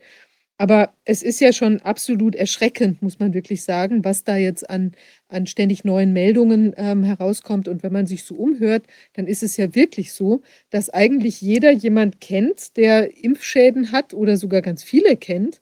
Ähm, und tatsächlich bei den Corona-Geschädigten, da ist es doch so, dass viele eben gar niemand kennt, der, kennen, der, äh, der jetzt wirklich an Corona oder Post-Covid äh, verstorben oder schwer erkrankt ist. Also insofern ist es schon wirklich schlimm. Ja. Was hast du da für eine? Oh Gott, ja. Mhm. Diese, diese Grafik, die ist, die ist ja schon, sieht man die? Ja. Die ist ja schon erschienen im März, kann man sehen hier oben. 29. März 21, da war das schon erkennbar, dass die Zahl der Nebenwirkungen nach sogenannten Impfungen, die bisher registriert worden war, plötzlich so hoch ging. Und da kann man auch sehen, welche, Impf welche sogenannten Impfstoffe dafür verantwortlich gemacht wurden. Das ist die, äh, das sind also von der, von der EMA, von, von der Datenbasis der EMA. Die haben das gesehen, dass da plötzlich was völlig anderes passierte als das, was bisher bekannt war und was man bisher registriert hat. Und äh, trotzdem haben sie es weiterhin empfohlen, weitergemacht. Und das ist eben ganz, das ist eine fürchte, das ist eine Sache, die ja eine Katastrophe ist. Ja. Unglaublich. So, jetzt muss ich das wieder zurücknehmen irgendwie. Also ich denke auch, es ist einfach wichtig, eine Offenheit und eine Bereitschaft zu erreichen, bei, äh, insbesondere bei den Ärzten, äh, hinzuschauen und praktisch dieses, es ist wie ein Tabuthema, dieses Tabuthema aufzulösen und einfach mal zur Kenntnis zu nehmen. Es dann zu interpretieren oder die Lösung zu haben, ist dann die äh, nächste äh, Problematik, an der wir noch alle arbeiten müssen aber überhaupt zur Kenntnis zu nehmen, dass es das Problem gibt und dass wir es genau erfassen müssen. Und dann wird hier unheimlich viel wissenschaftliche Arbeit weiter notwendig sein, wie man dann mit den einzelnen Patienten je nach Stadium, je nach Ort im Körper vielleicht umgehen wird, um die Folgeentwicklungen vielleicht doch irgendwo irgendwie ausgleichen zu können. Ja. Da stehen wir ganz am Anfang. Aber wenn, wenn man allein auch die Wirkung der Nanopartikel, man nur jetzt gar nicht mal die genetischen Informationen, die sich dann auswirken, sondern nur die Nanopartikel. Sowas ist ja bisher nur in der Technik benutzt worden. Das wurde ja für die menschliche Anwendung bei Menschen wurde das ja nie zugelassen. Und diese, diese Methode wurde jetzt ja milliardenfach angewandt. Ich meine, einige dieser Spritzen waren ja mit Vektoren, aber die, die Mehrzahl, also die, die von äh, Moderna oder die, die von Pfizer, die waren ja alle mit Nanopartikeln. Und da gibt es also auch gibt es Untersuchungen, die allein diese die Schäden, die dadurch entstehen, dass man äh, Nanopartikel in einen Organismus hineinspritzt, die toxischen Schäden, die sind inzwischen so gut dokumentiert, das sind heftige Entzündungserscheinungen. Und diese, und das hat man beim Hineinspritzen hat man es gesehen. Man hat es im Tierversuch immer wieder reproduzieren können. Und dann hat man diese Tiere auch das inhalieren lassen, diese Nanopartikel. Und da hat es in der Lunge heftige Entzündung gegeben. Die Tiere sind fast alle gestorben. Und wenn ich dann sehe, dass man jetzt einen sogenannten Impfstoff entwickelt, der auch diese RNA-Technik äh, benutzt, der jetzt gegen die Vogelgrippe zum Beispiel dann entwickelt werden soll oder gegen Influenza-Varianten, der den, der den Kindern in die Nase gespritzt werden soll, der also inhaliert werden soll, dann muss ich sagen, ja, das ist übrigens von der, vom US-Verteidigungsministerium wird das finanziert, diese Versuche. Und da muss ich sagen, das sind, das sind verbrecherische Maßnahmen. Das erinnert mich wirklich an medizinische Versuche in finstersten Zeiten unseres Landes. Also das ist unmöglich. Das, da wird eine Schuld auf sich geladen bei all denen, die da mitmachen und die das nicht bremsen. Da werden wir noch lange dran zu knacken haben. Oder die Plasmide, die man findet. Das ist das nächste Kapitel. Also das ist so komplex. Die Vorgänge im Körper sind so komplex und die Bestandteile, die dazu beitragen, dass es zu diesen Schäden kommt, ja. sind so vielfältig. Es ist schier nicht überschaubar. Von den ja. Plasmiden aus kann es dann diese Übertragung in die DNA geben, sodass dann das Spike-Protein kontinuierlich weitergebildet ja. wird. Das ist wieder ein ganz eigener Problembereich. Richtig. Das ist das Verrückte daran. Ich meine, faszinierend ist ja auch, dass die beim Pi jetzt, äh, ich habe eine Presseanfrage dort gemacht und dann kam so eine automatische Antwort zurück, wo dann gleich schon drin stand, wenn Sie sich für Impfschäden interessieren oder welche melden wollen oder wo auch immer, gehen Sie, äh, gehen Sie, gehen Sie da und dahin. Also man hat das schon auf dem Schirm, dass da eben offenbar äh, größerer Informationsbedarf äh, inzwischen sich ergibt. Aber gleichzeitig ist man dann doch äh, unglaublich ausweichend. Also ich habe da jetzt auch eine Presseanfrage gestellt bezüglich dieser Chargen, die da ähm, äh, ja, wo neulich veröffentlicht wurde, dass da äh, gewisse Chargen untersucht worden sind. Also auch von dieser dänischen Studie gab es ja diese harmloseren äh, oder vordergründig harmloseren Chargen und dann die ganz krass sich schnell aus, negativ auswirkenden Chargen. Und dann war ja herausgekommen, es hatten ja der, der Dr. Äh, Professor Dücker und ähm, ähm, Professor äh, mit Matisek. Matisek, mhm. ja. Matisek ähm, hatten das ja äh, da nochmal eruiert, welche Chargen tatsächlich vom Paul-Ehrlich-Institut untersucht worden waren. Da gab es ja eine ganze Reihe, wo die Frage entstanden ist, äh, wie kann das sein? Die wurden offenbar nicht untersucht. Und jetzt nach Auskunft, Presseauskunft vom Paul-Ehrlich-Institut ist es anscheinend so, dass diese Chargen in, einem, in einer dänischen, äh, belgischen Schwesterorganisation untersucht worden äh, sind. Dort habe ich jetzt eine Anfrage gestellt, äh, was da genau untersucht worden ist, ob das auch nur diese vier Schmalspurkriterien ähm, gewesen sind sind, die ja der Dr. Wagner im Soldatenprozess angesprochen hatte, also die Farbe, äh, die Konsistenz und noch zwei weitere Dinge. Äh, und ob da jemals eine Sequenzierung der, der äh, RNA durchgeführt worden ist, der angeblich oder tatsächlich enthaltenen.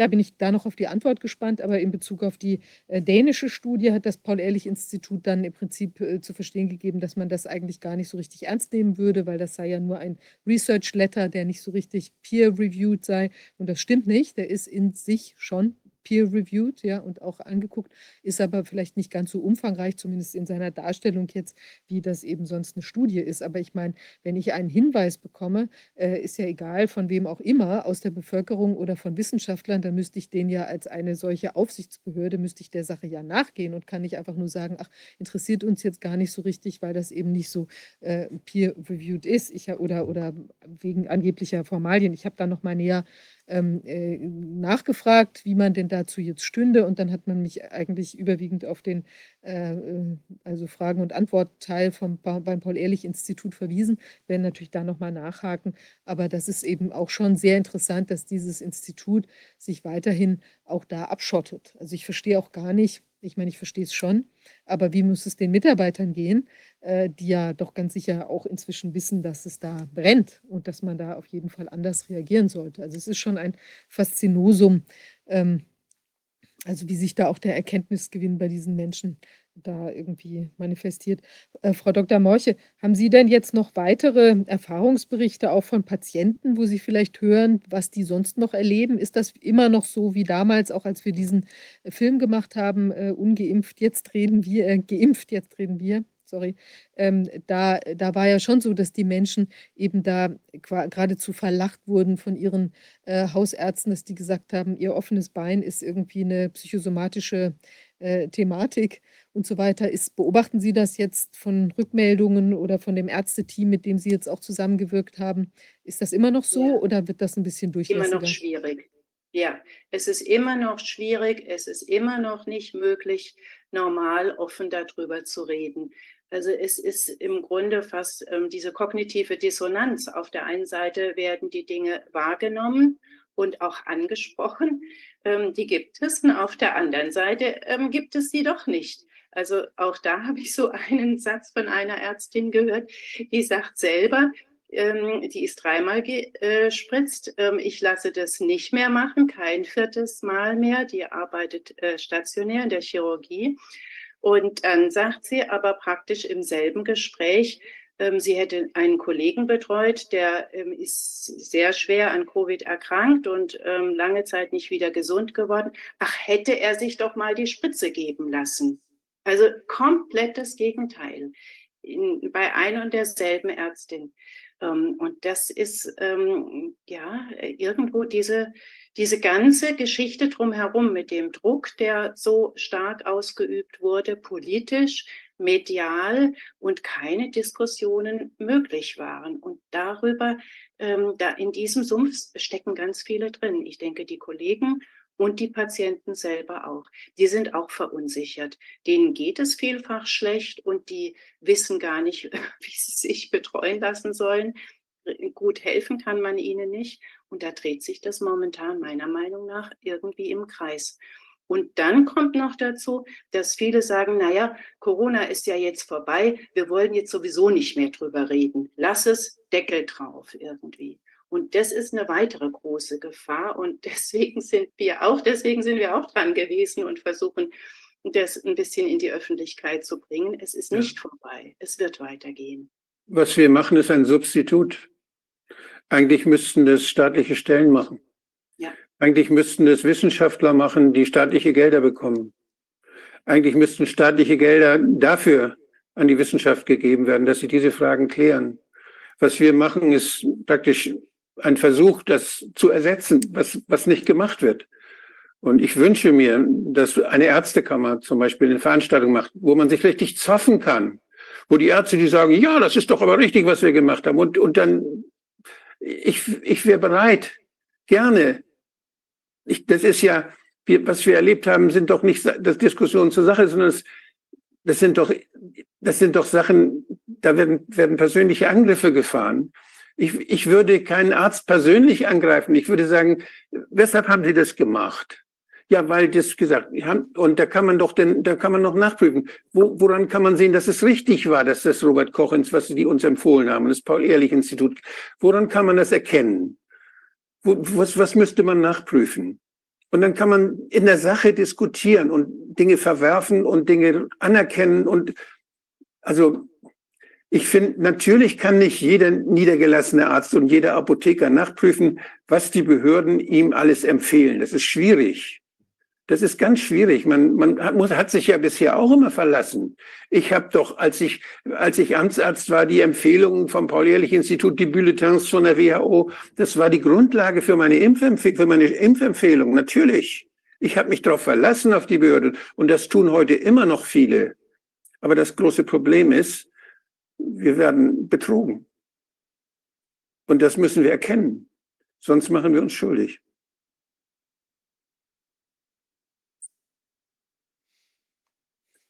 Ja, also ist öffentlich, ja. Die, die Frage ist, ähm, also ich meine, wenn man jetzt auch noch mal überlegt, die, also auch die Bedeutung möchte ich an dieser Stelle noch mal sagen von Professor Arne Burkhardt und eben dieser ganzen Initiative da überhaupt nachzugucken in der Form. Wir wüssten, wir wären also Lichtjahre hinter unserem jetzigen Erkenntnisstand. Also weil das ja auch tatsächlich auch weltweit von ihm ja. im Prinzip initiiert wurde, äh, diese Untersuchung bei den Toten und auch aufgrund seiner intensiven Erfahrung über all die Jahre, ja, er war ja ein wirklich ausgewiesener Pathologe, ähm, das hat uns das ja überhaupt erst gezeigt. Also wenn man sich das jetzt alles mal wegdenkt, dieses ganze Hinterfragen, ja, also sowohl von, von Professor Anne Burkhardt jetzt ganz konkret, aber auch dann wiederum von den ganzen Ärzten, die das jetzt zusammentragen. Also da wäre ja ein, ein absolutes Vakuum an Informationen in der Gesellschaft, weil so ist zumindest die Möglichkeit, dass diese ganzen Erfahrungen jetzt zusammengetragen werden, dass sich ein Ärztenetzwerk Netzwerk bilden konnte, wo man eben diese Informationen austauscht und wo es ja auch Empfehlungen gibt, was man jetzt im Blut untersuchen lassen kann und so weiter, damit man da zumindest mal einen Ansatzpunkt hat. Also vor dem Hintergrund muss man ihm auch wirklich nochmal ganz großen äh, Dank zollen. Ich würde ja. gerne wissen, gibt es eigentlich äh, jetzt schon Erkenntnisse auch, weil es ja doch jetzt eine Weile hier ist? Es gibt ja schon einige Nachgeborene sozusagen, ja, also Kinder, die jetzt auf die Welt gekommen sind von geimpften Eltern. Ähm, wissen wir schon was, wie sich das auswirkt auf die jetzt vielleicht Einjährigen, Zweijährigen?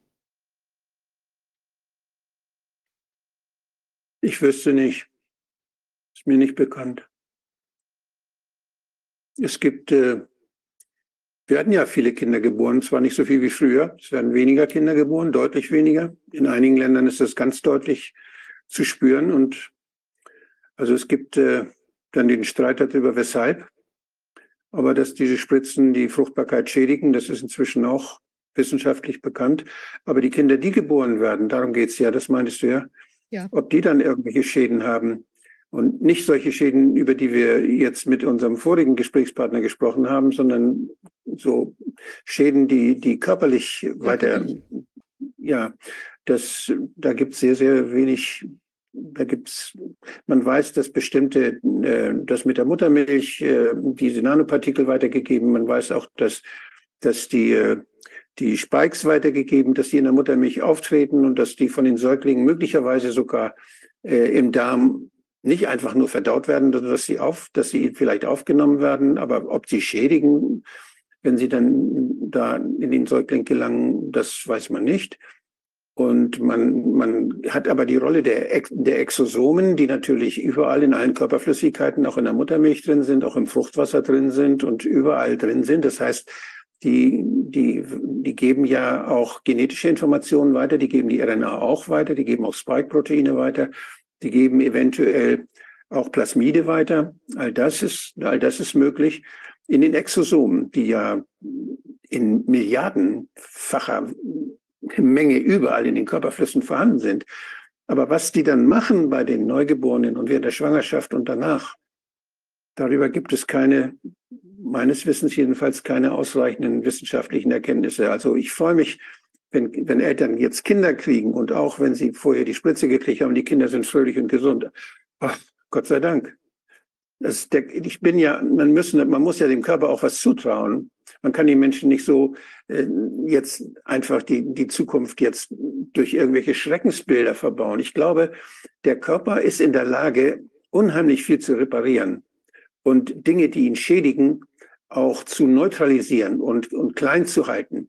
Wir, in, in unserem Körper entstehen ja auch laufend Krebszellen und unser Immunsystem hält die zurück. Und diese Mechanismen, Dinge zu, zu, zu neutralisieren, zu unschädlich zu machen, die können vorübergehend geschädigt sein durch diese Spritzen, aber das kann auch sein, dass der Körper sie dann wieder aufbaut. Und über all diese Vorgänge, dass, was, dass das Immunsystem sich vielleicht wieder erholt, wenn es vorübergehend geschädigt ist, Das wissen wir nicht. Wir wissen, dass es in, dass in vielen Fällen das Immunsystem geschädigt ist, dass dadurch vermehrt Infekte dann auftreten. Auch Corona-Infekte bei Leuten, die die Spritze gekriegt haben, häufiger auftreten als bei denen, die sie nicht gekriegt haben, weil das Immunsystem geschwächt ist. Und natürlich andere Infekte genauso oder dass Krebse, die schon beherrscht waren, dann plötzlich wieder aufflackern, dass Metastasen entstehen, weil das Immunsystem sie nicht mehr in Schacht halten kann. All diese Dinge wissen wir. Aber wir wissen nicht, wie lange das der Fall ist.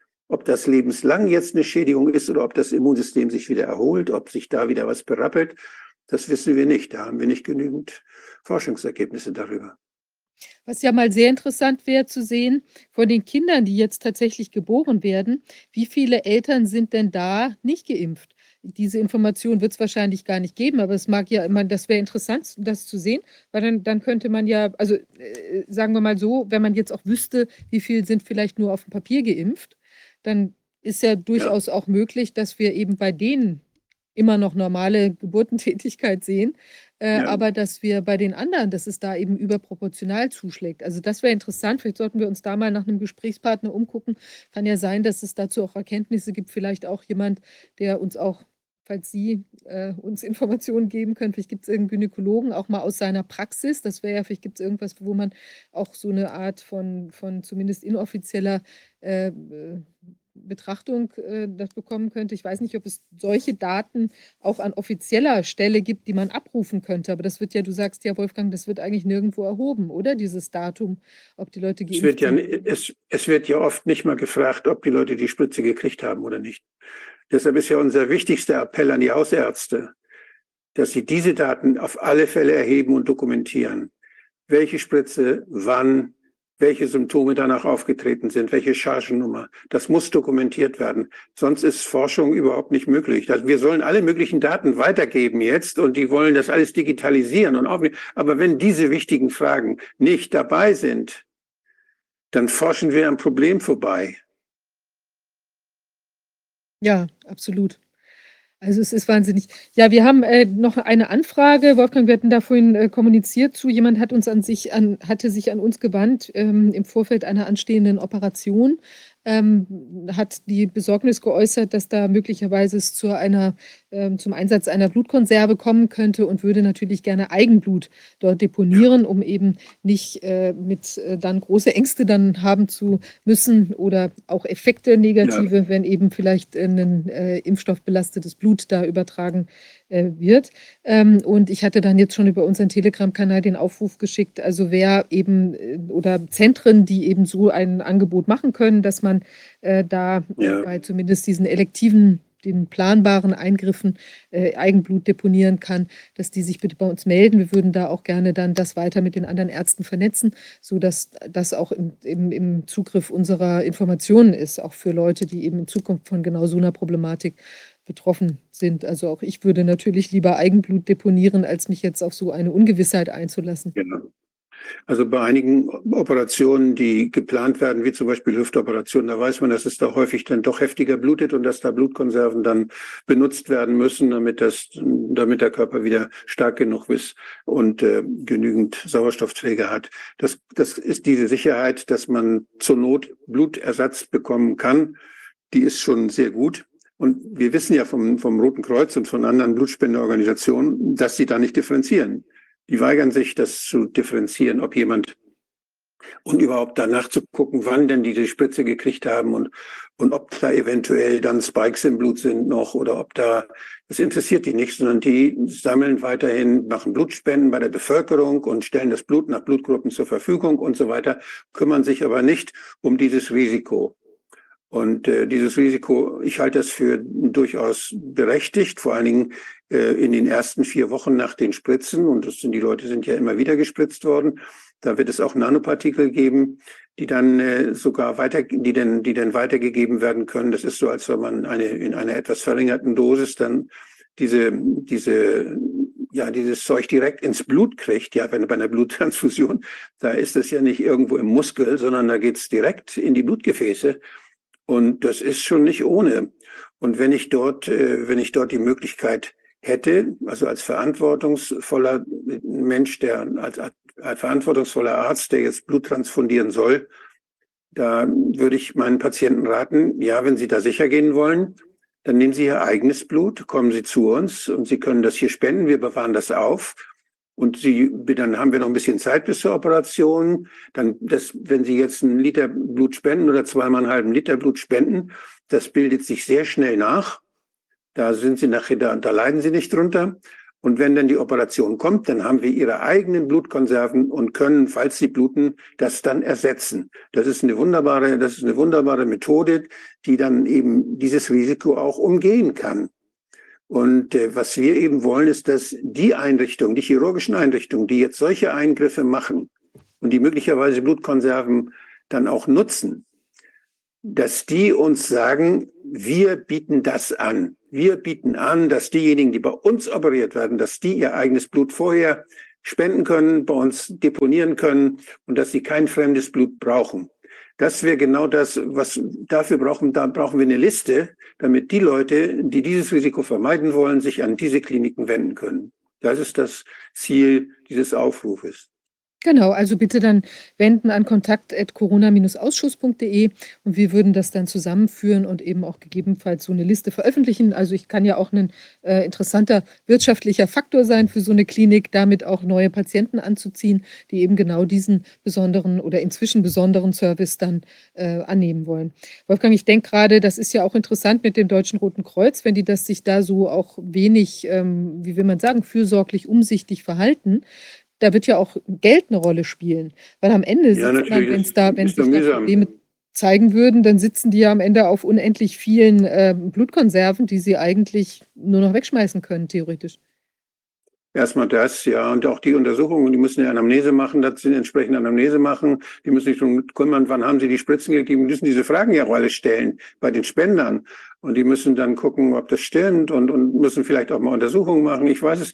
Also die müssen, wenn sie das garantieren wollen, wenn sie sich darum kümmern wollen, die Qualität ihrer Blutkonserven dann daraufhin auch noch verbessern wollen, dann wäre das sicherlich ein großer Aufwand. Und das scheuen die natürlich. Ob man sowas mal simulieren könnte, Wolfgang, dass man sagt, man macht jetzt mal irgendeine, man kriegt irgendeine Anwalts, ich, eines Anwalts, ja. eine Arzt. Musst du, Herrn Drosten, musst du Herrn Drosten fragen, der hat ja die Untersuchung für die, für die Blutspenden immer gemacht, der, der hat da ja gearbeitet, der kommt daher. Ja, mit diesem Professor Roth oder wie der hieß zusammen, oder? Ja, mit wem auch immer. Ist das nicht sein Doktorvater also, gewesen oder so? Es, also das wäre gut, da einen kritischen Transfusionsmediziner mal zu kriegen. Das wäre prima.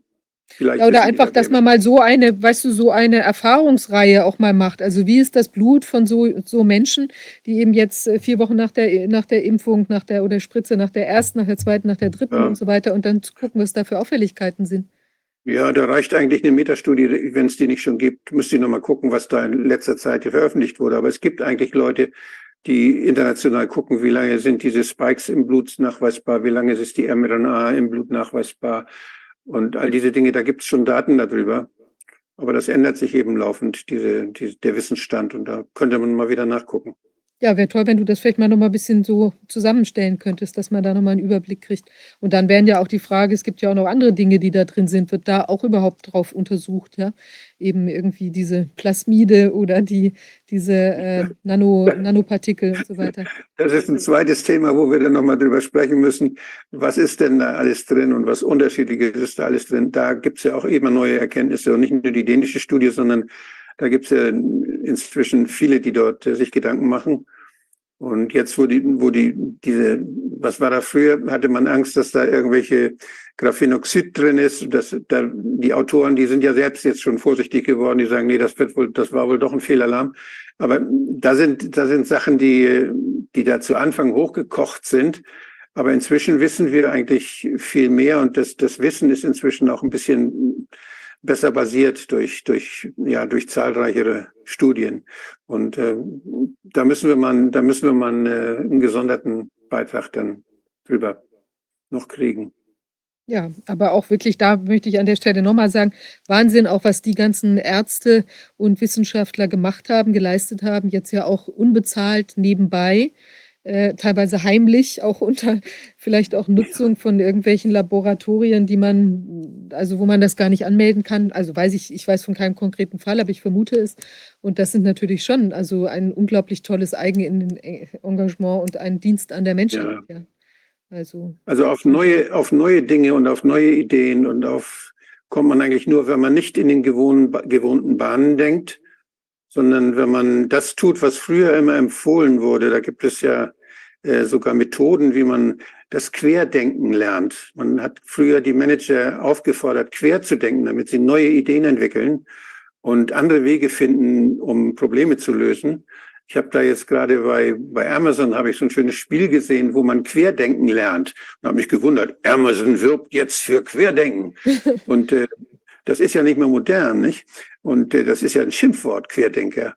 Früher war das also etwas, was man, was man eingefordert hat, dass ich die Entwicklung, auch was die Bedeutung von Wörtern angeht und, und die, die Konnotation, die mit, damit verbunden ist, die ist schon innerhalb kürzester Zeit, ist die schon wahnsinnig verändert und ist schon spannend, das zu beobachten. Ja, absolut. Ja, ähm, Frau Dr. Molche, toll, dass Sie hier uns äh, Rede und Antwort gestanden sind. Und Wolfgang, auch äh, dir danke, dass du da, dass ihr beide das jetzt hier vorgestellt habt. Diese, diese Orientierungshilfe finde ich wirklich wichtig, da die ganzen Informationen äh, zusammenzutragen. Wir verlinken das hier auch nochmal über einen Ausschuss. Und du sagst ja, das wird auch dann einfach aktuell gehalten, ständig ergänzt, ja. ja.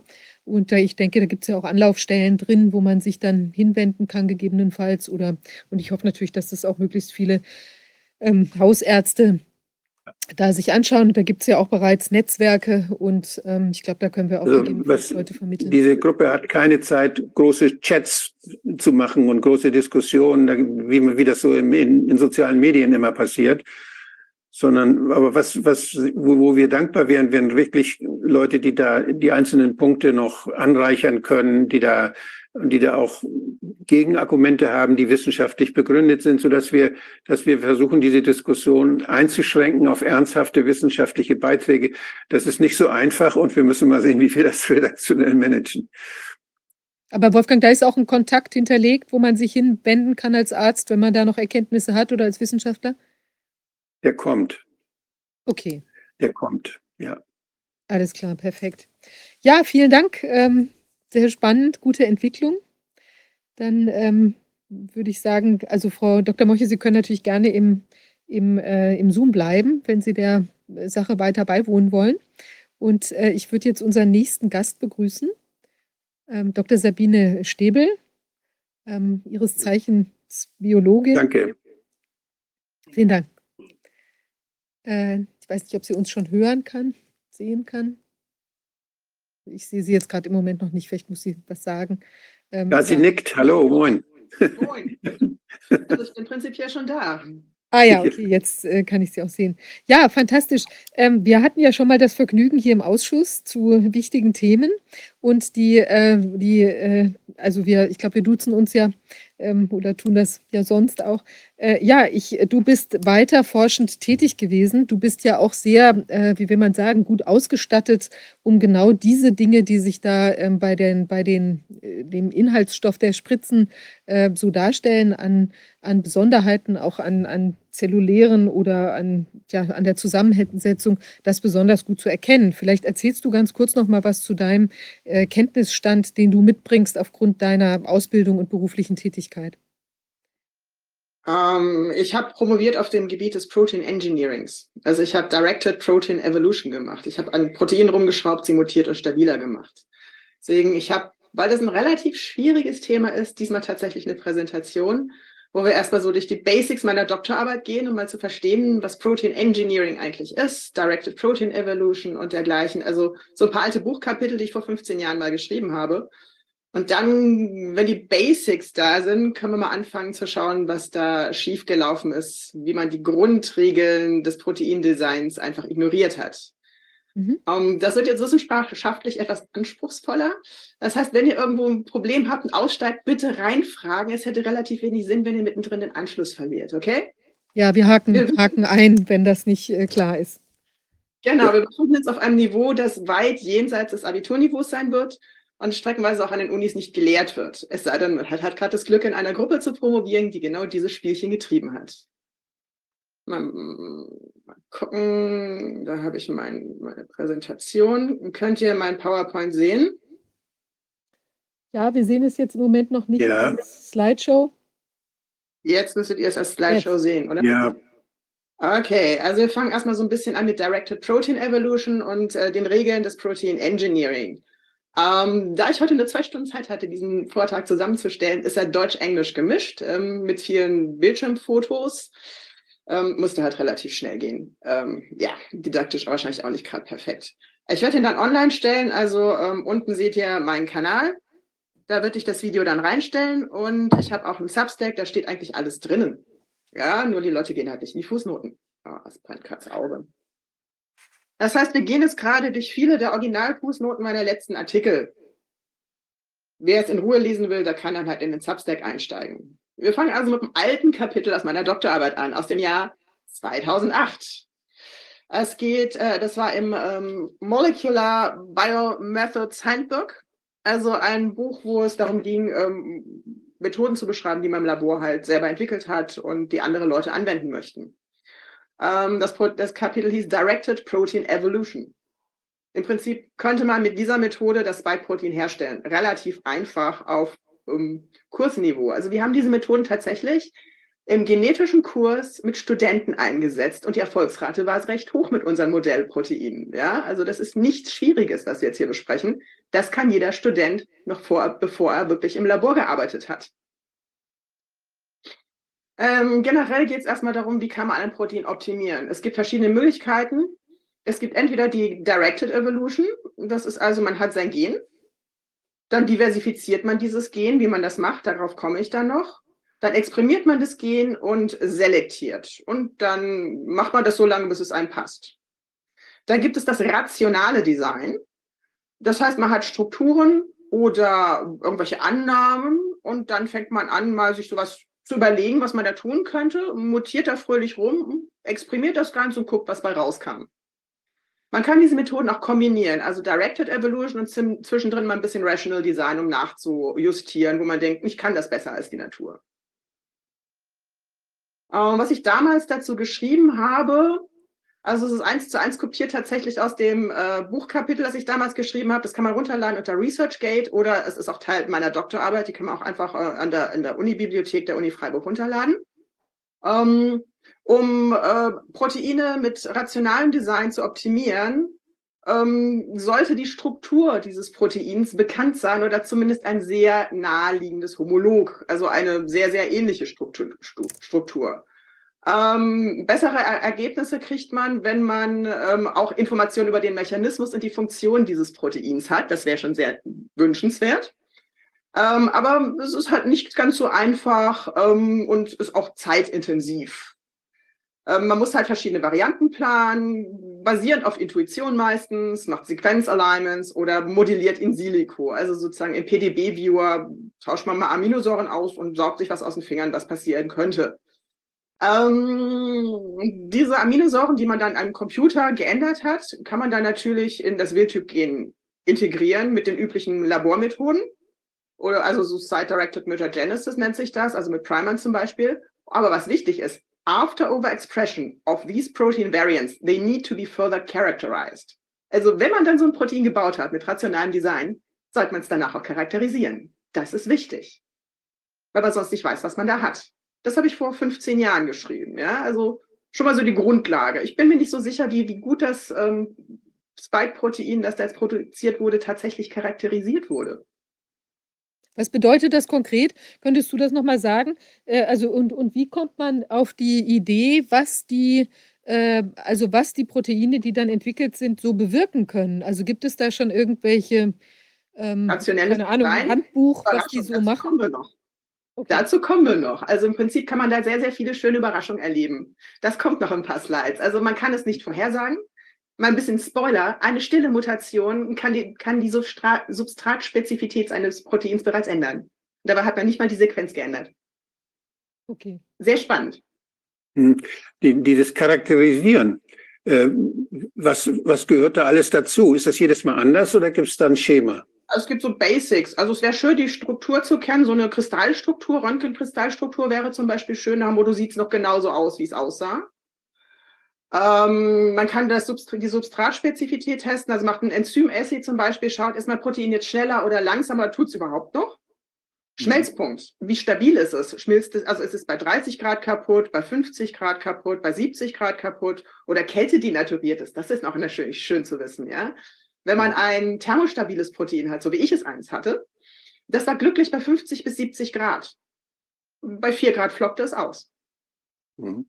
Kältedenaturierung ist extrem unschön in einem lebenden Organismus. Die Füße einer Frau gehen runter bis auf 7 Grad Celsius. Ja. Es sollte auch nicht bei 30 Grad schon denaturieren. Wir haben 37 Grad Körpertemperatur. Wäre auch schön, wenn es vorher denaturiert. Ja, fallen dann die Füße ab, sonst, ja. Ja, genau. Wir wissen nicht, wir kennen die Denaturierungspunkte des Spike-Proteins nicht. Weder den Kettendenaturierungspunkt noch den Wärmedenaturierungspunkt. Spannend. Mhm. Ja, was wir auch nicht wissen, sind zum Beispiel dynamische Gleichgewichte. Darauf komme ich später, es hätte jetzt keinen Sinn vorzugreifen. Ja? Aber Proteine bilden gewisse dynamische Gleichgewichte, die man kennen sollte. Wenn man die stört, wird es unschön. Dann flocken sie aus. Ähm, solche Basics sollte man halt einfach wissen. Spielt das da eigentlich eine Rolle? Die, so ein Protein ist ja nicht allein da. Das, das, das mischt sich ja dann unter andere. Ja, dazu kommen wir auch noch, nennt sich Live ah, ja. Edge. Das heißt, okay. es gibt gewisse Löslichkeiten oder Konzentration an Proteinen, wenn die überschritten werden, flockt es aus. Okay. Und dieses mhm. Ausflocken, Entschuldigung, was bedeutet das konkret? Es können sich von einfach nur Proteinklumpen, die irgendwo unmotiviert herumliegen, zu Amyloiden und Plaques alles Mögliche bilden. Mhm. Sollte man halt vorher charakterisieren, was sich dann halt bildet. Okay. Ähm, ich habe schon vor 15 Jahren geschrieben, despite the advances made in understanding protein structure and function, this knowledge is by far not sufficient to tailor amino acid exchanges. Also obwohl wir schon ziemlich viele Fortschritte gemacht haben, wissen wir nicht ansatzweise genug, um auch nur eine, äh, irgendeine Aminosäure auszutauschen, vorhersagen zu können, was dann passiert. From this angle, it is very appealing to use a random design approach, such as combinational strategies to search sequence space for beneficial mutations without prior knowledge of structure function. Also im Großen und Ganzen, es ist da doch sinnvoller, mm, per Natur zu mutieren und zu selektieren und gucken, was da rauskommt, ehe man ewig am Rechner sitzt und versucht, selber sich was auszudenken. Das habe ich dann auch gemacht. Also, dass diese, diese Ansatzweise, Proteine zu optimieren, nennt sich Directed Evolution. Da erinnern wir uns noch an dieses kleine Interview von ähm, Project Veritas mit diesem, ich weiß nicht, wie, wie dieser junge Mann hieß, ähm, der meinte, oh ja, Pfizer macht Directed Evolution. Damals habe ich diesen Artikel geschrieben nach dem Motto, wäre schön zu wissen, ähm, also wäre schön, wenn ihr wüsstet, was Directed Evolution eigentlich ist, was die da treiben. Directed Evolution hat ein paar Vorteile, die man echt nicht unterschätzen sollte, weil man muss die Struktur seines Proteins nicht kennen, wenn man Directed Evolution macht. Man muss auch nicht wissen, wie es funktioniert. Man muss keine Ahnung von Proteinfaltung haben. Und wenn das Protein nicht funktioniert, fällt es einfach aus dem Screening raus. Deswegen ist Directed Evolution immer Rational Design vorzuziehen. Man kann einfach weniger Mist bauen. Weil was nicht funktioniert, fliegt aus dem Screening raus. Sieht mir nicht so aus, als hätten die Directed Evolution gemacht bei der, bei der Entwicklung des äh, Impfspikes. Wie kann man jetzt ein Protein diversifizieren? Hm, da gibt es eine ganz einfache Methode. Man macht eine PCR. PCR kennen wir, ne? Diese PCR nennt sich Error-Prone PCR, also eine fehlerbehaftete PCR. Es gibt eine ganz einfache Methode, wie man Takt dazu bringt, das ohnehin Gammelenzym, es sowieso schon viele Fehler macht, noch mehr Fehler zu machen. Und zwar, indem man Mangan reinhaut. Einige der PCR-Testpuffer gewisser Firmen hatten Mangan in ihrem Puffer. Nur so als Hinweis sollte man vielleicht mal prüfen, weil dann wird die gammelige Takt noch gammeliger. Die macht an sich schon ziemlich viele Fehler die sich dann irgendwann summieren und mit Mangan drin wird es spaßig. Man kann also sich eine schöne Library basteln mit vielen, vielen äh, Gensequenzen, die unterschiedliche Punktmutationen haben. Hier ist das Paper dazu, Random Mutagenesis by Error-Prone PCR. Wenn es jemand nachkochen will, das ist eine relativ alte Methode. Das Paper ist zum Beispiel von 2010. Es gibt noch ältere Paper, die das beschreiben. In meiner Doktorarbeit gibt es eine Kochanleitung, wenn das jemand machen möchte. Ja? Fehlerbehaftete PCR, wie man das Ganze zusammenpipettiert. Und hier ist das PCR-Protokoll für den Cycler. Ist relativ einfach, kann man jeden Kurs machen. Mit diesem Pipettierschema kriegt es auch ein Student hin, was sie auch getan haben.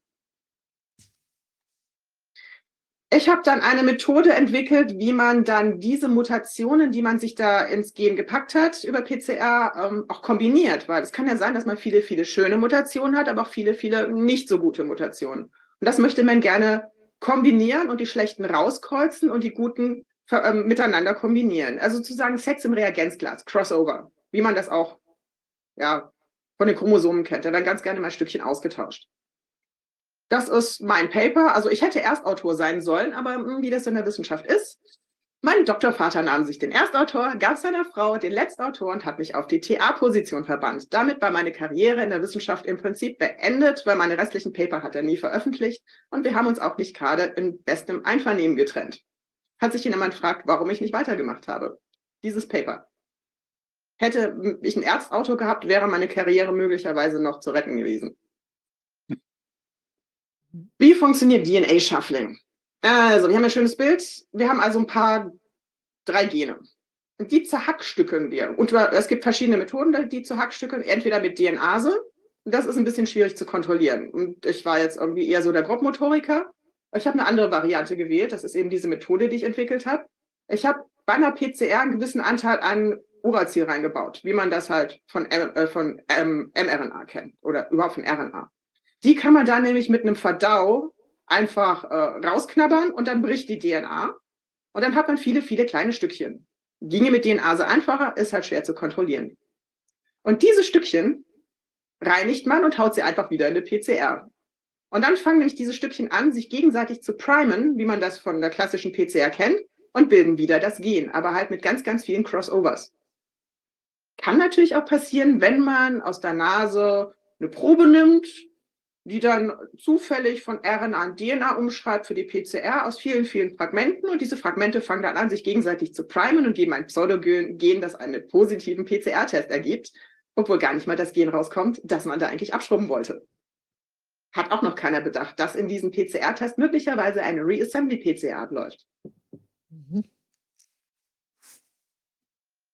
Wie sieht das aus? Also man baut halt Uracil ein in verschiedenen Konzentrationen und sieht, PCR läuft super. Also macht keinen Unterschied, ob ich da irgendwie groß Uracil reinpacke oder nicht.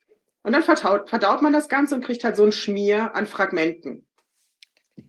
Die kann man dann, kann man sich so einstellen, ich hätte jetzt gerne so die Fragmentgröße oder eher lieber diese Fragmentgröße. Das ursprüngliche Gen hatte 600 Basenpaare. Also da ist nichts mehr übrig, das ist alles verhackstückelt. Da ist kein Original mehr übrig.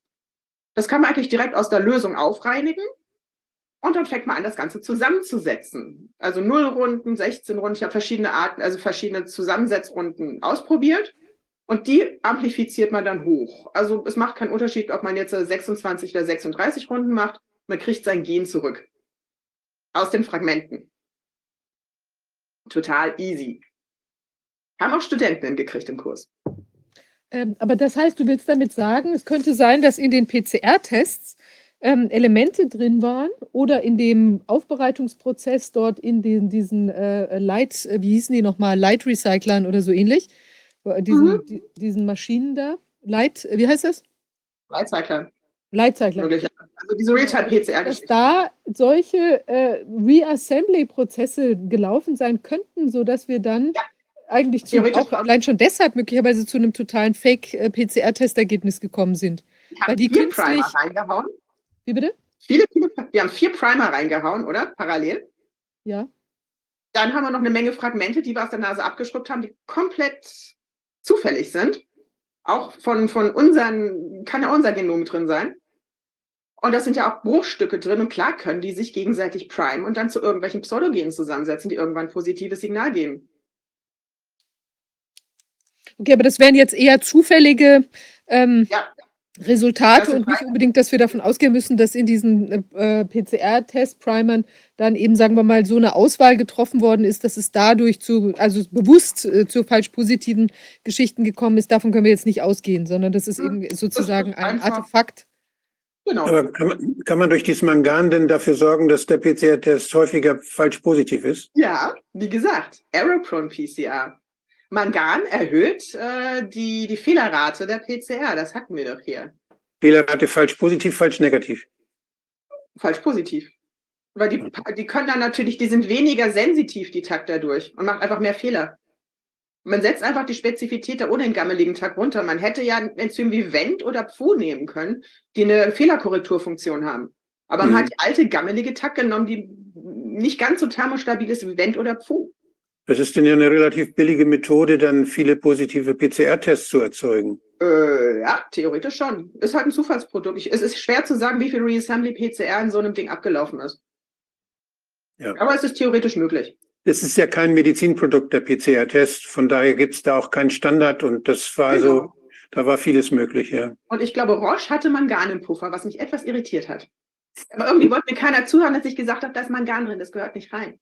Und Im PCR-Puffer gehört kein Mangan. Nein, nein, nein, nein, nein. aber Roche hat das ja nicht gemacht. Das war ja T, wie hieß sie noch? T, Mo, Keine Ahnung, man muss halt die Puffer angucken. Und in irgendeinem Puffer, den ich da vor zwei Jahren mal angeguckt habe, im Beipackzettel war Mangan drin. Ja. Also da Also sollten wir das auf jeden Fall noch mal sicher rein. Wenn ich da noch mal kurz was sagen darf, also wir wissen ja mit dem Tipmolbiol, ja, die, die haben ja, da hat ja äh, Roche diesen, diesen Weltvertrieb gemacht für diese Kleinstfirma, die da also im Vergleich zum, oder sagen wir mal angesichts der Tatsache, dass Roche tatsächlich sich die Mühe macht, für die den Weltvertrieb zu machen. Und die haben ja da, äh, ich glaube, 16, 16 Millionen Euro Umsatz gemacht, dann, also ich glaube, vor der Krise und äh, mit irgendwie, ich glaube, 8 Millionen Reingewinn. Und danach waren die plötzlich bei 80 Millionen oder so, aber das sind ja immer noch unglaubliche Peanuts für Roche. Und ich hatte ja schon mehrfach erwähnt, da waren ja an der gleichen Stelle hier in Berlin, da waren ja drei, vier andere Firmen, wo die gleichen Personen, dieser Olfert Land und andere beteiligt waren. Ähm, jedenfalls immer federführend Olfert Land, äh, als Geschäftsführer, Gesellschafter und was immer. Und die waren alle so strukturiert, dass sie ja keine, ähm, die mussten ihre Bilanzen nicht veröffentlichen, weil die entweder zu wenig äh, Mitarbeiter hatten oder vor allem zu wenig Mitarbeiter und noch ein drittes Kriterium nicht erfüllten und dann mussten die keine Bilanzen veröffentlichen. Ist also auch vorstellbar, dass diese Firmen in Wahrheit einen sehr, sehr großen Umsatz machten ähm, und dadurch das eben für Roche dann sehr interessant war, weil die machten alle quasi in dem gleichen Feld, waren die tätig. Die einen machten dann mehr so im Tierbereich, PCR, aber das wissen wir ja gar nicht, was die gesamte Struktur oder Palette der, des, der Produkte war. Und natürlich ist auch möglich, dass Roche noch an allen möglichen anderen Firmen auch im Hintergrund mitgewirkt hat. Also da wäre auf jeden Fall nochmal sehr interessant, sich diese, diese ganzen Beimischungen bei den verschiedenen PCR-Konstellationen anzuschauen. Und gerade wenn Roche da in dieser Form, mit Ma Mangan im Gange war, äh, finde ich, ist das nochmal ein neues, äh, sehr interessantes Feld der Recherche. Also falls da irgendjemand Doch. dran sein sollte, Vor allem, Zuschauern. weil meine Generation noch weiß, wie man Tag selber reinigt und den Puffer selber mischt. Weil ich habe angefangen zu promovieren, als da noch eine Lizenzgebühr drauf war. Das heißt, man hatte seine E. coli-Kulturen, die TAC produziert haben und hat teilweise sogar einfach nur E. coli-Kulturen draufgeschmissen auf die PCR, wenn man nicht mit E. coli gearbeitet hat. Das konnten die Pflanzen- und der Mausleute machen. Die haben einfach statt paar TAC in die PCR zu packen, eine E. coli-Kultur mit TAC reingeworfen. Mhm. Aber man konnte sie auch sehr, sehr einfach reinigen, in großen Mengen, hat sich die Lizenzgebühren gespart und hat den Puffer selber gemischt. Das heißt, die Leute 40 plus wissen noch, wie man selber einen PCR-Taktpuffer mischt und was reingehört und was nicht. Die jüngere Generation nicht. Die haben halt den billigen, die billige Tack gekauft und den Puffer dazu. Die gucken da nicht drauf. Aber die Älteren wissen noch, wie man, was in den Taktpuffer gehört und was nicht. Und ich denke mal, der Typ ähm, ist schon eher meine Generation. Das Ja, ist spannend, äh, weil die Land, Firma das wurde ja, irgendwie- die wurde ja dann später von Roche auch übernommen. Genau, Und, die ist äh, gekauft worden. Ich kann mir vorstellen, dass ein großer Konzern, der seinen Ruf nicht schädigen möchte, dass der erstmal jemand anders machen lässt und ausprobieren lässt und dann äh, mal guckt, ob es läuft oder nicht, bevor er sagt, das ist meins. Ja, man muss sowohl bei der Mangan als bei der Magnesiumkonzentration höllisch aufpassen. Der Aeroprone PCR kann man mit Mangan machen und wenn es nicht reicht, haut man noch ein bisschen mehr Magnesium rein. Man musste also vergleichen, was waren die alten klassischen PCR-Puffer Ende der 90er und was hat man verändert. Und Mangan und Magnesium sind so ein paar Kandidaten, wo ich sagen sollte, hm, ja, sollten nicht zu viel davon drin sein. Das ist dann auffällig. Ganz abgesehen davon, dass Wendt und Fu viele Zyklen, die 36 Zyklen gut vertragen, TAC aber nicht. Also TAC ist tatsächlich zwar ein thermostabiles Enzym, kriegt aber ab 25 Zyklen halt auch schon Probleme. Wendt und Fu sind thermostabiler. Das heißt, man hätte tatsächlich 36 Zyklen mit Wendt wahrscheinlich relativ gut durchziehen können, aber nicht mit TAC, weil diese Probleme hatte ich bei der Reassembly PCR. Ich habe erst versucht, die mit TAC zu machen. Dadurch hatte ich aber viele, viele Fehlzusammensetzungen über den Poly-A-Schwanz. TAC macht einen Poly-A-Schwanz. Und der kann natürlich primen. Ich glaube, Der das, hat mir mal meine Gene zerschossen. das wird jetzt zu kompliziert. Okay, was heißt TAC? Ja, Also genau. die, das ist die, dieses Enzym, das man verwendet, um PCR zu machen. Wendt und Fu machen keinen Poly-A-Schwanz. TAC hängt noch ein Poly-A-Schwanz dran. Was Und ist der der Poly-A-Schwanz? Also äh, hinter das Gen werden noch mal ein paar A's gesetzt. Jetzt musst du fragen, was ist ein A? Nee, das geht zu weit. Genau, aber das ist halt so ein, da wir auch die Kamera mal gucken, weil die können sich dann nämlich auch noch primen. Ja. Das war also TAC okay. war keine gute Wahl dafür. Also ich Generell. verstehe auf jeden Fall, dass, dass es hier eben äh, sozusagen Artefakte geben kann, äh, wenn, ich, wenn ich hier mit bestimmten äh, dieses Polymerase, das ist das, das ist das, was du meinst, also quasi diese TAC- oder Vent-Polymerase, wenn ich da dieses Enzym, dieses identifizierende Enzym einsetze, dann kommt es eben darauf an, was setze ich da ein und was machen die jeweils für Artefakte und ich müsste es theoretisch reinigen durch eben dieses Hinzufügen von dieser, von der E. coli oder von irgendwas anderem. Und wenn ich das nicht tue äh, oder nur mit einem genormten Reiniger arbeite, dann kann ich eben da Kunstprodukte oder falsch positive äh, Ergebnisse bekommen, richtig? Also ein Reinigen im Prinzip brauchst du da nicht. Ja, das Problem ist, das, was sie aus der Nase abgekratzt haben, sind halt auch unsere DNA-Fragmente und die sind komplett zufällig und die können sich primen. Mhm. Und gegenseitig, also man hat ja, man hat ja das, was man da aus der Nase gekratzt hat, nicht aufgereinigt auf nur diese ähm, Viren-DNA, äh, RNA, sondern man hat die reverse Transkriptase-Reaktion auf die RNA direkt auf die Probe gesetzt. Ja. Und da ist natürlich auch unsere körperliche RNA drin. Und diese Fragmente können sich mischen, gegenseitig Prime- und Pseudogene bilden, die eine positive PCR erzeugen können. Okay, alles klar. Genau. Und ohne Reinigungsschritt ist einfach blöd. Damit hat man sowieso dieses Reassembly-PCR-Artefakt. Aber wer hat außer mir irgendwann mal Reassembly-PCR gemacht? Das ist echt exotisch. Das macht kaum ein Mensch. Das ist eine sehr, sehr seltene Methode. Wie auch immer, das Gen setzt sich wieder zusammen und dann sieht man hier auch sehr schön, ähm, wie sich das dann kreuzen kann, dass man dann aus zwei, vier, sechs, acht, zehn verschiedenen äh, ursprünglichen Genen oder so dann einfach Crossovers kriegt und verschiedene Gene. Mhm. Okay, wie kann man dann, wenn man sein Gen diversifiziert hat, selektieren? Und jetzt wird's lustig. Phage Display, das habe ich von Wikipedia. Haben wir auch mit Studenten gemacht. Sehr lustig. Phagen sind Bakterienviren.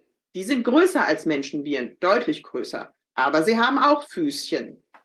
Diese Füßchen kann man ersetzen mit anderen Füßchen, zum Beispiel dem Spike-Protein. Die Information für die Füßchen ist ja in der DNA des Phagen kodiert. Man kann jetzt also den Phagen sagen, deine Füßchen sind hässlich, ich möchte, dass du das Spike-Füßchen dran packst. Und dann hat man da eine Bibliothek von Phagen mit vielen verschiedenen Spike-Füßchen, die man sich mit Error-Prone PCR mutiert hat. Und dann kann man sich ein Ziel aussuchen. Das ähm, packt man auf solche Plastikröhrchen. Man kann dafür zum Beispiel ACE2 nehmen. Und dann selektiert man, welche Phagen binden denn besonders gut auf bestimmte Typen von ACE2. Die anderen wäscht man runter und wirft sie weg. Und dann ist das Gen, das besonders gut bindet, ist ja in Phagen kodiert. Man vermehrt seinen Phagen also in E. coli und guckt mal, welches Gen habe ich denn bekommen? Und dann kann man diese Runden ein paar Mal drehen, zwischendrin schaffeln, mutieren, schaffeln, bis man halt einen, Spike bekommen hat, das ganz besonders gut an ganz bestimmte Typen von ACE2 bindet. Page Display haben wir mit Studenten gemacht. Ist ganz einfach.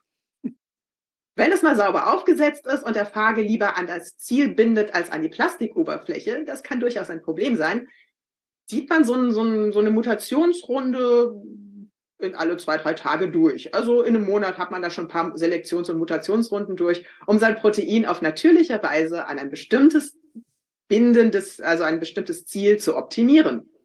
Total einfach. Auf S1-Niveau. Man braucht dafür kein Sicherheitslabor. Das kann jeder Student.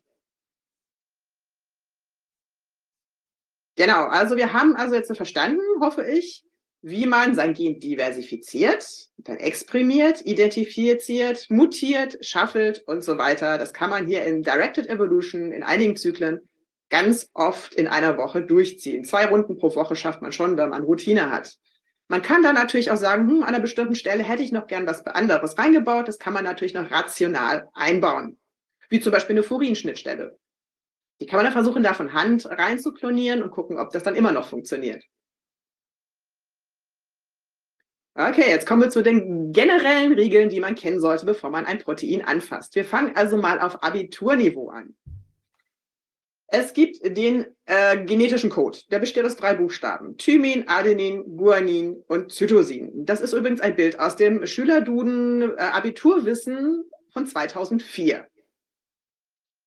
Es gibt verschiedene genetische äh, Triplets, die jeweils für eine Aminosäure äh, kodieren können. Das sehen wir hier. Zum Beispiel Serien hat U, C, U, G, A, äh, CAG. Also hat insgesamt vier verschiedene Codes, die für Serien kodieren können. Ja? Oder nehmen wir hier mal Methionin hat nur einen Code. Valin hat zwei, auch vier. Ja? Dieses, dieses Rädchen lernt man irgendwann mal im Abitur. Das klingt erstmal ganz einfach. Dann gibt es aber einen kleinen Haken. Diese Codon-Usage, ähm, die werden unterschiedlich häufig verwendet. Da, früher gab es das im NLB-Katalog so hinten eine Tabelle, wo man geguckt hat, hm, E. coli verwendet ein bestimmtes Codon zu 5%. Ich möchte jetzt aber in Hefe wechseln. Wie ist es denn da? wenn es dann steht, Hefe verwendet das sehr häufig, musste man sich überlegen, sollte vielleicht in derselben Häufigkeit verwendet werden wie bei Hefe, sonst könnte sich mein Protein ändern. Oder wenn, wenn man zufälligerweise eine sehr seltene Aminosäure in Hefe hätte, würde es einem die Hefe umbringen, weil man diese tRNAs aufbrauchen würde. Man muss also extrem schauen, dass die Verwendung dieser Codons, ja, die wir haben, es gibt da 64 Stück, die sollten in der Frequenz zum jeweiligen Organismus passen, sonst kriegt man Stress. Mittlerweile ist das relativ komfortabel. Da gibt es Webseiten zu, da kann man sich dann die jeweilige Frequenz für den entsprechenden Triplet-Code angeben lassen in Prozent. Das sollte man anpassen. Ähm, hergestellt wird ein Protein mit Ribosomen. Das ist auch wieder Schülerduden Biologie 2004, Seite 203, der genetische Code. Also das Ribosom sitzt dann auf dieser RNA drauf und dann kommen hier die tRNAs und liefern, die dekodieren also dieses Triplet und liefern die entsprechende Aminosäure an. Und dann baut sich nach und nach das Protein zusammen. Die Sache ist, es beginnt schon zu falten, während es aus dem Ribosom rauskommt. Wir sind immer noch im Schülerduden, also immer noch Abiturniveau. Und wenn man sich das hier mal so anschaut, die Regulation einer, eines, äh, einer Proteinproduktion, da gibt es hier so kleine Fragezeichen. Schnell, langsam, schnell, langsam, schnell, langsam. Der Schülerduden deutet schon an, dass die Geschwindigkeit dieser Produktion durchaus Einfluss auf die Faltung haben könnte. Wir befinden uns immer noch auf Abiturniveau. Man hätte also darüber nachdenken sollen, wenn ich die Geschwindigkeit der Transkription des Ribosoms ändere, könnte das möglicherweise Einfluss auf meine Proteinfaltung haben? Mhm. Und dann schauen wir doch mal in ein Paper von 2019. Nature and Regulation of Protein Folding on the Ribosome. Das, was im Schülerduden angedeutet wurde, steht hier explizit drinnen. Ja? Also, die, die Polypeptidkette des Proteins, die bildet sich schon, während sie gebildet, also produziert wird vom Ribosom. Das nennt sich kotranslationales Falten. Und ähm, da muss man sehr, sehr vorsichtig sein, weil wenn, wenn zu viel aus dem Ribosom hinten raushängt, könnte sich was fehlfalten. Also das ist sehr, sehr genau reguliert von der Geschwindigkeit, damit nicht zu viel Peptidkette hinten raushängt, sodass es optimal faltet. Soweit könnt ihr mir noch folgen, ja? Ja. Genau. Das heißt, das ist evolutionär extrem konserviert, die Geschwindigkeit. Stellen, die sehr schwierig zu falten sind, werden langsamer produziert, damit das Protein Zeit hat zu falten. Wenn man da schnell durchrauscht, kann das ganz böse schiefgehen. Das kann man auch wissenschaftlich schön ausdrücken, ja. Also, wenn die Geschwindigkeit der Übersetzung schneller ist als die Geschwindigkeit der Faltung, dann gibt es ähm, fehlgefaltete Zwischenprodukte. Das ist schlecht, weil die flocken dann aus. Und die müllen einem die Zelle zu. Unter Umständen als Inclusion Bodies, dann werden die irgendwo in einer dunklen Ecke der Zelle einfach abgelegt und müllen die voll. Mhm. Ähm, genau. Ähm, deswegen ist es vorzuziehen, dass die äh, Translationsrate eher ähm, reduziert wird. Reduced relative to that of folding. Also langsamer produzieren ist okay, Schneller produzieren sollte man lieber vermeiden. Was haben BioNTech Pfizer gemacht mit ihrer Codon-Optimierung?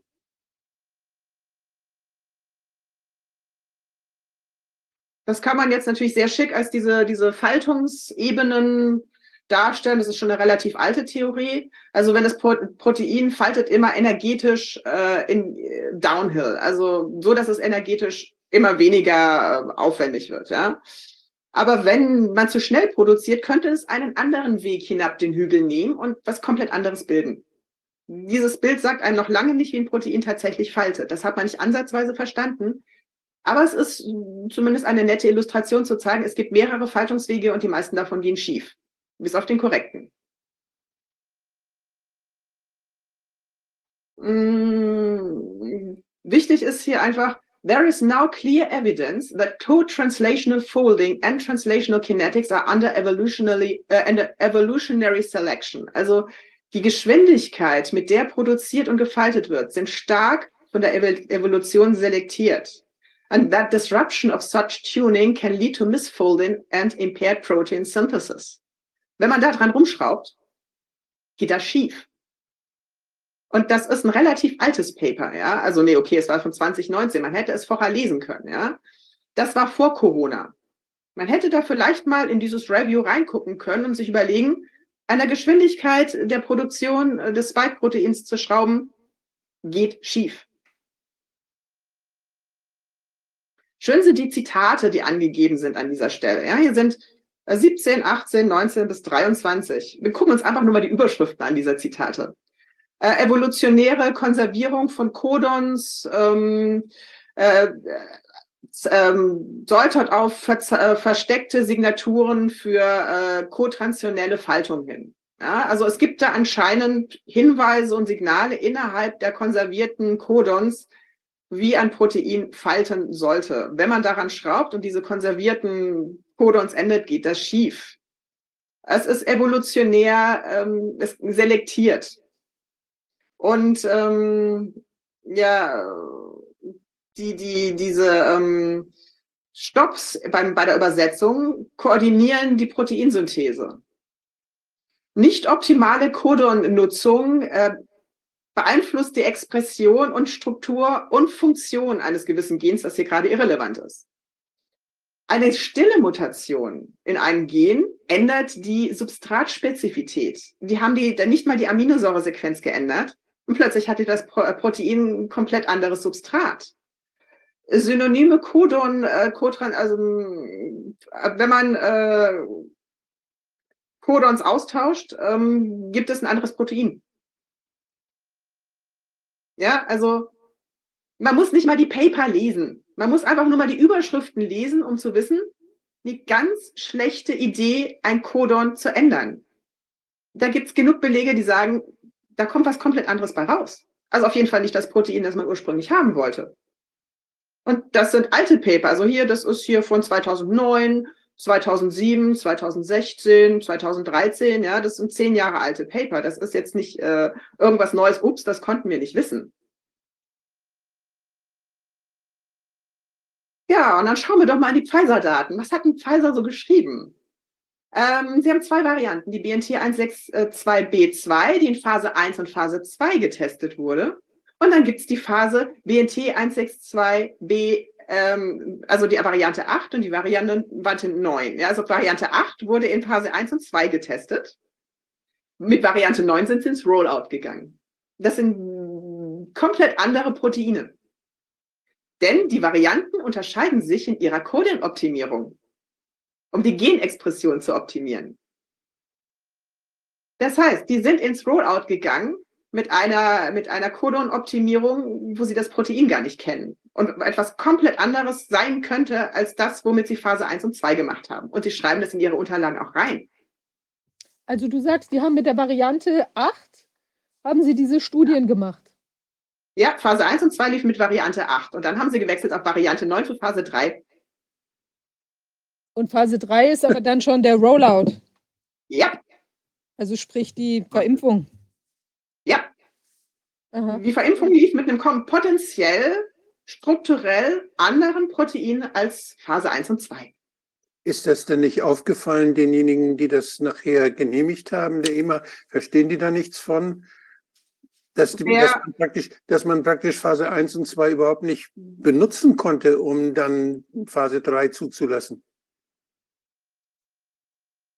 Wie viele Protein Engineers haben sich zu diesem Thema bisher geäußert? Das Schöne ist ja, Ugo hat es ja selbst in seinem Zeugs geschrieben, ne? in seinem, seinem Project Lightspeed. Ja? Also die haben, das ist jetzt zum Beispiel ein Zitat aus Project Lightspeed. Die Nukleotidsequenz, jetzt habe ich hier irgendwie genau, für den knubbeligen Stachel war leicht verändert worden, um die Produktion durch die Körperzellen zu optimieren. Der Impfstoff mit der Bezeichnung BNT 162 B29 war gerade erst an Mäusen getestet worden und Blutproben der Nager waren an Muik geliefert worden. Die Ergebnisse waren eindeutig. Er hatte weit, eine weitaus bessere Antikörperreaktion ausgelöst als das sehr ähnliche mRNA-Konstrukt BNT 162 B2.8, das bereits als Kandidat für die klinische Studie ausgewählt worden war. Ja. Es hat es selbst geschrieben, Project Lightspeed, Seite 233, Ugos eigenes das heißt, Da ist der, der, das bessere, Anti, bessere Antikörper äh, Antigene, das heißt ja eigentlich nur, dass es mehr waren. Aber was für welche das waren, sagt es ja nicht. Genau. Es gab eine heftigere Reaktion auf ein Protein, das eigentlich identisch sein sollte. Ja, und die waren die nicht identisch. Die, die waren aber nicht identisch, nur das war mehr davon. Schwer zu sagen. Wir wissen nicht, ob es mehr ist. Es gab eine heftige Reaktion, die kann A dazu, daran liegen, dass es mehr war. So. B, es war ein anderes Protein. Ja. Aber wissen also wir können aktuell, was sich hinter Wir können aktuell nicht mal sagen, ob, die, ob diese beiden Proteine B28 und B29 überhaupt identisch zum natürlichen Spike sind. Es könnte sich um, tatsächlich um drei verschiedene Proteine halten, handeln. Hat man ja nicht charakterisiert. Also wir wissen nicht, was charakterisiert ist als Variante 8 und 9 und auch an die vorgängigen oder was immer. Wir kommen noch dazu, wir kennen nicht mal die Struktur des Spike-Proteins. Dann können die doch aber auch nicht den Inhalt der Spritzen irgendwie analysieren und, und standardisieren und, und kontrollieren, ob in den Spritzen immer das Gleiche drin ist, wenn man das nicht mal weiß, wie es aussieht, was da drin sein soll. Wir sagen, Sie kennen das Endprodukt nicht, das vom Körper produziert wird. Die RNA an sich können Sie ja schon charakterisieren in der Spritze, ist ja die RNA. Das Problem ist, Sie wissen nicht, was aus dieser RNA letztendlich gebildet wird. Weil, wie gesagt, eine stille Mutation, eine einzelne stille Mutation in einem Protein, die die Aminosäuresequenz nicht verändert, kann zu einer anderen Substratspezifität führen und das weiß man seit Jahren. Also nochmal, die RNA, das kann immer dieselbe sein? Nee, die RNA hat ja andere Codons. Die haben ja die Codons unterschiedlich optimiert, weil jede Aminosäure hat ja bis zu vier, fünf verschiedene Codons, mit denen sie kodiert werden kann. Ja. Wir haben also sehr, sehr viele Möglichkeiten, die zu verändern wird eine Mutation schon die Spezifität ändern kann. Und die haben um die, ich weiß nicht, da kommen wir noch dazu, um die 25 Prozent oder so am GC-Gehalt gedreht. Ich habe keine Ahnung, wie viel Codons sie geändert haben, aber mehr als eins sicherlich. Also wir können aber nochmal zum Verständnis, wir können diese Variante 8 und Variante 9, also wir haben wahrscheinlich von der Variante 8 keine Nachweise, weil wir das nicht, äh, wir haben keine Probe, wo das jetzt drin wäre. Aber Variante 9 müsste ja das sein, was an, bei den Leuten verspritzt worden ist. Ähm, genau. Und, und, wir können theoretisch diese Variante 8, die können wir schon sequenzieren, aber wir wissen eben nicht, weil da so viele äh, ähm, quasi Unbekannte drin sind in dieser äh, in den Codons, also das sind ja irgendwie die Anhänge oder äh, also die, die, weiß ich nicht, die ganzen Geninformationen oder so, die, äh, die sind unter Umständen so unterschiedlich, dass wir oder so unbekannt, dass wir nicht wissen, was das dann im Körper macht. Ja, wir können also Variante 8 nicht sequenzieren, weil davon, das ist, das ist die ähm, Phase 1 und Phase 2 Medikation. Diese Vials haben wir nicht. Genau. Genau, wir können nur Variante 9 sequenzieren. sequenzieren. Und dann wissen wir aber trotzdem nicht, weil da so viele Unbekannte drin sind, was es tatsächlich jetzt im Körper macht, was das genau für genau. eine Expression ist oder was immer. Weil das genau. gar nicht wir gibt in der nicht, Natur. Was für ein Protein bei rauskommt. Das wenn ist nicht diese, charakterisiert. Wenn man diese beiden Varianten aber in Silico hat, äh, kann man das, nützt das was? Kann man das irgendwie dann reproduzieren? Es ist unmöglich, aus einer Gensequenz die Proteinsequenz vorherzusagen, nicht mal mit Deep Learning. Dazu kommen wir auch noch. Hm. Mhm. Hier sehen wir aus dem Kevin McKernan Paper, wie viel am GC-Gehalt geschraubt wurde. Also hier haben wir äh, das natürliche Spike-Protein, 36% GC-Gehalt. Pfizer BioNTech 53% GC-Gehalt, Moderna 61% GC-Gehalt. Da wurde ordentlich an den Codons geschraubt. An sehr, sehr vielen Codons geschraubt. Und wenn man sich das anguckt, lernt man im ersten Semester ähm, Einführung in die Genetik. RNA bildet Sekundärstrukturen. Das ist die natürliche Sekundärstruktur des SARS-CoV-2 RNA. Und so ein bisschen einfach gestrickt sieht hier mal Moderna und Pfizer-BioNTech aus. Das heißt, die RNA, die übrigens über ihre Struktur durchaus regulatorische Funktion haben könnte bei der Produktion des Proteins, weil natürlich so Knubbel irgendwie schlechter durch das Ribosom gehen könnten als äh, so einfach gestrickte ähm, Strukturen, ähm, beeinflusst die Geschwindigkeit und den Rhythmus der Produktion des Proteins. Geschwindigkeit der Proteinproduktion und nur über die Änderung der Codons können Sie schon das komplette Protein verändert haben. Mhm. Und das sind Anfängerfehler. Das weiß jeder, der im Labor arbeitet. Wenn man Codon austauscht und den Organismus wechselt, Vorsicht, das kann ganz bös schiefgehen. Mhm. Das sind wirklich Anfängerfehler, die jeder im Labor weiß. Mhm. Dann schauen wir uns doch mal an, was in diesem Paper, das ich vorher erwähnt habe, hier dazu steht. Um, as, a, as a consequence of the degeneracy of the genetic code, mRNA sentences are able to contain information beyond that of the primary polypeptide sequence. Also, weil dieser genetische Code halt diese verschiedenen Möglichkeiten hat äh, zu codieren für eine Aminosäure, könnte es sein, ähm, dass es da jenseits der Primärsequenz, also der Aminosäuren, halt noch irgendwelche Informationen gibt, die da halt über die Verwendung dieser ähm, Codons mit reinkodiert sind. Ähm, und äh, diese Kapazität, also die Fähigkeit, uh, this capacity has been found to encode modul modulations in the rate of translation through several non-mutually non exclusive mechanisms. Also dadurch, durch diese Codierung hat man halt ähm, die Translationsrate kontrolliert in der Natur. Schlecht, da was dran rumzuschrauben. Um, some codons are associated with slower translational kinetics, also manche Codons sorgen dafür, dass es langsamer läuft. Uh, moreover, codon usage is under evolutionary selection. Conserved clusters are rare codon, uh, of rare codons are often associated with the boundaries between folding domains, including pauses in translation that can facilitate the folding of preceding domains. Also die Codon Usage ist sehr, sehr stark evolutionär selektiert. Seltene Codons sorgen dafür, dass besonders an schwierigen, also an, an Grenzstellen des Proteins, äh, die Translation mal kurz pausieren kann, damit es in Ruhe falten kann. Variations of mutations in the tRNA pool between tissues or in response to the cellular environment or the onset of disease will also modulate codon optimal, uh, optimality. Also, ähm, ja, also in den, in den Geweben unterscheidet sich durchaus mal so die Ausrüstung der tRNA. Also in der Leber könnte die, die Codon-Usage anders sein als im Herzen oder ähm, in anderen Organen. Das weiß man vom, ähm, äh, von der Seidenraupe seit den 70er Jahren, dass es da Unterschiede in, in der Codon-Usage in unterschiedlichen Organen gibt. Bei Menschen hat man das leider noch nicht untersucht. Also, das ist doch, das ist doch irgendwie, wenn, wenn man das verstehen will als Laie, da sind bestimmte Ausdrücke, da sind bestimmte Informationen. Und je nachdem, in welcher Umgebung und wie lange und, und wie oft und je nachdem, wie diese Informationen verwendet werden, wird jedes Mal was anderes verstanden und auch was genau. anderes und auch was anderes getan. Genau. Das heißt, die Umgebung, die nimmt diese Informationen auf, je nachdem, was ihr gerade wichtig ist oder was sie gerade toleriert oder was sie nicht toleriert.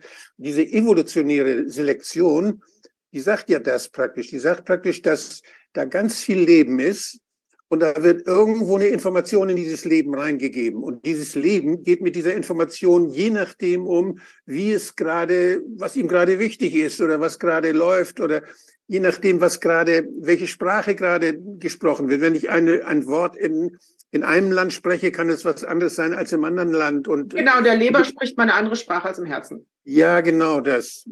Also da wird irgendein ein Begriff wird da hineingegeben oder eine Information. Und je nachdem, wann sie kommt, wer sie anhört und wer da sonst noch zuhört, wem es passt, wem es nicht passt, der gibt seinen Senf dazu und dann wird da jedes Mal was anderes produziert. Das ist auch eine Sparmaßnahme. Man hat im Prinzip ein Gen, ja. ja. Und mit diesem einen Gen kann man in verschiedenen Organen leicht modifizierte Proteine herstellen. Theoretisch. Ja. Beweise dafür gibt es noch nicht, aber theoretisch wäre es möglich, mit einem Gen in verschiedenen Organen aufgrund der unterschiedlichen tRNA-Ausstattung unterschiedliche Proteine zu produzieren. Wahnsinn. Ja. Ja, und das hätte man vielleicht vorher wissen sollen. Richtig nicht gut. Also für die Leute, die nicht gerne Text lesen, gibt es das in dem Paper dann auch nochmal als Bild. Also wir haben eine Sequenz und die, da kann man die mRNA modulieren und wenn man die verändert, dann ändert das die, die Übersetzungssequenz Kinetik und dann kann da was komplett anderes bei rauskommen. Also die, dann gibt's halt noch Chaperone, die da eingreifen können, also Faltungshelferproteine, da kommen wir auch noch zu, da haben sie auch mal unter Umständen ein Problem. Und äh, das ist schon relativ komplex, wenn man da an der Sequenz rumdreht, kann alles durcheinander geraten. Und man kriegt was, entweder nur Schrott raus, der, der irgendwie ausflockt, oder unter Umständen ein Protein, das ganz andere Dinge tut was nicht untersucht ist. Also ist alles hypothetisch im Moment. Es wäre theoretisch anhand der bekannten Literatur vor Corona durchaus möglich.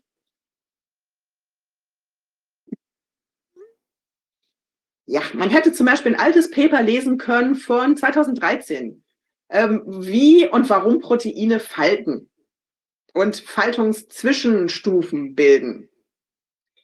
Also da in diesem Paper sind einige generelle Regeln formuliert, die auch als Common Sense Rules äh, irgendwie bezeichnet werden. Es gibt viele Belege, dass die teilweise Entfaltung von Proteinen über Zwischenstufen und Zwischenzustände eine wichtige Rolle bei der Regulierung biologischer Funktionen hat. Fehlfunktionen bei diesen Entfaltungsschritten führen zu Störungen im Organismus bis hin zur Krankheit. Also Proteine sind sehr dynamisch. Die sind eine Maschine mit vielen ähm, Zahnrädern und, und beweglichen Elementen und die sind sehr fein aufeinander abgestimmt. Und anhand dessen, wie so, ein, so, ein, so, ein, so, eine molekulare Maschine aussieht, kann man zurückschließen, was die wohl möglicherweise tut. Ja? Und wenn man dann irgendwie das, die, das falsche Zahnrädchen verbaut, ist die Maschine kaputt. Mutationen in Proteinen neigen zur Destabilisierung sowohl der Zwischenstufen als auch des Ursprungszustandes des, von Proteinen.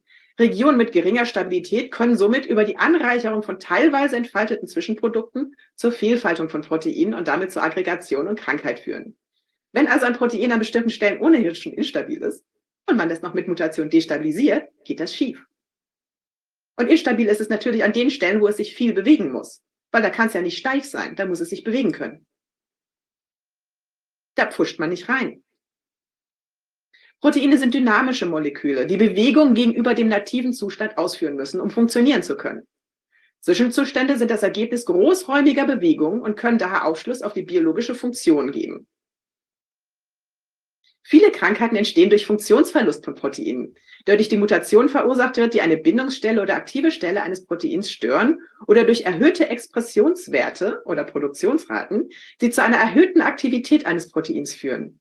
Alternativ können Mutationen jedoch auch Krankheit verursachen durch Destabilisierung der nativen Struktur oder Stabilisierung einer nicht nativen Konformation, was zu einer Anreicherung von teilweise gefalteten Zwischenprodukten führt und somit zur Aggregation von betroffenen Proteinen.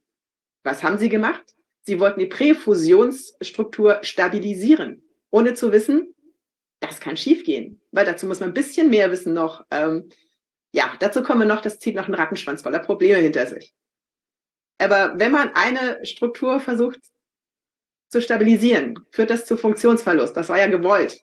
Das Spike sollte ja nicht mehr richtig funktionieren. Aber ein Funktionsverlust kann natürlich auch zu einer Destabilisierung der Struktur führen und dann hat man Aggregation. Ganz schlecht. Größere Proteine, wie das Spike-Protein, das ist ein echter Trümmer, ja, das ist ein Riesenteil, die Entfaltung weniger kooperativ, also störanfälliger und anspruchsvoller ist, sind stärker gefährdet zu aggregieren und viel zu falten. Von großen Proteinen, besonders mit vielen Strukturdomänen, lässt man die Finger. Vor allem in einem Organismus mit vielen Zellen und wenn man es noch nicht mal in E. coli verstanden hat.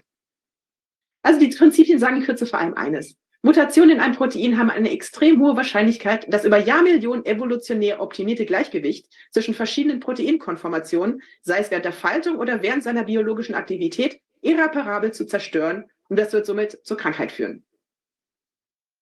Die Wahrscheinlichkeit, dass es gut geht, ist, denke ich, geringer als ein Sechser im Lotto. Ist ja völlig ähm, enorm. Äh, äh, wie ist das denn? Ähm, gibt es diese Aktivitäten, also gab es die überhaupt vorher schon mal, dass man das in der Form in irgendeiner anderen Sache eingesetzt hat, größer angelegt bei Tieren, bei Menschen? Ich wüsste nicht, dass man bisher an Proteinkonformation rumgepusht hätte. Ich habe sowas in meiner Doktorarbeit beobachtet und die, diese, das, ich zeige dann die Bilder, diese Dynamiken stellen sich immer wieder ein, man kann sie nicht unterbinden. Aber das Problem dass sie damit verursacht haben, dass sie versucht haben, ein Protein in der Präfusion zu aggregieren. Dazu kommen wir noch. Mhm. Sie haben da eine Menge Probleme verursacht. Es müsste doch eine Menge Literatur geben, auch für die Gentherapien, die bei jetzt angeborenen Defekten zum Beispiel angewendet werden, wo der Körper dann dazu gebracht wird, bestimmte Proteine zu bilden, die, der, die er nicht selbst bilden kann. Also bei angeborenen Defekten. Und Zolgesma ist ja schiefgegangen. Ne? Also es hat ja, also es gab davon abgesehen, dass zwei Kinder gestorben sind, mhm. scheint das ja nicht dauerhaft zu funktionieren und wird irgendwann abgeschaltet, was eine gute Nachricht ist, weil es heißt, ja. War ja Adenovirus basiert und die Kinder kriegen eine Infusion. Das ist eine echt ordentliche Ladung. Und das stellt sich nach wie vielen Jahren ab? Das haben Sie mal erwähnt in einem Vortrag. Ich glaube zwei, drei Jahre oder so. Ich weiß genau. genau. Ja. Ja. Das heißt, wir können damit rechnen, dass die Natur das in zwei, drei Jahren hoffentlich von alleine regelt und das einfach abstellt. Solange müssen wir die Leute stabil halten. Da können wir doch den Leuten Hoffnung machen, die die Spritze ja. gekriegt haben, dass der ganze Mist, wenn sie das zwei, drei Jahre überleben, dann vom Körper wieder auf normal geschaltet wird. Ja, also wir können von Zolgesma potenziell darauf zurückschließen, dass sich das ganze Problem löst von alleine. Also das weiß man auch. Moderna hat ja diese, diese eine Gentherapie 2016 versucht mit den Nanolipiden gegen eine Leberkrankheit. Irgendwie, ich weiß gerade nicht, wie die hieß. Ähm, das war eigentlich ganz praktisch, weil die Nanolipide eh in die Leber gehen. Unglücklicherweise waren die Nanolipide so toxisch, dass man das nicht mehrfach anwenden konnte, aber es hat nicht lange gehalten, die Therapie. Sie hätten nachspritzen müssen, was nicht ging, weil das Zeug zu toxisch war und die Leber, die sie retten wollten, abgeschossen hat. Also seit da hat es sich abgestellt. Bei Zolgensma ist es ja, das war ja das teuerste Medikament der Welt. Ja, mit, mit Geld zurück Garantie. Ja, und, und inzwischen ist man ja wohl so in, den, in, der, in der Pädiatrie, dass man sagt, wir substituieren lieber wieder. Ja. Das ist wie heißt so, das? das ist Sag doch mal, wie das heißt. Teuer, aber da wissen wir wenigstens, was wir haben. Zolgesma. Zolgesma, ja. nur für die Leute nochmal. Ähm, äh, ich, äh, also das würde aber bedeuten, also im Prinzip die Idee, dass ich alle drei bis sechs Monate nachspritzen soll, die hält ja genau diesen möglicherweise toxischen Prozess im Gange, der sonst ausschleicht, wenn ich jetzt eine Einmalspritze habe. Zwei bis drei Jahre würde es aufhören, genau. Schätzungsweise müsste es nach zwei bis drei Jahren nach der letzten Spritze aufhören. Okay. Das ist zumindest eine Hoffnung. Aber die Schäden muss man halt in der Zeit klein halten und schauen, dass das verkrüppelte Protein, das gebildet wird, aus dem Körper geschafft wird. Ja. Dieses, dieses Zolgensma war ja bei der spinalen Muskelatrophie, die genau. eingeboren ist, war das ja ein Medikament, was große Hoffnung erweckt hat. Und da fehlt eben ein, das, SM, das SMN-Protein fehlt da und das wird dann, äh, das sollte dann von den Zellen, die dann gentechnisch verändert werden, selbst gebildet werden. Und der Körper, der hat das dann aber wieder immer wieder zurückgeschaltet, sodass das dann nachher nach, ein, nach einer gewissen Zeit nicht mehr geklappt hat. Deshalb muss man dieses Protein dann von außen zuführen. So, jetzt kommen wir zu einem Problem, dass wir gar nicht wissen, wie das Spike-Protein aussieht. Es gibt mehrere Möglichkeiten, eine Struktur eines Proteins zu klären. Klassiker sind Kristall, Röntgenkristallstruktur. Man züchtet einen Kristall des Eiweißes und von dem wird eine Röntgenkristallstruktur gemacht. Das macht man seit den 50er Jahren. So hat man die Struktur der DNA geklärt. Ja? Mhm. Diese Struktur haben dann Watson und Crick äh, gefunden bei Rosalind Franklin. Ja? Die hat diese, diese Röntgenbilder der DNA gehabt und die beiden Herren haben die sozusagen ohne Rosalind Franklin ähm, zu zitieren für ihr Paper verwendet und den Nobelpreis gekriegt. Rosalind Franklin war zu dem Zeitpunkt ohnehin schon tot, aber es war ziemlich unfair, was die beiden abgezogen haben. Aber Röntgenkristallstruktur ist halt eine etablierte Methode, um Strukturen von DNA, Proteinen und dergleichen zu klären. Was haben die jetzt hier gemacht?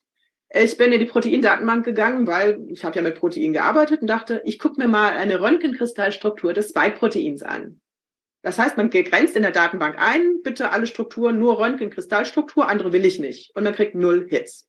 Es gibt keine Röntgenkristallstruktur des Spike-Proteins. Nicht mal Barrick, der mit den ähm, Gain of Function und den ähm, Fledermäusen, hat eine Röntgenkristallstruktur. Das heißt, wir wissen nicht, wie das Ding aussieht. Was die hier nämlich gemacht haben, ist Kryo-EM. Kryo-EM-Strukturen sind im Prinzip äh, unscharfe elektronenmikroskopische Fotos des Spike-Proteins, die man dann zu einem unscharfen 3D-Modell zusammenbaut, vorausgesetzt, man hat auch wirklich alle Seiten des Proteins fotografiert bekommen. Manchmal liegt das Protein ganz gerne auf einer bestimmten Seite, dann fehlen Anteile. Darüber schickt man dann verschiedene Modellierungssoftware und arbeitet dann noch ein bisschen von Hand nach, bis es einem in den Kram passt, was man da modelliert hat. Da hat man natürlich einen entsprechenden Bias drin, weil derjenige, der da mit seinen Modellen arbeitet, hat ja eine gewisse äh, Vorstellung, wie das dann aussehen sollte, was da in seine Fotos rein modelliert wird. Diese Gruppe hier, Controlling the SARS-CoV-2 Spike Glycoprotein Conformation, hat sich gedacht, hm, es gibt mittlerweile ziemlich viele Kryo-EM-Strukturen. Versuchen wir da mal Ordnung reinzubringen, weil das ist echt ein bisschen unübersichtlich, diese ganzen Strukturen, die da, äh, die da erzeugt wurden. Das war im äh, Oktober 2020. Also bevor die Impfung ausgerollt wurde, kam dieses Paper raus. Und was kann man da denn so hübsches lesen, was einem richtig schlechte Laune macht?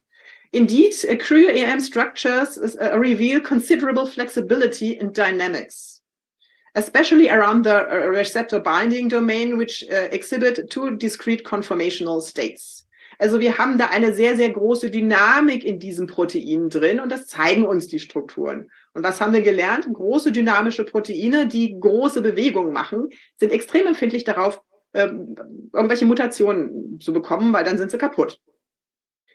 Generell ist es auch so, dass vor allem große dynamische Strukturen es nicht mögen, ein, ein Kristall zu binden für Röntgenkristallstrukturen, weil sie eben dynamisch sind und nicht ruhig liegen bleiben und nicht ordentlich kristallisieren. Das heißt, schon die Tatsache, dass es keine Röntgenkristallstrukturen gibt, hätte die roten Lämpchen blinken lassen sollen. Furthermore, the cryo-EM structures strongly suggest a large degree of domain flexibility. Also um, die Domänen sind ziemlich flexibel. The degree of to which conformational heter heterogeneity may be altered via mutation during the natural evolution of the virus and in a vaccine immunogen design context remains to be determined. Äh, wir haben keine Ahnung, wie Mutationen die Konformation des Proteins verändern. Ist aber ein spannendes Forschungsthema. Und Sie haben fröhlich dran rummutiert, ne? Und in diesem Paper, bevor ähm, die Impfung begann, steht da, hm, sollten wir vielleicht noch erforschen. A result reveal a heterogeneous uh, conformational landscape and the, uh, uh of the SARS-CoV-2 spike that is highly susceptible to modification by the introduction of mutations at site of contact between the S1 and S2 unit. Ja, das Ganze ist sehr empfindlich und empfänglich für Mutationen an dieser Stelle, wo irgendwie die Furin-Schnittstelle sitzt. Ja, ne? Da hätte man vielleicht nichts reinbauen sollen. Macht schlechte Laune. Also zusammenfassend können wir sagen, wir haben so ein Bild eines Dürerstichs von einem Nashorn, von unserem Spike-Protein. Es hat eine gewisse Ähnlichkeit mit dem echten Spike-Protein. Also man erkennt, es ist ein Nashorn. Aber die biologische Verwertbarkeit im Vergleich zu einem Foto ist dann doch recht eingeschränkt. Die haben also rationales Design gemacht, mit einer Struktur, die sie nicht kennen, mit den Konformationen, die sie nicht kennen. Sie hätten lieber Directed Evolution machen sollen. Rational Design mit unbekannten Strukturen kann nur schiefgehen. Und dann gucken wir noch mal, was Ugur Sahin in seinem Buch persönlich dazu geschrieben hat. Es war keineswegs sicher, dass ein künstliches Spike-Protein, das im Labor losgelöst von übrigen Viruspartikeln, die es stabil halten, hergestellt wurde, jede mikroskopisch kleine Delle mit dem Spike eines Coronavirus teilen würde. Eine Abweichung, ein Bruchteil einer Haaresbreite gefährdete diejenigen, die ihn erhalten. Ugo war sich dieses Risikos bewusst und suchte anhand der genetischen Sequenz und eines digitalen Modells des Virus, das er schnell erstellt hatte, nach präzisen Stellen in, der Kette, an denen er das Protein spleißen konnte, wobei er genügend der umgebenden Buchstaben, die Aminosäuren erhalten blieben, um es zu stabilisieren, sodass es seine perfekte Form erhielt. äh, Protein Structure Prediction, Conventional and Deep Learning Perspective. Äh, ja, Protein Structure Prediction is a way to bridge the sequence structure gap und so weiter. Um, moreover, this is one of the complicated co optimization problems that computational biologists have to ever faced. Wir können es nicht einmal mit Deep Learning vorhersagen. Es gibt Hugo hat in seinem Buch geschrieben, er hat an seinem Heim-PC anhand einer Gensequenz die Struktur des Spikes vorhergesagt und damit ein 60 Jahre altes Problem gelöst, das man mit Rechenclustern die letzten Jahrzehnte nicht lösen konnte. Also der Mann hat seherische Fähigkeiten. Ja, das, Oder gelogen. Also es gibt doch so, so Com äh, Computational Epitope Map of SARS-CoV-2 Spike Protein. Ja. Von Sikora, von Bülow und so weiter. Das ist also Max-Planck-Institut und Pi, die haben sich da zusammengetan und dann ganz groß, die haben tolle Modelle gemacht. Ja, Die Modelle. haben dann alles ganz genau beschrieben, die Details und wie die Spike-Proteine aussehen. Und das ist, das sind dann alles nur, das sind dann alles nur Dinge, die man konstruiert hat, die mit der Natur nichts zu tun haben. Oder wie soll man das verstehen? Ich meine, welches Modell hat jemals funktioniert? Das Modell zum Klimawandel, das Modell zur Pandemie? Also Hm. äh, Modellierung würde ich sagen, Bullshit rein, Bullshit raus. Die Leute gehen mit ihren Vorurteilen in das Modell, das sie programmieren, Mhm. und die Vorurteile kommen hinten aus dem Modell raus. Ja, die haben sie genau berechnet, aber. Ja, aber sie haben ihre Vorurteile genau berechnet. ja. Das ist das Dann ist Problem quasi. Ugur ist ein Ferguson 2.0. Ja.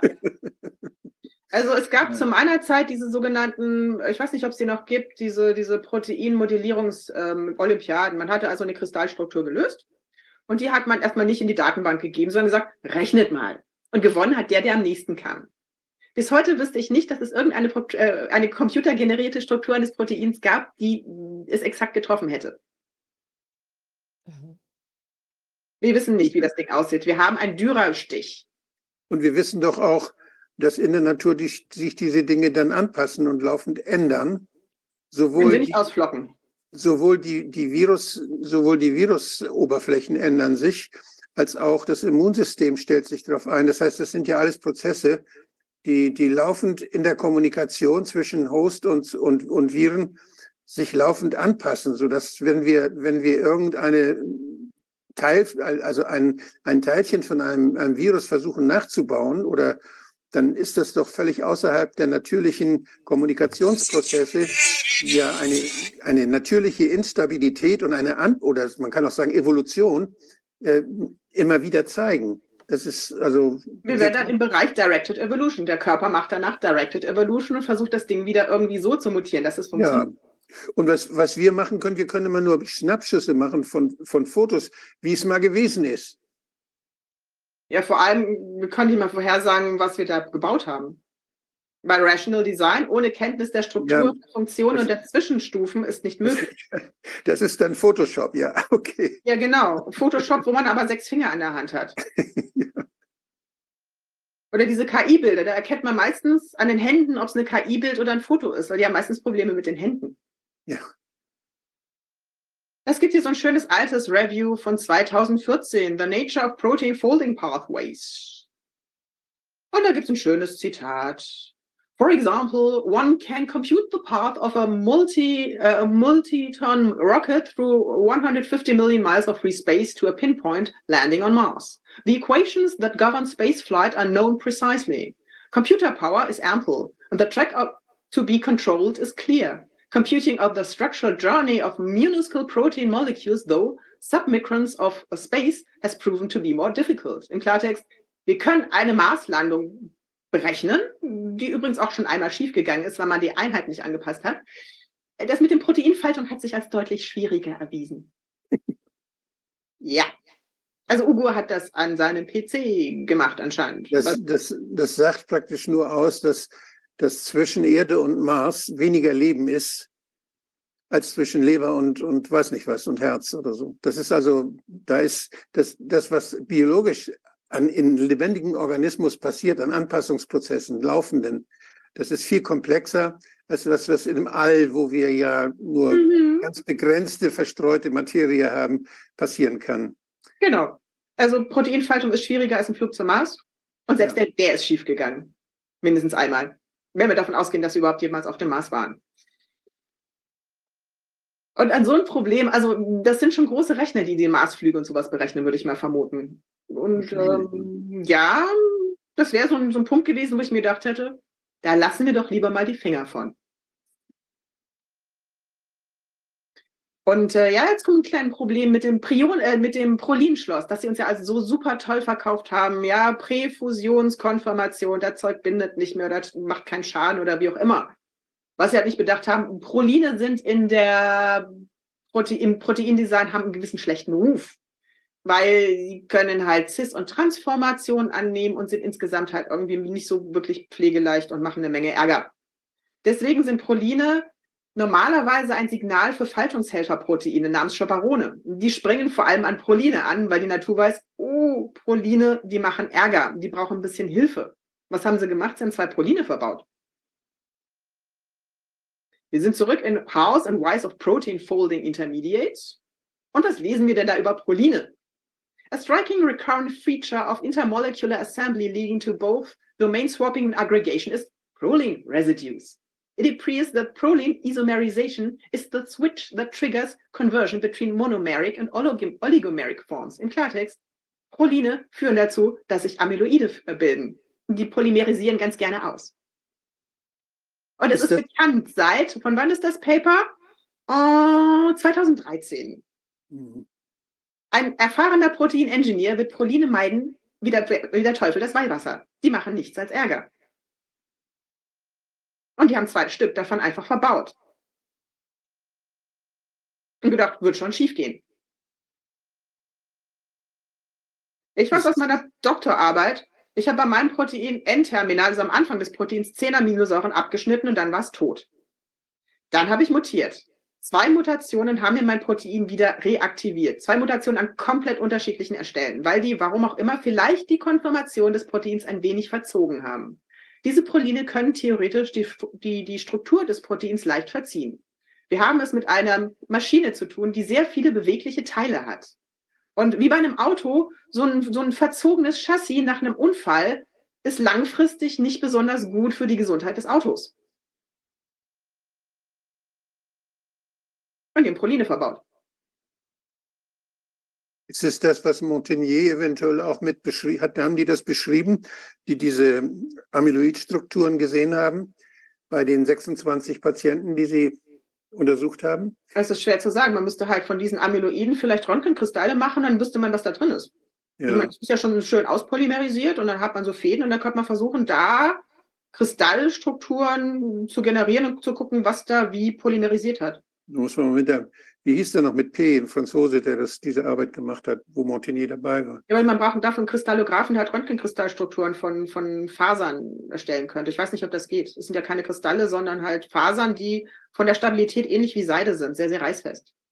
Die haben, glaube ich, die haben, glaube ich, pathologische Substrate. Vielleicht, ob man da was, kann man da sowas noch nachträglich dann machen? Ich habe keine Ahnung, ich bin kein Kristallograph. Man müsste halt wirklich einen Kristallograph haben, der sagt, okay, wir schauen uns das mal an. Okay. Und dann wüsste man, was da auspolymerisiert hat. Auch ein schönes Paper, ähm, Nature, Protein Folding and Misfolding.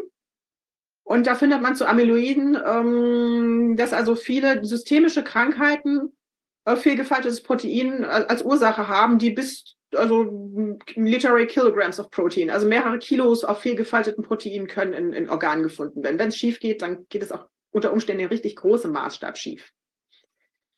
Um, the characteristics of the soluble forms of the 20 or so proteins involved in the well-defined amyloidosis are very varied. They range from intact globular proteins to large unstructured pe peptide molecules, but the aggregate forms have many characteristics in common. Also es kann verschiedene Strukturen haben, von irgendwelchen globulären Ablagerungen, unstrukturiert, Amyloide, wenn es vielfaltet.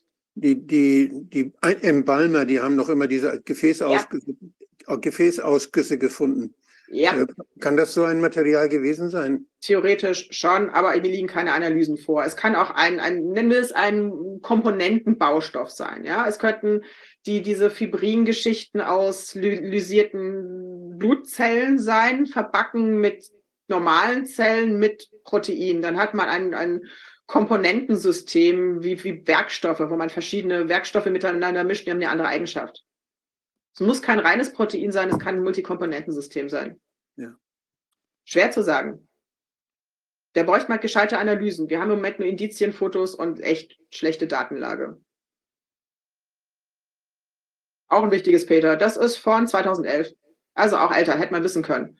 Protein Solubility and Protein Homeostasis, a generic review, also View of Protein Misfolding Disorders. Das Wichtigste, was man hier rausnehmen sollte, more generally, the maintenance of the correct balance on the populations of different states of proteins is of great significance, as even marginal alterations in such populations can result in disease in the long term, uh, in the long term. Also wir haben gelernt aus den, aus den Kryoebenstrukturen, dass das Spike-Protein sehr dynamisch ist und viele verschiedene Konformationen hat. Diese Konformationen können sich in einem stabilen Gleichgewicht bestimmter Verhältnisse befinden. Und wenn man dieses stabile Gleichgewicht dieser verschiedenen Konformationen ändert und durch ein Prolinschloss hätte es funktioniert, was es nicht hat, eine bestimmte Struktur bevorzugt, wird die aggregieren, damit sich das Gleichgewicht an sich wiederherstellen kann. Selbst wenn es funktioniert hätte mit der Planung, wäre es schiefgegangen. Das ist ein Bild aus meiner Doktorarbeit. Das ist also verschiedene Varianten meines Proteins, das bereits sauber war. Es wurde aber eine Affinitätssäule gereinigt. Das war das reine Protein. Ich wollte es nur umpuffern und einen Bestandteil in diesem Puffer loswerden, also das Chloramphenicol. Das hat mir die Daten versaut. Das heißt, ich habe das absolut reine, fertige Protein über eine sogenannte Cephadex-Säule gekippt, die es einfach nur noch so, nach Größe sortiert. Es hätte ein Peak rauskommen sollen. Ich habe drei Peaks rausbekommen. Trimer, Hexamer, Nonamer. Wenn ich einen dieser Peaks genommen habe und ihn wieder über die Säule gekippt hat, hat sich das gleiche Gewicht, Gleichgewicht wieder eingestellt. Trimer, Hexamer, Nonamer. Das sind diese erwähnten dynamischen Gleichgewichte. Ich habe es damals nicht verstanden, als ich promoviert habe. Ich habe nicht verstanden, weil mein Protein das macht. Warum spaltet es sich immer wieder in drei, drei Konfirmationen auf? Jetzt verstehe ich es. BSA macht das übrigens auch. Die graue Reihe ist BSA, bovines Serumalbumin. Ein Peak, noch ein Peak. Und hier hinten ist noch einer. Beta-Lactamase macht es nicht.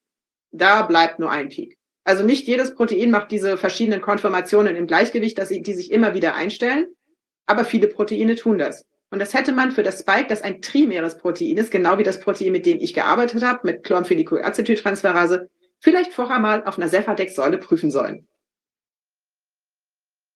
Und äh, die, die Folge davon, also dass das sich jetzt hier an diesen drei, drei Stellen da manifestiert und nicht nur an einer, was ist die? Das, das heißt, die... wenn das Spike-Protein so ein dynamisches Gleichgewicht hatte ja. und wir möglicherweise das gestört haben durch das Prolinschloss und bestimmte, eine bestimmte Struktur dominant wird in diesem, diesem Gleichgewicht, wird sich das Gleichgewicht versuchen einzustellen. Und zwar muss es dann aber diese dominante Spezies loswerden, damit es sich einstellen kann. Und wie wird mein Protein am einfachsten los? Man aggregiert es.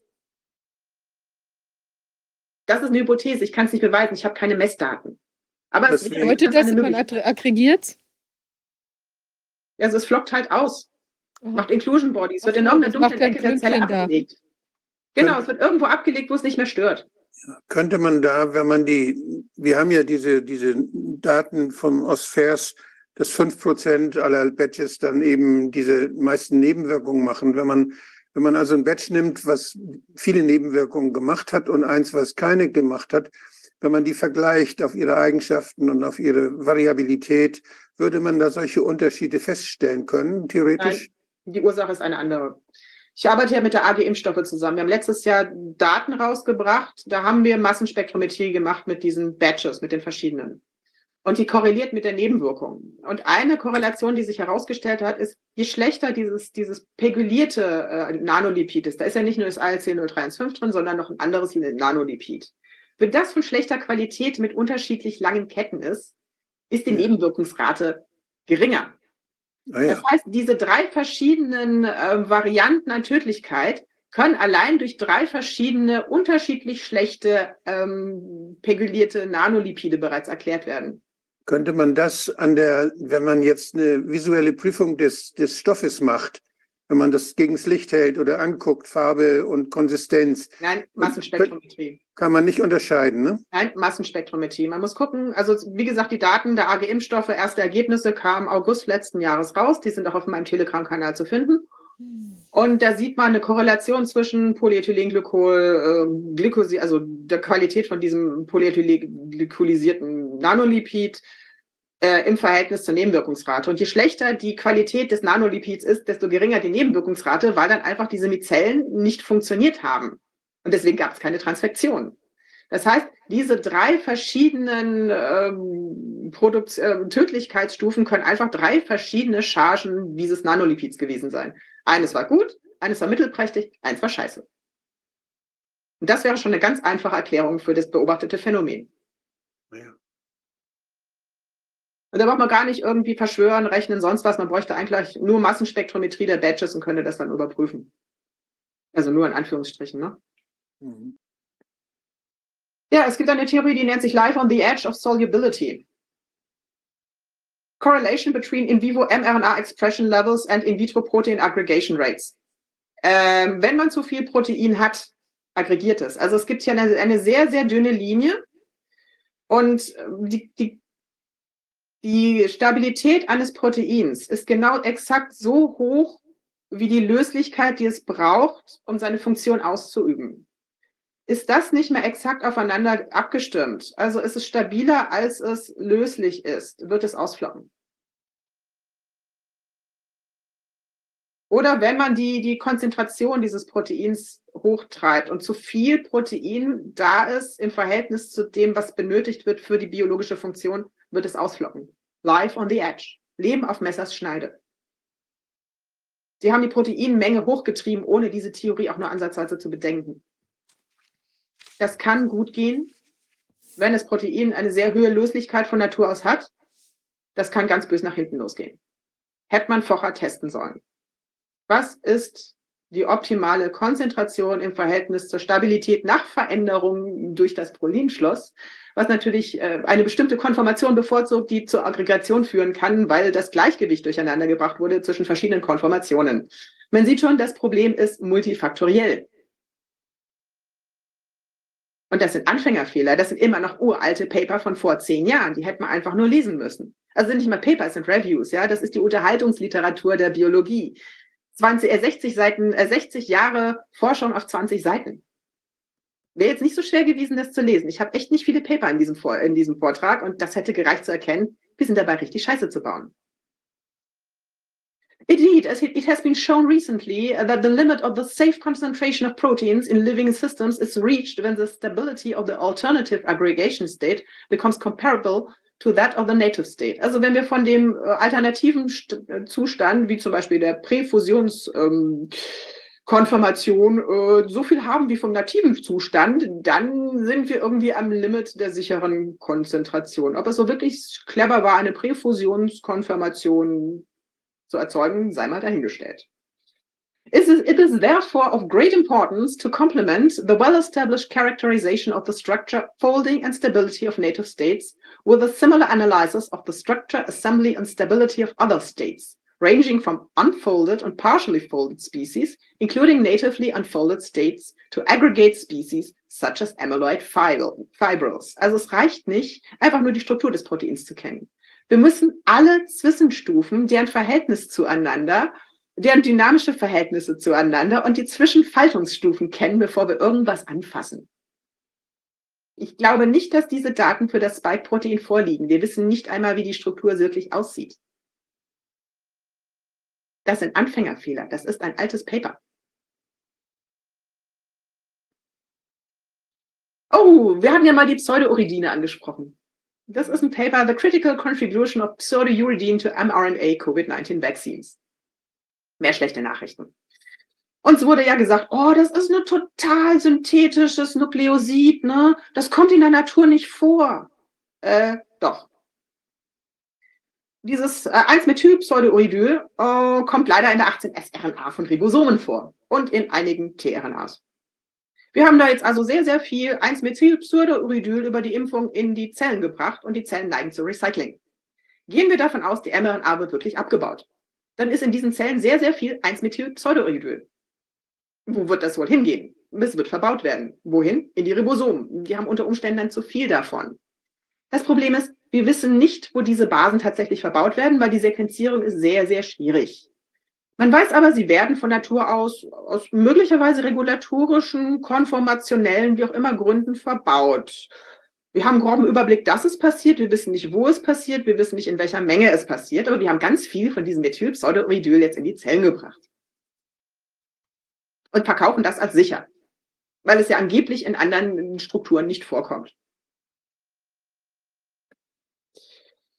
Ach, und was noch schön ist, 1-Methyl-Pseudouridol ribosome pausing and thus change the dynamics of modified MRR translation by increasing the recruitment of loading of ribosome. Also die geben offen zu, dass 1-Methyl-Pseudouridol äh, die, die, die Geschwindigkeit der Ribosomen und wie sie halt irgendwie ein Protein produzieren, ähm, erhöht wird. Das heißt, sie erhöhen, sie geben offen zu, wir haben die Konzentration des Proteins erhöht, was schlecht ist, wenn sie zu hoch ist für die entsprechende Stabilität. Und wenn dann einfach die sichere Konzentration überschritten ist und es ausflockt, weil zu viel davon da ist. Aber sie sind stolz darauf und haben es selbst zugegeben. Und äh, man weiß schon seit 2017, dass ähm, L-Methylpseudouridol ähm, die Translation, also die Menge an Protein erhöht. Das weiß man. Und ähm, ja, und dass N-Methylpseudouridol zwar besser eingebaut wird, aber was richtig schön ist, im Vergleich zum Pseudouridol, was Carico verwendet hat, ähm, wird deutlich mehr davon verbaut und the exact mechanism of how N-Methylpseudouridol enhances translation is not well understood. But it has been demonstrated that presence of 1-methyl pseudouridol alone in combination with other chemical modifications can alter ribosome transit time on the modified mRNA and increases the mRNA half-life by altering the secondary structure. Also wir haben jetzt eigentlich nicht so wirklich verstanden, wie der Effekt auf die Ribosomen ist, aber wir wissen, da ist ein Effekt. Das klingt mir nicht gut, da sind echt ganz, ganz viele Unbekannte in diesem Satz. Und das ist also noch nicht mal das von der Carico, sondern Nein, die hat noch mal was anderes. verwendet. Genau, die haben ja eins mit Typseudoridol verwendet. Carico hat mit Pseudouridol ge- gearbeitet. Das sind unterschiedliche äh, Chemikalien, die sollte man nicht durcheinander bringen. Das ist so ein bisschen, was mich so ein bisschen aufregt bei vielen Papern oder Publikationen auf Substack, dass die halt Uridin, Pseudouridin und One-Methyl Pseudouridin durcheinander werfen. Die verhalten sich komplett unterschiedlich. Die kann man nicht sagen, weil Pseudouridin was tut, würde es auch 1-Methylpseudouridin tun. Also die Durchleserate von Stops ist angeblich bei 1-Methylpseudouridin nicht ganz so schlimm. Die Datenlage kann mich nicht überzeugen, aber ja. Aber wenn man sich das mal so anguckt, ähm, hatten wir das im Vergleich, also 1-Methylpseudouridin modifizierte RNA ist sechs, wird produziert sechsmal mehr Luciferase als nur Pseudouridol. Also Parico hat mit Pseudouridol gearbeitet schon gesagt, wird viel mehr Protein produziert, was natürlich schlecht ist, wenn damit die Löslichkeitsgrenze des Proteins überschritten wird. Äh, für gewöhnlich wird Luciferase oder so verwendet. Das sind Haustiere der Protein-Engineers. Ja, die sind pflegeleicht, die haben, kannst du in hohen Mengen haben, die, sind, die, die stellen nicht viel an, die aggregieren nicht. Aber wir haben, arbeiten hier nicht mit einem Haustier des Proteindesigns. Dieses Protein könnte durchaus Zähne haben. Und das hat man nicht untersucht. Und man hat jetzt eine, ein, ein Nukleosid genommen, das nochmal sechsmal mehr produziert, als das, mit dem Carico gearbeitet hat. Also enables uh, one methyl pseudouridine modified mRNA translates more protein compared to pseu- pseu- pseudouridine modified mRNA. Also sie haben mit dieser Wahl des, der, der, der 1-Methylpseudouridol die Proteinmenge nochmal hochgejagt. Bewusst. Und obwohl sie wissen, dass es in Ribosomen verbaut wird. In der 18S-RNA. Was man seit den 70er Jahren weiß. Also Sie können nicht sagen, Sie hätten es nicht gewusst, ja, dass, dass die Daten sind so alt wie ich. Aber Sie haben es gesagt, ist komplett synthetisch, total sicher. Und dann schauen wir mal, was bei rauskommt. Wir kennen ja noch Blotgate. Sie haben ihre Blots gefälscht, und zwar aus gutem Grund. Aber irgendwie war der Zensor mal kurz pinkeln. Und dann gab es so einen Research Report. Und da sieht man so, hier ist das Protein BNT162B2, welche Variante auch immer, 8 oder 9, keine Ahnung, ist nicht spezifiziert. Und das Ding sollte 141 Kilodalton haben. Also die 141 werden etwa hier, und da sehen wir auch eine Bande. Ja, da wird Spike-Protein der richtigen Größe gebaut. Aber wir haben ein Protein, das deutlich größer ist. Das könnte eben durchgele das dort durchgelesen sein, sodass hier der Poly-A-Schwanz mit übersetzt wird. Und wir haben ein Protein, das viel kleiner ist. Und das wissen sie. Und dann haben wir hier noch so ein Schmier. Also meine, meine Western Blots sahen besser aus. Ich hatte einfach nur eine Bande. Die war sehr dick. Und sonst hatte ich nicht irgendwie mehrere Banden und ein Schmier. Und ähm, ja, die EU weiß das, die hat das gerügt. Oh, da ist ein Protein zu groß und zu klein und irgendwie solltet ihr das doch mal irgendwie in den Griff kriegen. Also die EU weiß das und ihrem Rolling Report, den ich hier unten drin stehen habe, ähm, fanden die das nicht so toll. Haben das Problem aber ignoriert. Also wir haben hier den Hinweis in einem BioNTech eigenen Western Blot, dass da definitiv eins, zwei, drei, vier, fünf, sechs verschiedene Proteine bei rauskommen könnten. Und sie wussten es. Und äh, wissen wir noch mal zu diesen, sagen wir mal, diesen schwarzen, ganz schwarzen Balken, Dinger da bei 100, was ist das, 160 und äh, 190 was? Kilodalton etwa. 190. Äh, wissen wir, was das, äh, was das für Dinger sind?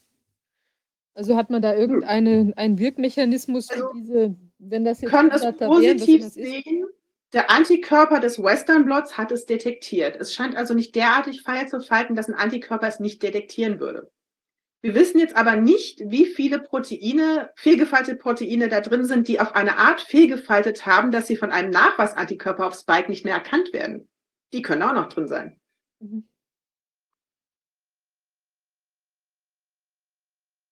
Okay, aber die 100, was ist das für ein Antikörper? Wissen wir das? Das ist ein und derselbe Antikörper. Im Western Blot kippt man einen Antikörper drauf und der bindet. Eine bestimmte Struktur. Keine Ahnung, was für ein Antikörper, wo der jetzt bindet. Aber er erkennt zumindest, also das Protein ist zumindest so gefaltet oder die verschiedenen Proteine sind so gefaltet, dass er diese verschiedenen Konformationen noch erkennt. Aber es sind halt ziemlich viele, mehr als da sein sollten. Eigentlich sollte da nur eine Bande sein und die bei 141. Und das ist eigentlich der geringste Anteil. Also die, die Bande bei 141 ist ja ungefähr hier, ne? Das sieht man ja. Aber über die zwei dicken anderen hätte ich mir halt echt mal Gedanken gemacht. Oder da unten sind ja auch noch so ein paar kürzere Proteine, die hergestellt werden. Aber ne, ich habe das noch nicht ganz verstanden. Was bedeutet denn das? Also das ist dann, dass da Elemente von diesem Antikörper, also Elemente quasi von dem, von dem gesuchten, äh, ähm, äh, von der RNA drin sind, die so lang sind, dass sie dann immer noch von diesem Antikörper quasi entdeckt werden. Aber die Nein, die bei 100 dieser Antikörper detektiert produziertes Protein in Zellkultur. Das heißt, man transfiziert mit dem Impfstoff Zellkultur, erntet ab und schaut, was für Proteine diese Zellkultur hergestellt hat. Und da sind definitiv, also wenn man das hier als Hintergrund abziehen würde, weil hier ist nicht transfected, das ist also irgendwie ein Hintergrund, der von der Zellkultur stammt. Aber man sieht ziemlich deutlich, das Protein, das man haben möchte, ist in der Minderheit zu zwei anderen Spezies. Und die sind deutlich in der Mehrheit und die sind definitiv nicht in der richtigen Größe. Okay, also das heißt, der Antikörper, der merkt nur, bei mir dockt was an. Genau, der dockt halt einfach an ein Protein, ein Spike-artiges Protein an. Und es gibt ein Spike-artiges Protein bei 190 Kilodalton, eins bei 141 und eins ungefähr bei 100 Kilodalton. Und äh, dieses Non-Transfected, das sind die, die. Äh, das ist Negativkontrolle. Ja. Hat man das, ist das dieses auch, was man macht jetzt, wenn man in Kolibakterien dieses, die Plasmide denn benutzt, äh, dass man die mit Antibiotika voneinander trennt und, oder ist das, ist das nicht das? Nee, das ist einfach mal Zellkultur gemacht, man hat eine Zellkultur transfiziert.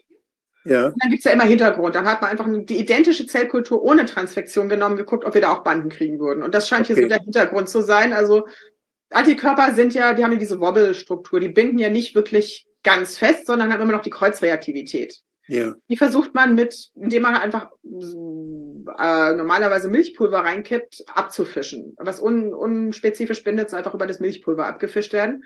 Aber es bleibt immer noch so ein bisschen Hintergrund.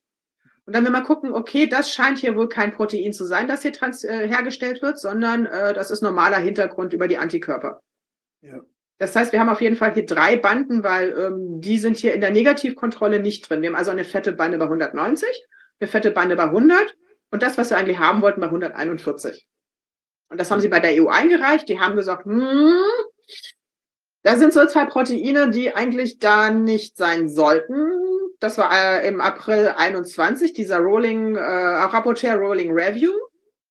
Und da war das Ganze schon ein Jahr in nee, vier Monate in Gebrauch und da ist nichts passiert. Ganz abgesehen davon, dass hier eine Kontrolle ist, also das Protein, das man haben möchte, hier sollte wahrscheinlich eher auf der Größe sein und das sieht mhm. irgendwie nicht so aus. Die haben doch Deswegen haben sie wahrscheinlich dann gefälscht. Die haben doch mal diese, das Foto haben wir auch mal irgendwie präsentiert bekommen, dass sie so, dass das so deutlich war, dass sie so Copy-Paste-Geschichten gemacht haben. Genau, genau aus diesem Grund höchstwahrscheinlich, weil sie nämlich nicht die Größe hatten, die sie haben sollten. Und deswegen ja. haben sie angefangen, Plots zu fälschen. Ja. Weil sie den echt nicht hinbekommen haben. Und wenn das Aber der Fall ist, Plot, den haben sie übersehen. Ich, das muss man bei der Gelegenheit ja nochmal sagen, wenn diese, diese Zulassung aufgrund von einer Fälschung und aufgrund von Betrug erfolgt ist, dann äh, stimmt ja auch diese ganze, diese Übernahme jetzt, da könnte die Europäische Union und alle, die da, Politiker, die da gesagt haben, wir entlasten euch von irgendwelchen äh, Folge, Folgeforderungen oder sowas, dann ist das Ganze ja aufgrund von Betrug geschehen. Das heißt, dann würde die Firma alleine haften, dann braucht ihr die Politik nicht mehr genau. äh, zu decken. Das wäre also für die Politik jetzt, wenn dann, wenn ich oppositioneller wäre, dann wäre das für mich sehr, sehr wichtig, um den Staat zu entlasten und die Firmen ranzukriegen. Die haben ja genug verdient, um den Schadensersatz und um diese Nee, die ganze... Sache ist halt mit der Haftung ist auch eine Frage. Wenn jemand wirklich Anfängerfehler begangen hat, weil ein komplettes wissenschaftliches Gebiet, das seit 60 Jahren etabliert ist, nämlich die Proteinfaltung, komplett ignoriert hat und die Regeln, die diese Disziplin in den letzten 60 Jahren aufgestellt hat, komplett ignoriert hat, ist man dann vielleicht auch in der Haftung? Nee, das geht, wenn die EMA, die weiß das ja, die kennt die Regeln ja auch. Und die, Sicher? die EMA hat das Ganze durchgewunken. Von daher glaube ich nicht, dass das was bringt. Aber wenn da richtig betrogen worden ist mit Copy-Paste und so, wenn der EMA was vorgelegt wurde, was gefälscht war, dann finde ich, ist es eindeutig. Also so wie ich das sehe, ist, wenn jemand ohne Führerschein Auto fährt und jemanden tötet, ist er genauso haftbar als äh, ist er haftbar, auch wenn er die Regeln nicht kannte. Und die haben einfach Regeln des Protein Engineering ignoriert mit Absicht und damit Menschen getötet. Aber Wolfgang, da ist es doch, guck mal, wenn der Ugur in seinem, in seinem Text schreibt, dass er das alles äh, im Blick hatte, die Gefährlichkeit von der ganzen Geschichte, was wir da gesehen haben, dieses Zitat, ja, und trotzdem Ja. da an seinem Computer rumgemacht hat und genau das Richtige getroffen hat, dann ist das ja auch tendenziell eine Täuschungshandlung auch gegenüber der EMA. Also wir haben es ja jetzt nicht einfach nur mit irgendwas zu tun. Die haben offengelegt, sie haben alles überhaupt gar nicht geschnallt beispielsweise und können gar nichts sagen, aber sie wollen trotzdem die Zulassung. Ja. So ist es ja nicht gewesen. Und es steht ja in ihren eigenen Unterlagen, dass Variante 8 und Variante 9 eine unterschiedliche Codon-Optimierung und einen unterschiedlichen Immunreaktion hervorgerufen haben. Das heißt, sie haben ja selbst geschrieben, oh, wir haben gemerkt, da kommt was Unterschiedliches bei raus, aber wir haben es nicht verstanden wahrscheinlich. Oder die haben die, dieses, dieses Signal einfach ignoriert. Ja, die wollten es nicht verstehen. Oder sie aber einfach kein Protein Engineer. Wie viel- wie viele Protein Engineers kennt ihr? Wie viele sind übrig? In Deutschland zu meiner Zeit gab es zwei Labore, die entsprechende Leute ausgebildet haben. Wie viele von meiner Art gibt es weltweit? Naja, aber wenn Sie in diesen, wenn Sie jetzt auf die Variante 8, 9, Sie suggerieren ja, dass die eigentlich toller ist. Sie schreiben ja nicht, wir wissen gar nicht genau, was die machen, sondern Sie sagen, die macht einfach mehr Antikörper. Ist eigentlich eine tolle Geschichte. Genau. Ja, aber Antikörper auf was? Ja, Ja, das ist schon täuschend. Und da würde ich auch wirklich nochmal auf die, die Börsenthematik, also ob sowas nicht, also wenn ich das den Investoren nicht mitteile, dass ich hier so ein Ding am Start habe, ja, wo ich eben überhaupt gar nicht, also wenn man jetzt den Hintergrund hat, weißt du, den, deinen Hintergrund quasi oder jetzt hier die wissenschaftliche Analyse des Ganzen da macht, dann ist das ja schon was, was ich auch hätte sagen müsste, dass ich da eben äh, hätte sagen müssen, dass ich da nicht eben nach den Regeln der auf dem Stand der Wissenschaft äh, seit 60 Jahren oder was du sagst, da irgendwie operiere, sondern äh, sondern ich mache jetzt eben halt irgendwie was rum und habe gar keine Ahnung und eigentlich hätte ich das offenlegen müssen. Das ist ja auch eine Ich Täuschung. Also wenn ich da liest- investiere Wenn man das und denke, das ist Arte Ja. Legis und das ist es gar nicht. Also wenn man dieses Buch liest, dann ist es so, die haben lauter Leute eingestellt, die frisch von der Uni kamen, Postdocs, keine Industrieerfahrung und aus komplett anderen Fachbereichen. Die hatten keinen Protein Engineer zu der Zeit. Die hatten niemand, der auch nur geahnt hat, dass das ein Problem geben würde. Wer hat von diesem Life on the Edge Theorie jemals gehört, dass die Löslichkeit und die Stabilität eines Proteins miteinander korrelieren und wenn das nicht passt, klopft es aus? Das sind Der einfach Sachen, die weit jenseits von dem, was an Unis normalerweise gelehrt wird. Ist denn der Ugur ein äh, äh, Protein Engineer oder behauptet er das von Nein. sich? Er ist Mediziner. Der hat keine Ahnung von Proteinbiochemie. Aber auch in dem Buch, in dem er schreibt, ich habe da irgendwie geguckt und habe was Tolles zustande gebracht, wo ich genau wusste, wie gefährlich das ist, tut er ja schon so, als hätte er da eine Ahnung von. Aber es gibt diese Stufen der Erkenntnis. Und die erste Stufe ist die Unwissenheit um die eigene Unwissenheit. Danach kommt die Wissen, das Wissen um die eigene Unwissenheit. Und wenn er sich auf der Stufe der Unwissenheit um die eigene Unwissenheit befunden hat, und alle anderen auch, und gar nicht wussten, dass es diese Probleme überhaupt geben könnte, und schon länger nicht mehr in einen Schülerduden geguckt haben, dann passiert sowas. Mhm. und das ist ja sehr erfolgreich gewesen. Er hat da ja viel Geld mit verdient. Ja, aber es wurde, also selbst wenn das Protein, so wie sie es geplant haben, funktioniert hätte, wäre wegen den dynamischen Gleichgewichten, weil sie es in dieser Präfusionskonfirmation gehalten haben, unter Umständen, wenn es ein dynamisches Gleichgewicht wie bei meinem Protein gibt, dieses trotzdem ausgeflockt, um das natürliche Gleichgewicht wiederherzustellen. Ja. Das wir das nicht Pat- kennen. Die haben ja Patente auf all diese Dinge und wenn da wird das Patentamt wird das auch nicht kontrollieren. Nein, Patente sind Sci-Fi-Literatur. Da wird überhaupt nichts geprüft. Da muss man keine Beweise bringen, wenn man zahlt und dann hat man eine, eine Publikation mehr, die keiner prüft. Das geht nicht durch ein Peer Review, da kann man schnell seine Publikationsliste verlängern und da lässt man seiner Kreativität unter Alkoholeinfluss viel freien Raum. Ich habe ja auch ein Patent. Für einen DFG-Antrag macht sich das immer gut, weil ja normalerweise BMBF und DFG den Wirtschaftsstandort Deutschland äh, stützen wollen. Und dann will man auch Patente und man will auch, dass Patente aus irgendeiner, aus irgendeiner Forschung rauskommen. Und die Uni zahlt die Lizenzgebühren. Und auch wenn nichts bei rauskommt, man hat eine Publikation mehr, kann eine Patentnummer in seine Publikationsliste schreiben. So läuft das. Es, wie viele Patente von deutschen Unis haben so viel Geld eingebracht, dass die Uni sich damit finanzieren kann? Weil das Geld dieser Patente fließt dann zu 80 Prozent oder 90 Prozent an die Uni und nicht an denjenigen, der das Patent geschrieben hat. Wenn es wirklich erfolgreiche Patente von Unis gäbe, hätten die keine Finanzprobleme. Es sei denn, sie schmeißen die Patente so leichtfertig weg, wie das die Charité getan hat, äh, als sie, als sie äh, zugelassen hat, dass Drosten dieses, die, äh, das Kit da für den, für den Test äh, munter publiziert, bevor. Sie mussten es wegschmeißen, weil dieses Kit, diese Idee, ein, ein, ein Kit für die Detektion per PCR mit SARS-CoV-2 zu erstellen, bereits von jemand anders patentiert worden war. Das war eigentlich ein Patent, das niemals hätte genehmigt werden dürfen, weil es schon bei Barrick äh, in einem seiner Patente drinsteht, dass man auch per PCR das dann detektieren könnte. Das heißt, wenn schon ein anderes Patent besteht, hätte, wäre dieses Patent von, von Drosten ja eh nie valide gewesen. Also konnten sie es auch wegwerfen. Ja. Na gut, aber dann haben sie ja eine, eine Verletzung von diesem äh, Bearing-Patent. Ja, aber das NIH hat ja zum, zum Besten der Menschheit auch auf seinen Furinschnitt, äh, auf sein PLOG-Patent verzichtet. Ne? Das ist ja vom NIH patentiert über diesen, ich weiß gerade nicht, wie er heißt, steht in meinem Substack drin. Also das PLOC ist patentiert vom National Institute for Health. Moderna hat einen nicht exklusiven Lizenzvertrag mit dem NIH für dieses PLOC geschlossen. Ich weiß nicht, ob da Geld fließt oder nicht. Und bei BioNTech weiß ich nicht, aber ich vermute, die werden auch einen nicht exklusiven Lizenzvertrag geschlossen haben für dieses PLOC, das nicht funktioniert hat, weil es auch eine Publikation gibt, die zeigt, man hätte sechs Proline gebraucht damit es nicht funktioniert. Und dann ist die Frage, funktioniert es dann halt nicht, weil das Protein halt komplett im Arsch ist und sowieso nicht mehr binden kann, weil die sechs Proline es komplett verzogen haben. Okay, spannend. Gut, ist das, bist du am Ende der Präsentation oder geht es noch weiter? Ja, ich habe jetzt, ich denke mal, ihr habt jetzt mehr oder weniger genug. Ne? Also ich habe nur ein Fazit, man hat auf verschiedenste Arten in die Translationsgeschwindigkeit eingegriffen, ohne den Einfluss auf die Proteinfaltung zu untersuchen. Ja. Man hat die Konzentration des Proteins erhöht, ohne zu prüfen, ob die Konzentration nach Live on the Edge noch sicher ist.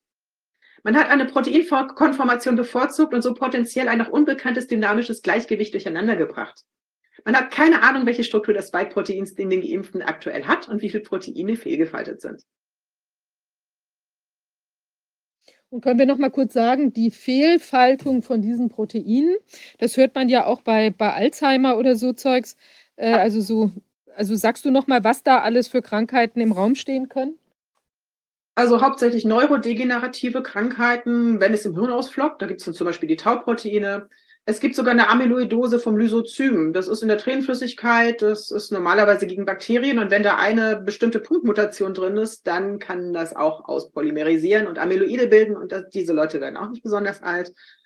Ähm, das ist normalerweise, ich glaube, Amyloidose wird erst in der, in der Pathologie erkannt. Ne? Man hat Amyloidose in, in den Herzen von einigen Geimpften gefunden. Also wenn man auf Daily Cloud geht, geht die haben eine Seite, wo sie äh, pathologische Untersuchungen gesammelt haben von Anne Burkhardt, Ryan Cole und Co. Und dann, wenn man da mal Steuerung F macht, äh, Amyloidose, kriegt man sieben Hits.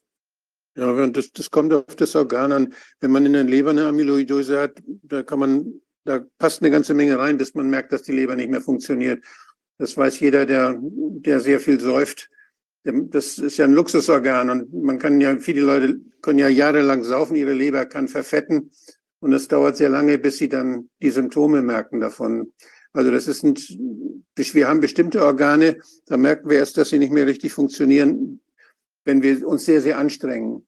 Wenn wir also dann plötzlich, es gibt bei der Lunge ja auch, wenn es gibt Leute, die leben mit einem Lungenflügel aber das merken Sie dann vor allen Dingen, wenn Sie dann auf den Berg steigen wollen oder wenn Sie dann, es gibt, die Organe können geschädigt sein, nur beim Gehirn, beim Nervensystem. Wenn da kleine Areale ausfallen, weil sich da was einlagert, was dann Platz braucht, dann merken wir, dass weil bestimmte Dinge nicht mehr klappen. Wir können uns nicht mehr erinnern, wir können nicht mehr gucken, wir können nicht mehr hören, wir haben Tinnitus, wir haben alle möglichen, da kann ganz viele Dinge, die dann da als unterschiedlichste Symptome entstehen. Im Gehirn ist es am sensibelsten, im Steuerungszentrum, wenn sich da was ablagert und stört, dann sind die Symptome ähm, sehr vielfältig, können sie vielfältig sein, aber da stören sie am meisten.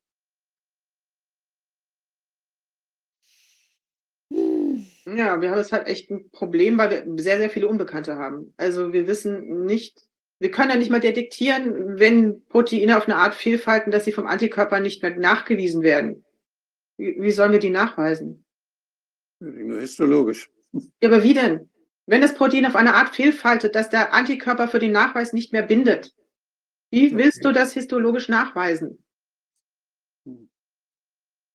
Ja, wenn es, wenn es mikroskopisch erkennbar ist, dass da was abgelagert Ja, wird. Inclusion Bodies. Dann kann man nach Inclusion Bodies suchen. Aber Ja, das ja. sind schon richtig, richtig große Klumpen in der Zelle und das ist nicht gut. Inclusion Bodies in Nervenzellen, nicht gut.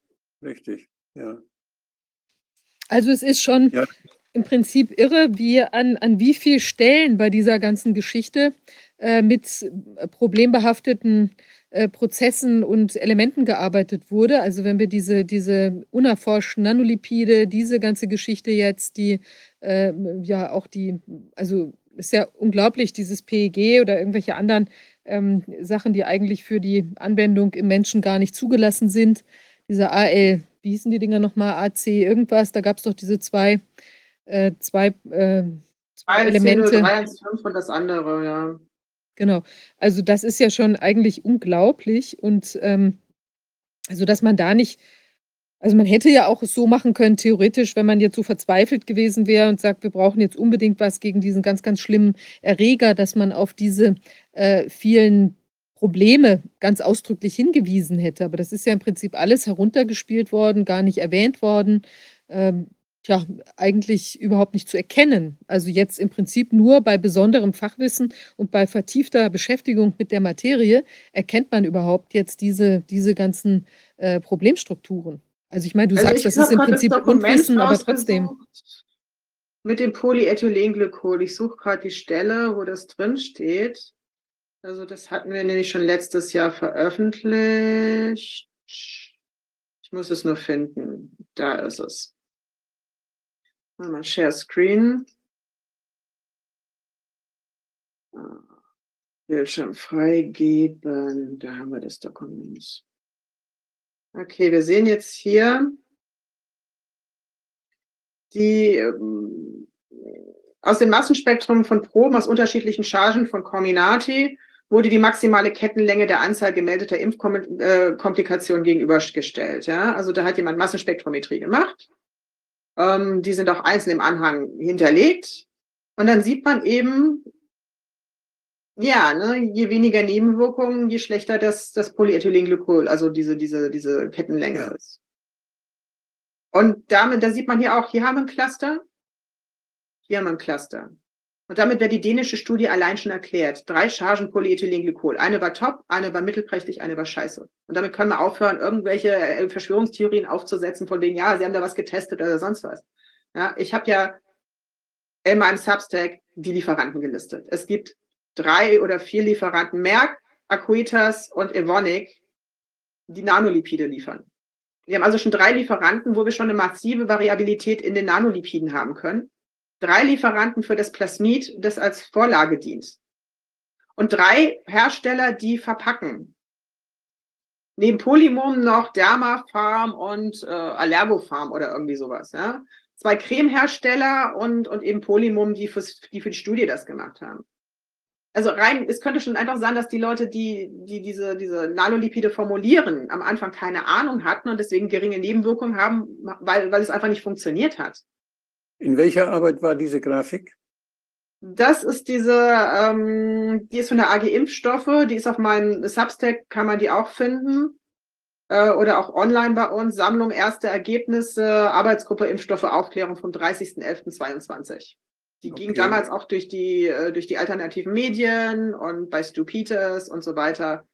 Ähm, muss man einfach nur Dokumente, PDF oder so in meinem, in meinem Substack suchen, da findet man die auch. Okay. Äh, nicht in meinem Substack, in meinem Kanal. Und die ist auch auf der Webseite. Ich gucke mal, die, die AG Impfstoff hat eine Webseite, Expert Council, Expert Council One. Ähm, das dauert eine Weile. Und da gibt es Publikationen. Und da ist die normalerweise auch hinterlegt. Aber diese PEG, also ich meine, woher wissen wir denn, äh, also die, die hat dann, das hat dann nicht richtig gewirkt, weil das einfach nicht, nicht gut hergestellt war, ja? Das ist die, äh, sagst du noch mal ganz kurz, was, welche Aufgabe das PEG in dem, in dem, Impf, in dem, in dem Stoff hat? Äh, dann gehen wir nochmal auf das Dokument. Jetzt sieht diese Zoom-Leiste hier wieder loswerden. Ähm, man sieht hier ein Bild von diesem Polyethylenglykol. Anlagen. Und das besteht aus mehreren Untereinheiten. Dieses, das sind relativ viele Daten. Wo haben wir das? Anlagen, Massenspektrometrie, Antimon. Also es waren auch äh, Schwermetalle in dem Scheiß drin. Also, das Ganze besteht einerseits aus der RNA. Dann haben wir verschiedene Lipide. Also wir haben äh, das ALC 0315 und das haben wir das polyglykolisierte ALC 15 irgendwas und Cholesterol. Und diese drei Substanzen, hier haben wir das Cholesterol, hier haben wir dieses pegulierte Dingens und da haben wir das andere Nanolipid. Ja? Und die drei ergeben die Hülle. Mhm. Und wenn, wenn dieses Zeug hier zum Beispiel lange Ketten hat und kurze Ketten, dann kann sich die Hülle nicht gescheit ausbilden. Mhm. Und wenn die Hülle natürlich nicht ausgebildet ist, gibt es keine Transfektion der Zellen und damit keine Nebenwirkungen, weil halt man nur eine normale Nanolipid-Vergiftung, aber man produziert kein Spike. Das heißt, das Bild der, der Nebenwirkungen, das kann dann unterschiedlich sein, denn die haben ja beide. Die, die RNA hat Nebenwirkungen, wenn sie wirksam wird. Ja. Und die Toxizität der, der Partikelchen, der Nanopartikel, die ist ja auch da. Und ändert die sich denn, je nachdem, wie, wie diese Nanopartikel aussehen? Ähm, die, die selbst sind doch auch toxisch. Ja, also zur Toxizität der Nanopartikel habe ich auch mal eine Präsentation gehabt. Mit der gehe ich immer mal auf, wieder auf Tour. Der ist was Pfizer wusste, die muss ich nur auf meiner Festplatte finden. Äh, ja, mal das. Da gibt es auch ein paar Daten zu. Wo haben wir diese Nanolipid-Geschichten? Also es gibt zum einen die Börsenberichte, wo sie zugegeben haben, dass das Zeug Mist ist, aber ich schätze, euch interessieren jetzt einfach mal echte Daten. Gehen wir mal hier rein. Share Screen. Jetzt muss ich erst wieder. Nein, die ganze Analyse dieses Geschichtes, das hat jetzt schon irgendwie ein bisschen was Matrixhaftes, finde ich. Weil ich meine, das okay. ist ja absolut absurd, dass das hier alles derartig toxisch und unprofessionell und sonst was ist, aber es wird einem ganz anders verkauft. Das ist schon irgendwie ja, ja. speziell. Sie können, wie, wie, weit wollt ihr in den Betrug der Nanolipide reingehen? Ja, so dass man es versteht. Okay, schauen wir mal. Was wissen wir eigentlich schon mal über die Nanolipide von Moderna? Moderna hat zugegeben, 2016, ja, ähm, dass die Nanolipide jetzt irgendwie nicht so wirklich gut sind. Das hat Boncel selber gesagt. Uh, he is dismissive of Aquitas technology. We knew it was not very good, he said. It was just okay. Also Boncel sagt selber 2016, diese Aquitas Nanolipide sind irgendwie ziemlich scheiße. In ihrem Börsenbericht schreiben sie dann, also hier ist es auf Englisch, aber ich habe es übersetzt, ähm, dass die diese Nanolipide Immunreaktionen, Infusionsreaktion, Komplementreaktion, Opsonierungsreaktion, Antikörperreaktion, einschließlich IgA, die IgM, IgE und IgG und eine Kombination davon oder Reaktion auf das, äh, es steht das bei, auf das PEG von einigen Lipiden äh, verursachen kann, Nebenwirkungen innerhalb der Leberwege äh, verursachen kann und in einer oder mehreren klinischen Studien zu signifikant unerwünschten Ereignissen führen können. Ja, das ist hier der Börsenbericht von Sieht man sicherlich hier irgendwo in dem Link. Äh, muss mal gucken. Der ist schon ein bisschen älter. Das hat Moderna zu diesen Nanolipiden gesagt, die BioNTech verwendet hat. Ja, nicht besonders gut, machen eine Menge Nebenreaktionen. Ähm, Ugur schreibt dazu im Project Lightspeed in Bezug auf die Arzneimittelbehörden war der Umstand am wichtigsten, dass die Lipide von Acuitas bereits in menschlichen Studien verwendet wurden und ihre Verträglichkeit an Probanden gezeigt worden war. Sieht Moderna irgendwie anders. Weil 2017 sind sie eben mit ihrer Lebertherapie mit diesen äh, Acuitas-Nanolipiden ähm, spektakulär gescheitert. Lavishly funded Moderna hits safety problem in its bold, in, in bold bid to revolutionize medicine. Gar, hat keinen großen Wellen geschlagen, keiner kannte Moderna. Und was steht in den Pfizer-Unterlagen? Das ist sehr lustig. The toxicity of LNP formulation or the novel excipients alone was not specifically studied. Also die haben die Nanolipide an sich nicht einzeln studiert, weil es gibt da nämlich ein anderes Medikament, das nennt sich Onpatro. Und die verwenden ein anderes Nanolipid namens D-Lin, MC3, DMA, was auch immer.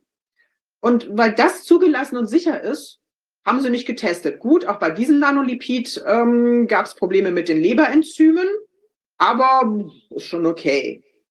Wenn man dann eine Seite weiter in diesem Dokument guckt, the structures of ALC 0315 and D-Lin whatever are not similar. Das ist ein australisches Dokument von TGA. Da geben sie offen zu, wir haben es nicht getestet, aber es gibt andere Nanolipide, die sind okay und weil die eine komplett andere Struktur haben, ist unseres auch in Ordnung. So lief das. Und dann schaute man mal, ähm, was hat ein Pfizer zum Metabolismus geschrieben? Ja, wie wird denn das Zeug verstoffwechselt? Auch ein TGA-Dokument äh, aus Australien. Und ursprünglich war das Ding geschwärzt. Irgendjemand hat es mal ungeschwärzt dann rausgeklagt. Und wenn man da schaut, steht da Proposed Metabolic Pathway. Ja. Vorgeschlagen, meta, vorgeschlagener metabolischer Pathway. Der ist nicht belegt. Und es kann nicht über die Leber verstoffwechselt werden, weil der Zensor war pinkeln wenn man mal bei Judicial Watch guckt, da gibt es ein Dokument, und da sieht man so, Abbau in der Leber nach 300 Stunden von ALC 0315, da tut sich nicht viel. Also da können Sie noch so sehr ein Proposed Metabolic Pathway vorschlagen, wenn in der Leber nichts passiert.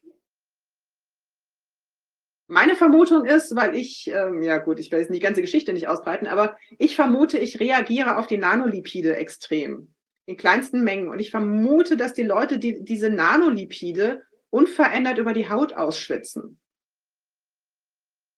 Und die verätzen in relativ geringen Mengen in Tierversuchen den, den Ratten die dermaßen die Lungen, dass die nach drei Tagen tot sind.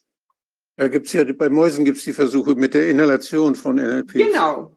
Ja, und das würde erklären, warum man so einen Reizhusten, Übelkeit und sonst was in kleinsten Mengen kriegt, wenn die Leute das unverändert ja. über die Haut abgeben würden. Die sind alle gestorben.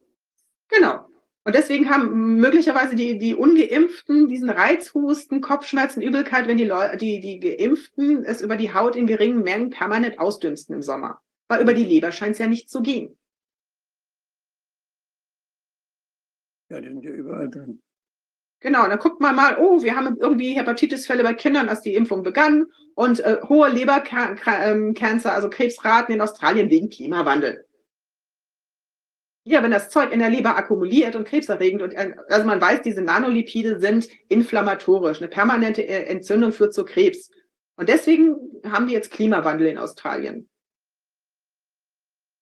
Aber das ist ja was anderes als diese Autoimmunhepatitis bei, bei Kindern, bei Kleinkindern, nicht? Das war wahrscheinlich. Genau, das waren dann entweder äh, die, die Adenoviren, die in die Leber geraten sind, also es ist ja schwer zu sagen. Die haben ja da in, diesen Re äh, in den Nachrichten nicht aufgeschlüsselt, ja, dieses Kind hat jetzt BioNTech gekriegt und dieses kriegt AstraZeneca oder sonst irgendwas. Ja. ja.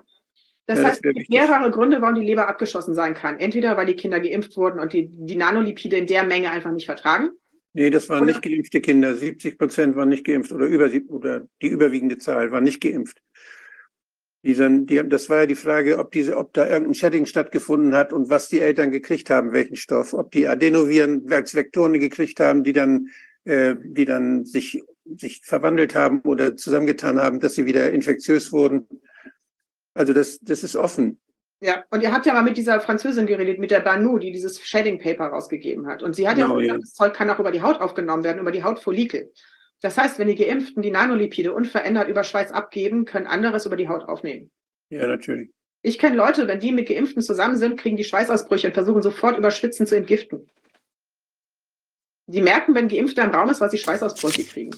Also man kann auch Schweißausbrüche kriegen bei bestimmten Leuten, ohne dass sowas passiert. Ja, okay, so, natürlich auch. Aber ähm, es, ich kenne Leute, die riechen die Nanolipide. Also die können sagen, wer BioNTech und wer Moderna gekriegt hat. Und wenn es Fette, es sind ja Fette, es sind industrielle Fette und wir riechen Fette.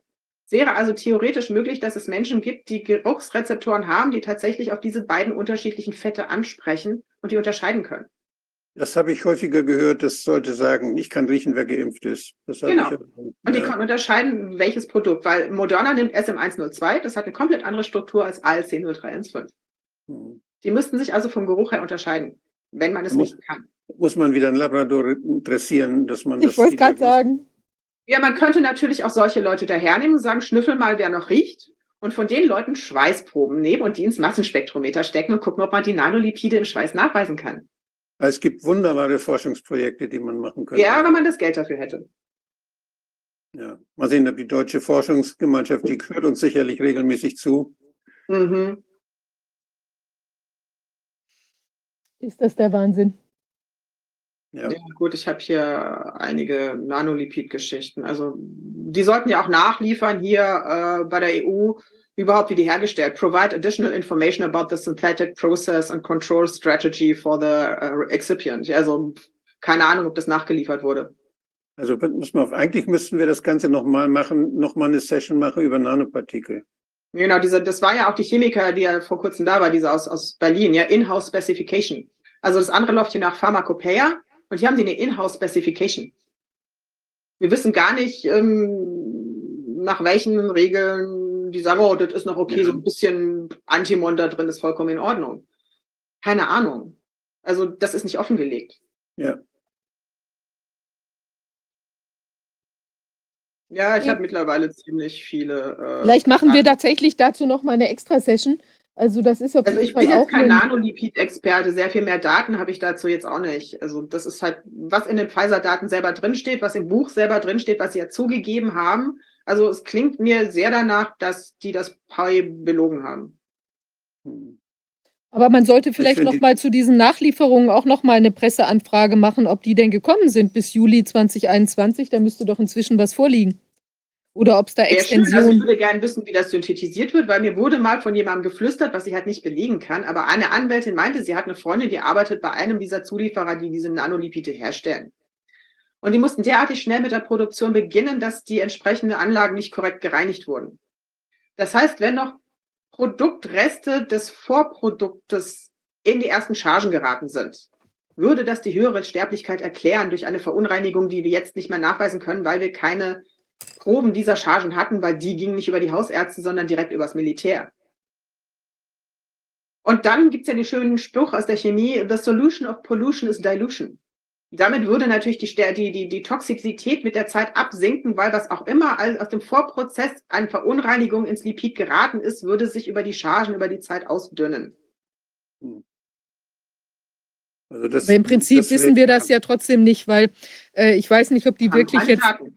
Also vom zeitlichen Ablauf, wissen wir denn 100 Prozent, dass diese toxischeren Chargen am Anfang verimpft worden sind? Oder haben wir vielleicht auch Phänomene, dass eben vielleicht da noch nicht so viel gemeldet wurde oder dass es eben dann durch vielleicht tatsächlich ältere was Leute ja. Waren, Wie bitte? Vor allem ältere Leute waren, die das natürlich auch überdecken. Nach Mutter, derjenige war eh schon über 80.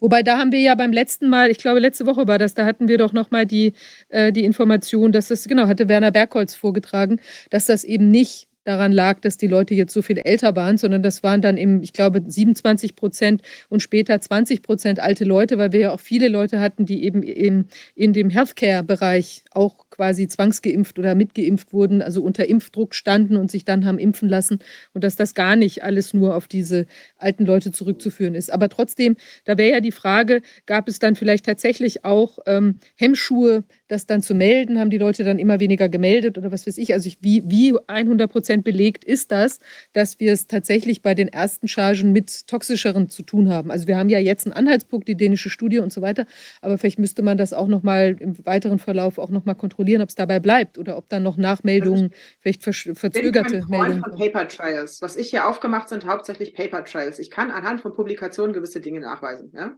Mhm. Aber Paper Trails kann man maximal dazu verwenden, eigentlich, um Antrag zu schreiben, um diese dann im Labor zu überprüfen. Und die Labordaten fehlen aktuell praktisch komplett. Wir haben keine CD-Daten, also Circular Dichroism, um irgendwie mal Schnellskurven zu machen. Wir haben äh, keine Bayer-Core-Daten, um mal Bindungen zu prüfen, ob das Zeug, an was es bindet, an Co-Rezeptoren. Es gibt ja Gerüchte, dass, dass das Spike auch noch an Co-Rezeptoren binden könnte. Ja, DPP4 ist ein Verdacht. Auch da fehlen sogenannte Bayer-Core-Messungen oder Plasma Surface Resonance. Hat man auch nicht gemacht. Mhm. Also es, die, die, die, die Datenlage, wenn das eine Eisschicht auf einem See wäre, wäre er zum Betreten gesperrt. Es gibt immer noch Idioten, die trotzdem auf den See schlappen und dann ersaufen. Aber die Datenlage ist sehr, sehr dünn. Wir haben Vermutungen, wir haben Indizien aus Datenbanken, aber wirklich Messungen aus dem Labor, die das belegen könnten, da sieht es halt echt schlecht aus. Das ist ein Thema, was wir dann nochmal besprechen müssten. Wer macht das eigentlich alles und wer ist da verantwortlich und was wird da konkret gemacht? Da gibt es eine ganze Menge Informationen drüber. Da wir, sollten wir nochmal vorbereitend drüber sprechen. Ich glaube, das ist ein, ist ein wichtiges Thema. Denn Und wenn man fragt, bräuchten, ist wirklich eine ordentliche Proteincharakterisierung. Und da bräuchte man halt auch wirklich Leute, die im Bereich Proteinfaltung arbeiten, mit NMR gekoppelt, mit Massenspektrometrie, Deuterium, Austausch, irgendwas. Das ist ein echt komplexes Gebiet, wo nur sehr, sehr wenige Gruppen weltweit überhaupt drauf arbeiten, um zu verstehen, mit was wir es überhaupt zu tun haben. abgesehen von den technischen Problemen der Analytik, wenn ich jetzt das sehe, dass, wenn ich sehe, die, die Ergebnisse, also die, die Zahl der Nebenwirkungen, die Zahl der Todesfälle und die Chargen und die, diese Zusammenhänge, dann äh, kann man natürlich oder sollte man schon jetzt ein bisschen unterscheiden, ob das wirklich von der, von der RNA kommt, die da, die da wirksam wird, oder, oder und, durch, und mit von den, von den, ja, von der RNA und ihrer Wirksamkeit, oder ob das von toxischen, ob das toxische Phänomene sind, die durch die Umhüllung oder die, die weniger oder, oder schlechter ähm, wirksame Umhüllung dann verursacht werden. Ich Das bin kein Freund von entweder oder. Wir haben sowohl die toxischen Effekte der Nanolipide als auch die toxischen Effekte durch das Spike, durch fehlgefaltete Proteine, als auch unter Umständen durch das 1-Methyl-Pseudourydyl, das Gott weiß. Naja, aber dif Regulation- differenziert, differentialdiagnostisch, wenn das, wenn das Zeug nicht richtig äh, umhüllt ist, dann geht es nicht in die Zelle rein. Und ähm, dann habe ich, dann habe ich also toxische Wirkung primär. Das heißt, dass wir Ja. differentialdiagnostisch, wenn wir Leute, die die Spritze gekriegt haben, mit ihren Symptomen haben, da ist es schon ganz wichtig, wonach suchen wir. Und wenn wir die Differentialdiagnose machen wollen, dann wären das doch wichtige Erkenntnisse. Das Problem ist, das geht davon aus, dass die Leute eine Spritze gekriegt haben. Sie können die erste Spritze mit einer toxischen das stimmt. Nanolipid-Variante gekriegt haben, die zweite mit Ja. Das Das heißt, habe ich kann es wieder nicht differenzieren. Das habe ich ja vorhin auch äh, diese, diese, diese Strategie, dass man sagt, pro Spritze, wie viel Nebenwirkungen pro Spritze, das ist ja auch Quatsch. Weil die, das geht ja pro, pro Menschen, die Spritzen gekriegt haben. Wir wissen nicht, welche Spritze das war, die erste, die zweite oder die dritte. Und die Effekte können auch kumulativ, additiv, also Ja, und miteinander sich Effekte gegenseitig haben. verstärken. Sich Und da gegenseitig, sind die Kreuzgeimpften noch nicht dabei. Wir haben ein trimeres Protein mit vier Untereinheiten. Wir können also 64 verschiedene Prote potenzielle Spike-Proteine haben. wir hatten ja die Frau Senef auch noch mal bei uns, die hat uns noch was von, von Glyphosat erzählt. Und das ist ja nur ein Beispiel von toxischen Substanzen, mit denen der Mensch auch das zu tun hat. Auch die unterschiedlichen Bedingungen, was sonst der Körper alles noch so sich auflädt oder was man sich auflädt. Und ob da eine, ein Zusammenwirken ist zwischen anderen toxischen Faktoren und, und dem, was jetzt zusätzlich durch die Spritzen kommt, auch das ist ja nicht geklärt. Nein. Also es ist Ja, wirklich ich würd- erschütternd. Die Spritzen waren jedenfalls nicht nötig. Und das ist, von daher ist es, das ist, das ist eindeutig und von, Ich kann nur sagen, wenn ein Student von mir so ein Proteindesign gemacht hätte mit so vielen Variablen, hätte ich ihn durchfallen lassen. Der kann selbst, selbst wenn er das beste Proteindesign, sicherste Proteindesign gemacht hat, das war nicht nötig. Ja, aber man hätte auch, wenn es harmlos gewesen wäre und korrekt charakterisiert, hätte es zumindest keinen Schaden angerichtet. Eine gute Spritze, die nicht nötig ist, ist eine schlechte Spritze. Ja, okay. Aber wie gesagt, ich bin Protein Engineer, ich bewege mich auf der Ebene, wo ich unterwegs bin. Und ein harmloses Protein wäre halt eine andere Geschichte gewesen, ja. Aber wir haben halt so viele Möglichkeiten, dass es auspolymerisiert. Und die waren vorhersehbar. Ähm, hatte die das vorhin berührt? Ich musste einen Anruf entgegennehmen. Ich weiß nicht, ob das da in der Zeit ähm, jetzt zum, zur äh, Sprache kam. Nochmal dieses Kälte, äh, Kälte denaturieren. Denaturierung. Ja, wir haben sowas ähnliches ja bei Arne Burkhardt in einem Vortrag gesehen. Da hat man erzählt von einer Frau, wo man das Serum in den Kühlschrank gestellt hat und es wurde fest.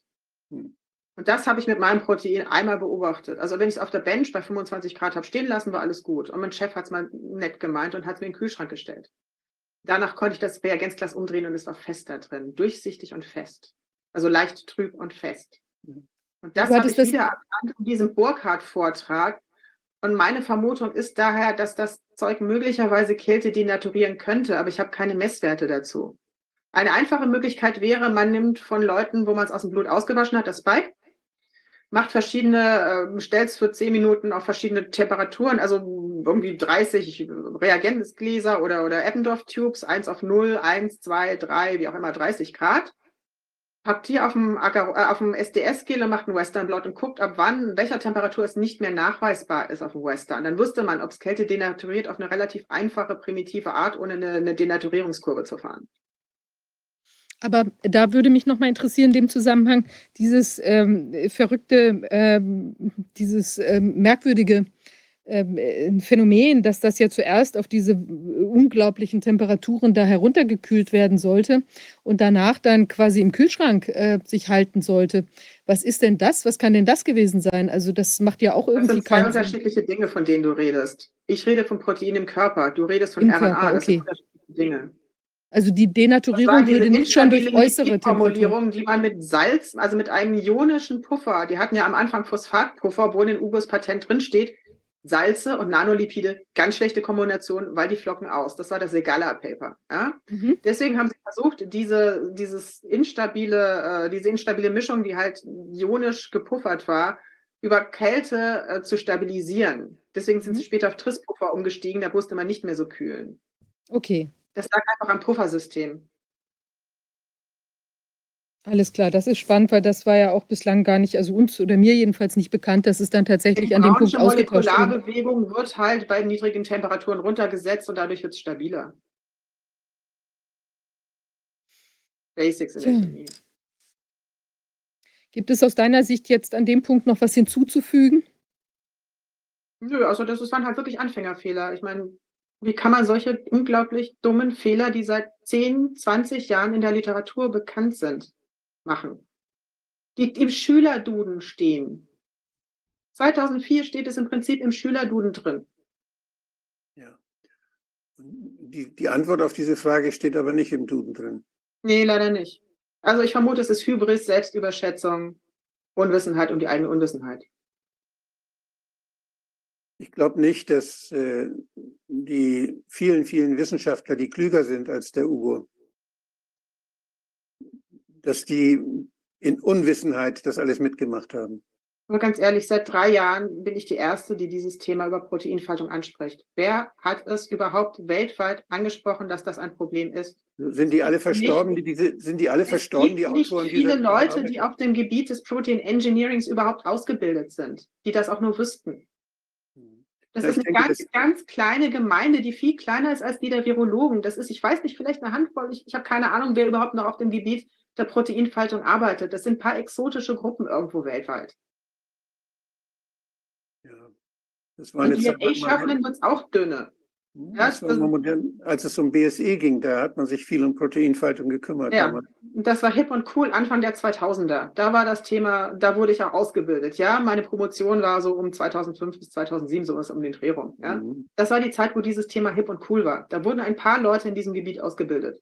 Danach Okay. shiftete das, dieser Fachbereich in Richtung Systembiologie und später in Richtung systemisch, äh, ähm, äh, diese, diese ähm, künstliche Biologie, ich weiß gerade nicht, wie die heißt, ja. Und dann verwaiste das Gebiet im Prinzip. Den, Herr, den Herrn Agassi müsste es eigentlich immer noch geben, der damals bei BSE dieses Thema behandelt hat. Keine Ahnung, der war damals wahrscheinlich auch schon nicht der Jüngste und ist jetzt wahrscheinlich in Rente. Ich glaube nicht. Keine Ja. Ahnung. Ja, ich- naja, Müsste man ihn vielleicht mal fragen, ne? also man müsste, man müsste mal diese Autoren, die das damals alles veröffentlicht haben, müsste man mal scannen, wen es davon noch gibt, wer da noch aktiv ist, wer da noch wo ist und welche Verantwortung die haben, weil die nicht das Maul aufmachen, weil da keiner was sagt, weil da, das ist doch komisch. Aber ich muss sagen, mein Co-Doktorand, der damals mit mir zusammen promoviert hat, auf demselben Thema, mit demselben Projekt, aber mit einem monomeren Protein. Ja? Er hatte, er hatte Beta-Lactamase, ich hatte Chlorphenicol-Acetyltransferase. Der arbeitet jetzt, jetzt bei BioNTech. Seit 2021. Ja, zumindest der weiß es denn doch. Ich bin mir nicht sicher, ob er sich noch daran erinnert, was er wirklich getan hat in seiner Promotion oder es wirklich verstanden hat. Weil sonst hätte er warnen müssen. Der ist dort in gehobener Position. Ja, da gab es viele, die hätten warnen müssen. Auch aus anderen Gründen. Ja, also Sabine, vielen Dank, dass du das hier dargestellt hast. Das ist natürlich sehr, also auch äh, teilweise schwer zu verstehender Stoff. Auf der anderen Seite finde ich, du hast das, äh, du hast das gut dargestellt. Also ich bin da auch äh, halbwegs mitgekommen zumindest. Ja, also das ist ja doch äh, wirklich ein Exotenfach, aber irgendwie konnte man es doch ganz gut nachvollziehen, um zumindest die Probleme zu erkennen, die da existieren. Und es ist wichtig, dass äh, du und wir und, ähm, und so weiter alle da dranbleiben und dieses Thema weiter in die Öffentlichkeit tragen. Äh, vielleicht stößt es ja doch die eine oder andere Untersuchung an und äh, hoffentlich ähm, ja, kommt da noch mehr Licht ins Dunkel. Also wir haben ja auch einige Proben, sind ja auch in Arbeitsgruppen sozusagen im Zugriff. Vielleicht gelingt es da ja auch noch mal mehr Informationen zu bekommen und dann auch entsprechende Untersuchungen noch weiterführend äh, durchführen zu können. Also auf jeden Fall eine extrem wichtige Arbeit. Gut, dass du dich damit so auseinandersetzt und dein Exotenwissen hier anwendest. Und ähm, ja, wir bleiben in Kontakt und bohren weiter an diesen Themen, würde ich sagen. Ja, dann viel Spaß ja. noch. Ja.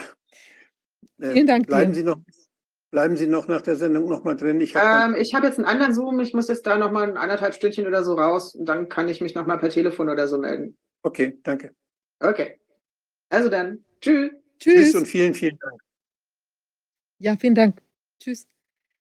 Ja, echt ähm, enorm. Also ich finde, es war jetzt natürlich sehr, wie will man sagen, schwer zu verdauender Stoff äh, von der ganzen, äh, von den Wirkmechanismen da, aber sehr spannend. Und ich finde, es ist eigentlich unglaublich, dass wir nach drei Jahren immer wieder an diesen Punkt kommen, dass man sagt, wow, das sind Dinge, äh, die hätte man sich überhaupt gar nicht vorstellen können. Also ich hatte ja vorhin dieses matrixhafte Gefühl angesprochen. Also es ist ja wirklich wie in einem einem Krimi geradezu oder irgendeiner Art von Parallelwelt, in die man sich da begibt, ja.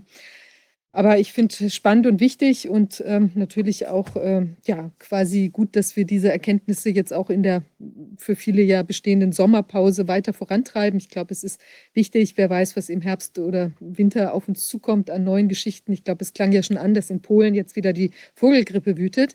Äh, da muss man. Äh, bei Katzen, bei Katzen noch. Bei Katzen und Hunden, die man wahrscheinlich dann demnächst alle, äh, ich weiß nicht, in Quarantäne was, geben muss oder was immer. Ist da, ist da was dran, dass in Australien so ein Gesetz gemacht wurde, dass man Roboter losschicken will, um, um Katzen zu vergiften? Hat das mal jemand gehört? Das habe ich jetzt Oder ist das ein gehört. Fake? Das klingt ein bisschen over the top, aber man weiß ja nie, was, sich, was man sich so ausdenkt. Wir können das ja mal eruieren, ob es tatsächlich so ist. Naja, ich glaube, wir sind am Ende der Sitzung. Fand ich sehr lehrreich, sehr inspirierend, wie will man sagen. Also auch wenn es irgendwie äh, wehtut teilweise. Äh, ja, also sind am Ende der Sitzung. Hier wird es auch langsam, zieht sich der, also es wird langsam, ich glaube, wieder ein Tick, also sieht schon jedenfalls nach ein bisschen Abend aus hier, obwohl es noch nicht so ganz der Fall ist. Ähm, in diesem Sinne, wir können ja unsere Arbeit nur machen, wenn Sie uns ähm, unterstützen. Ich hoffe, dass Sie da uns weiter auch äh, treu bleiben und wir sehen uns dann nächste Woche wieder mit interessanten Themen. Haben wir schon einen Gast äh, gescheduled, der schon seit langem mit dem wir schon seit langem in Kontakt sind. Bin ich gespannt, was die Dame uns zu berichten hat. Und ähm, ja, also in diesem Sinne einen erfreulichen Freitagabend und ein ersprießliches Wochenende und dann bis nächste Woche. Tschüss. Tschüss.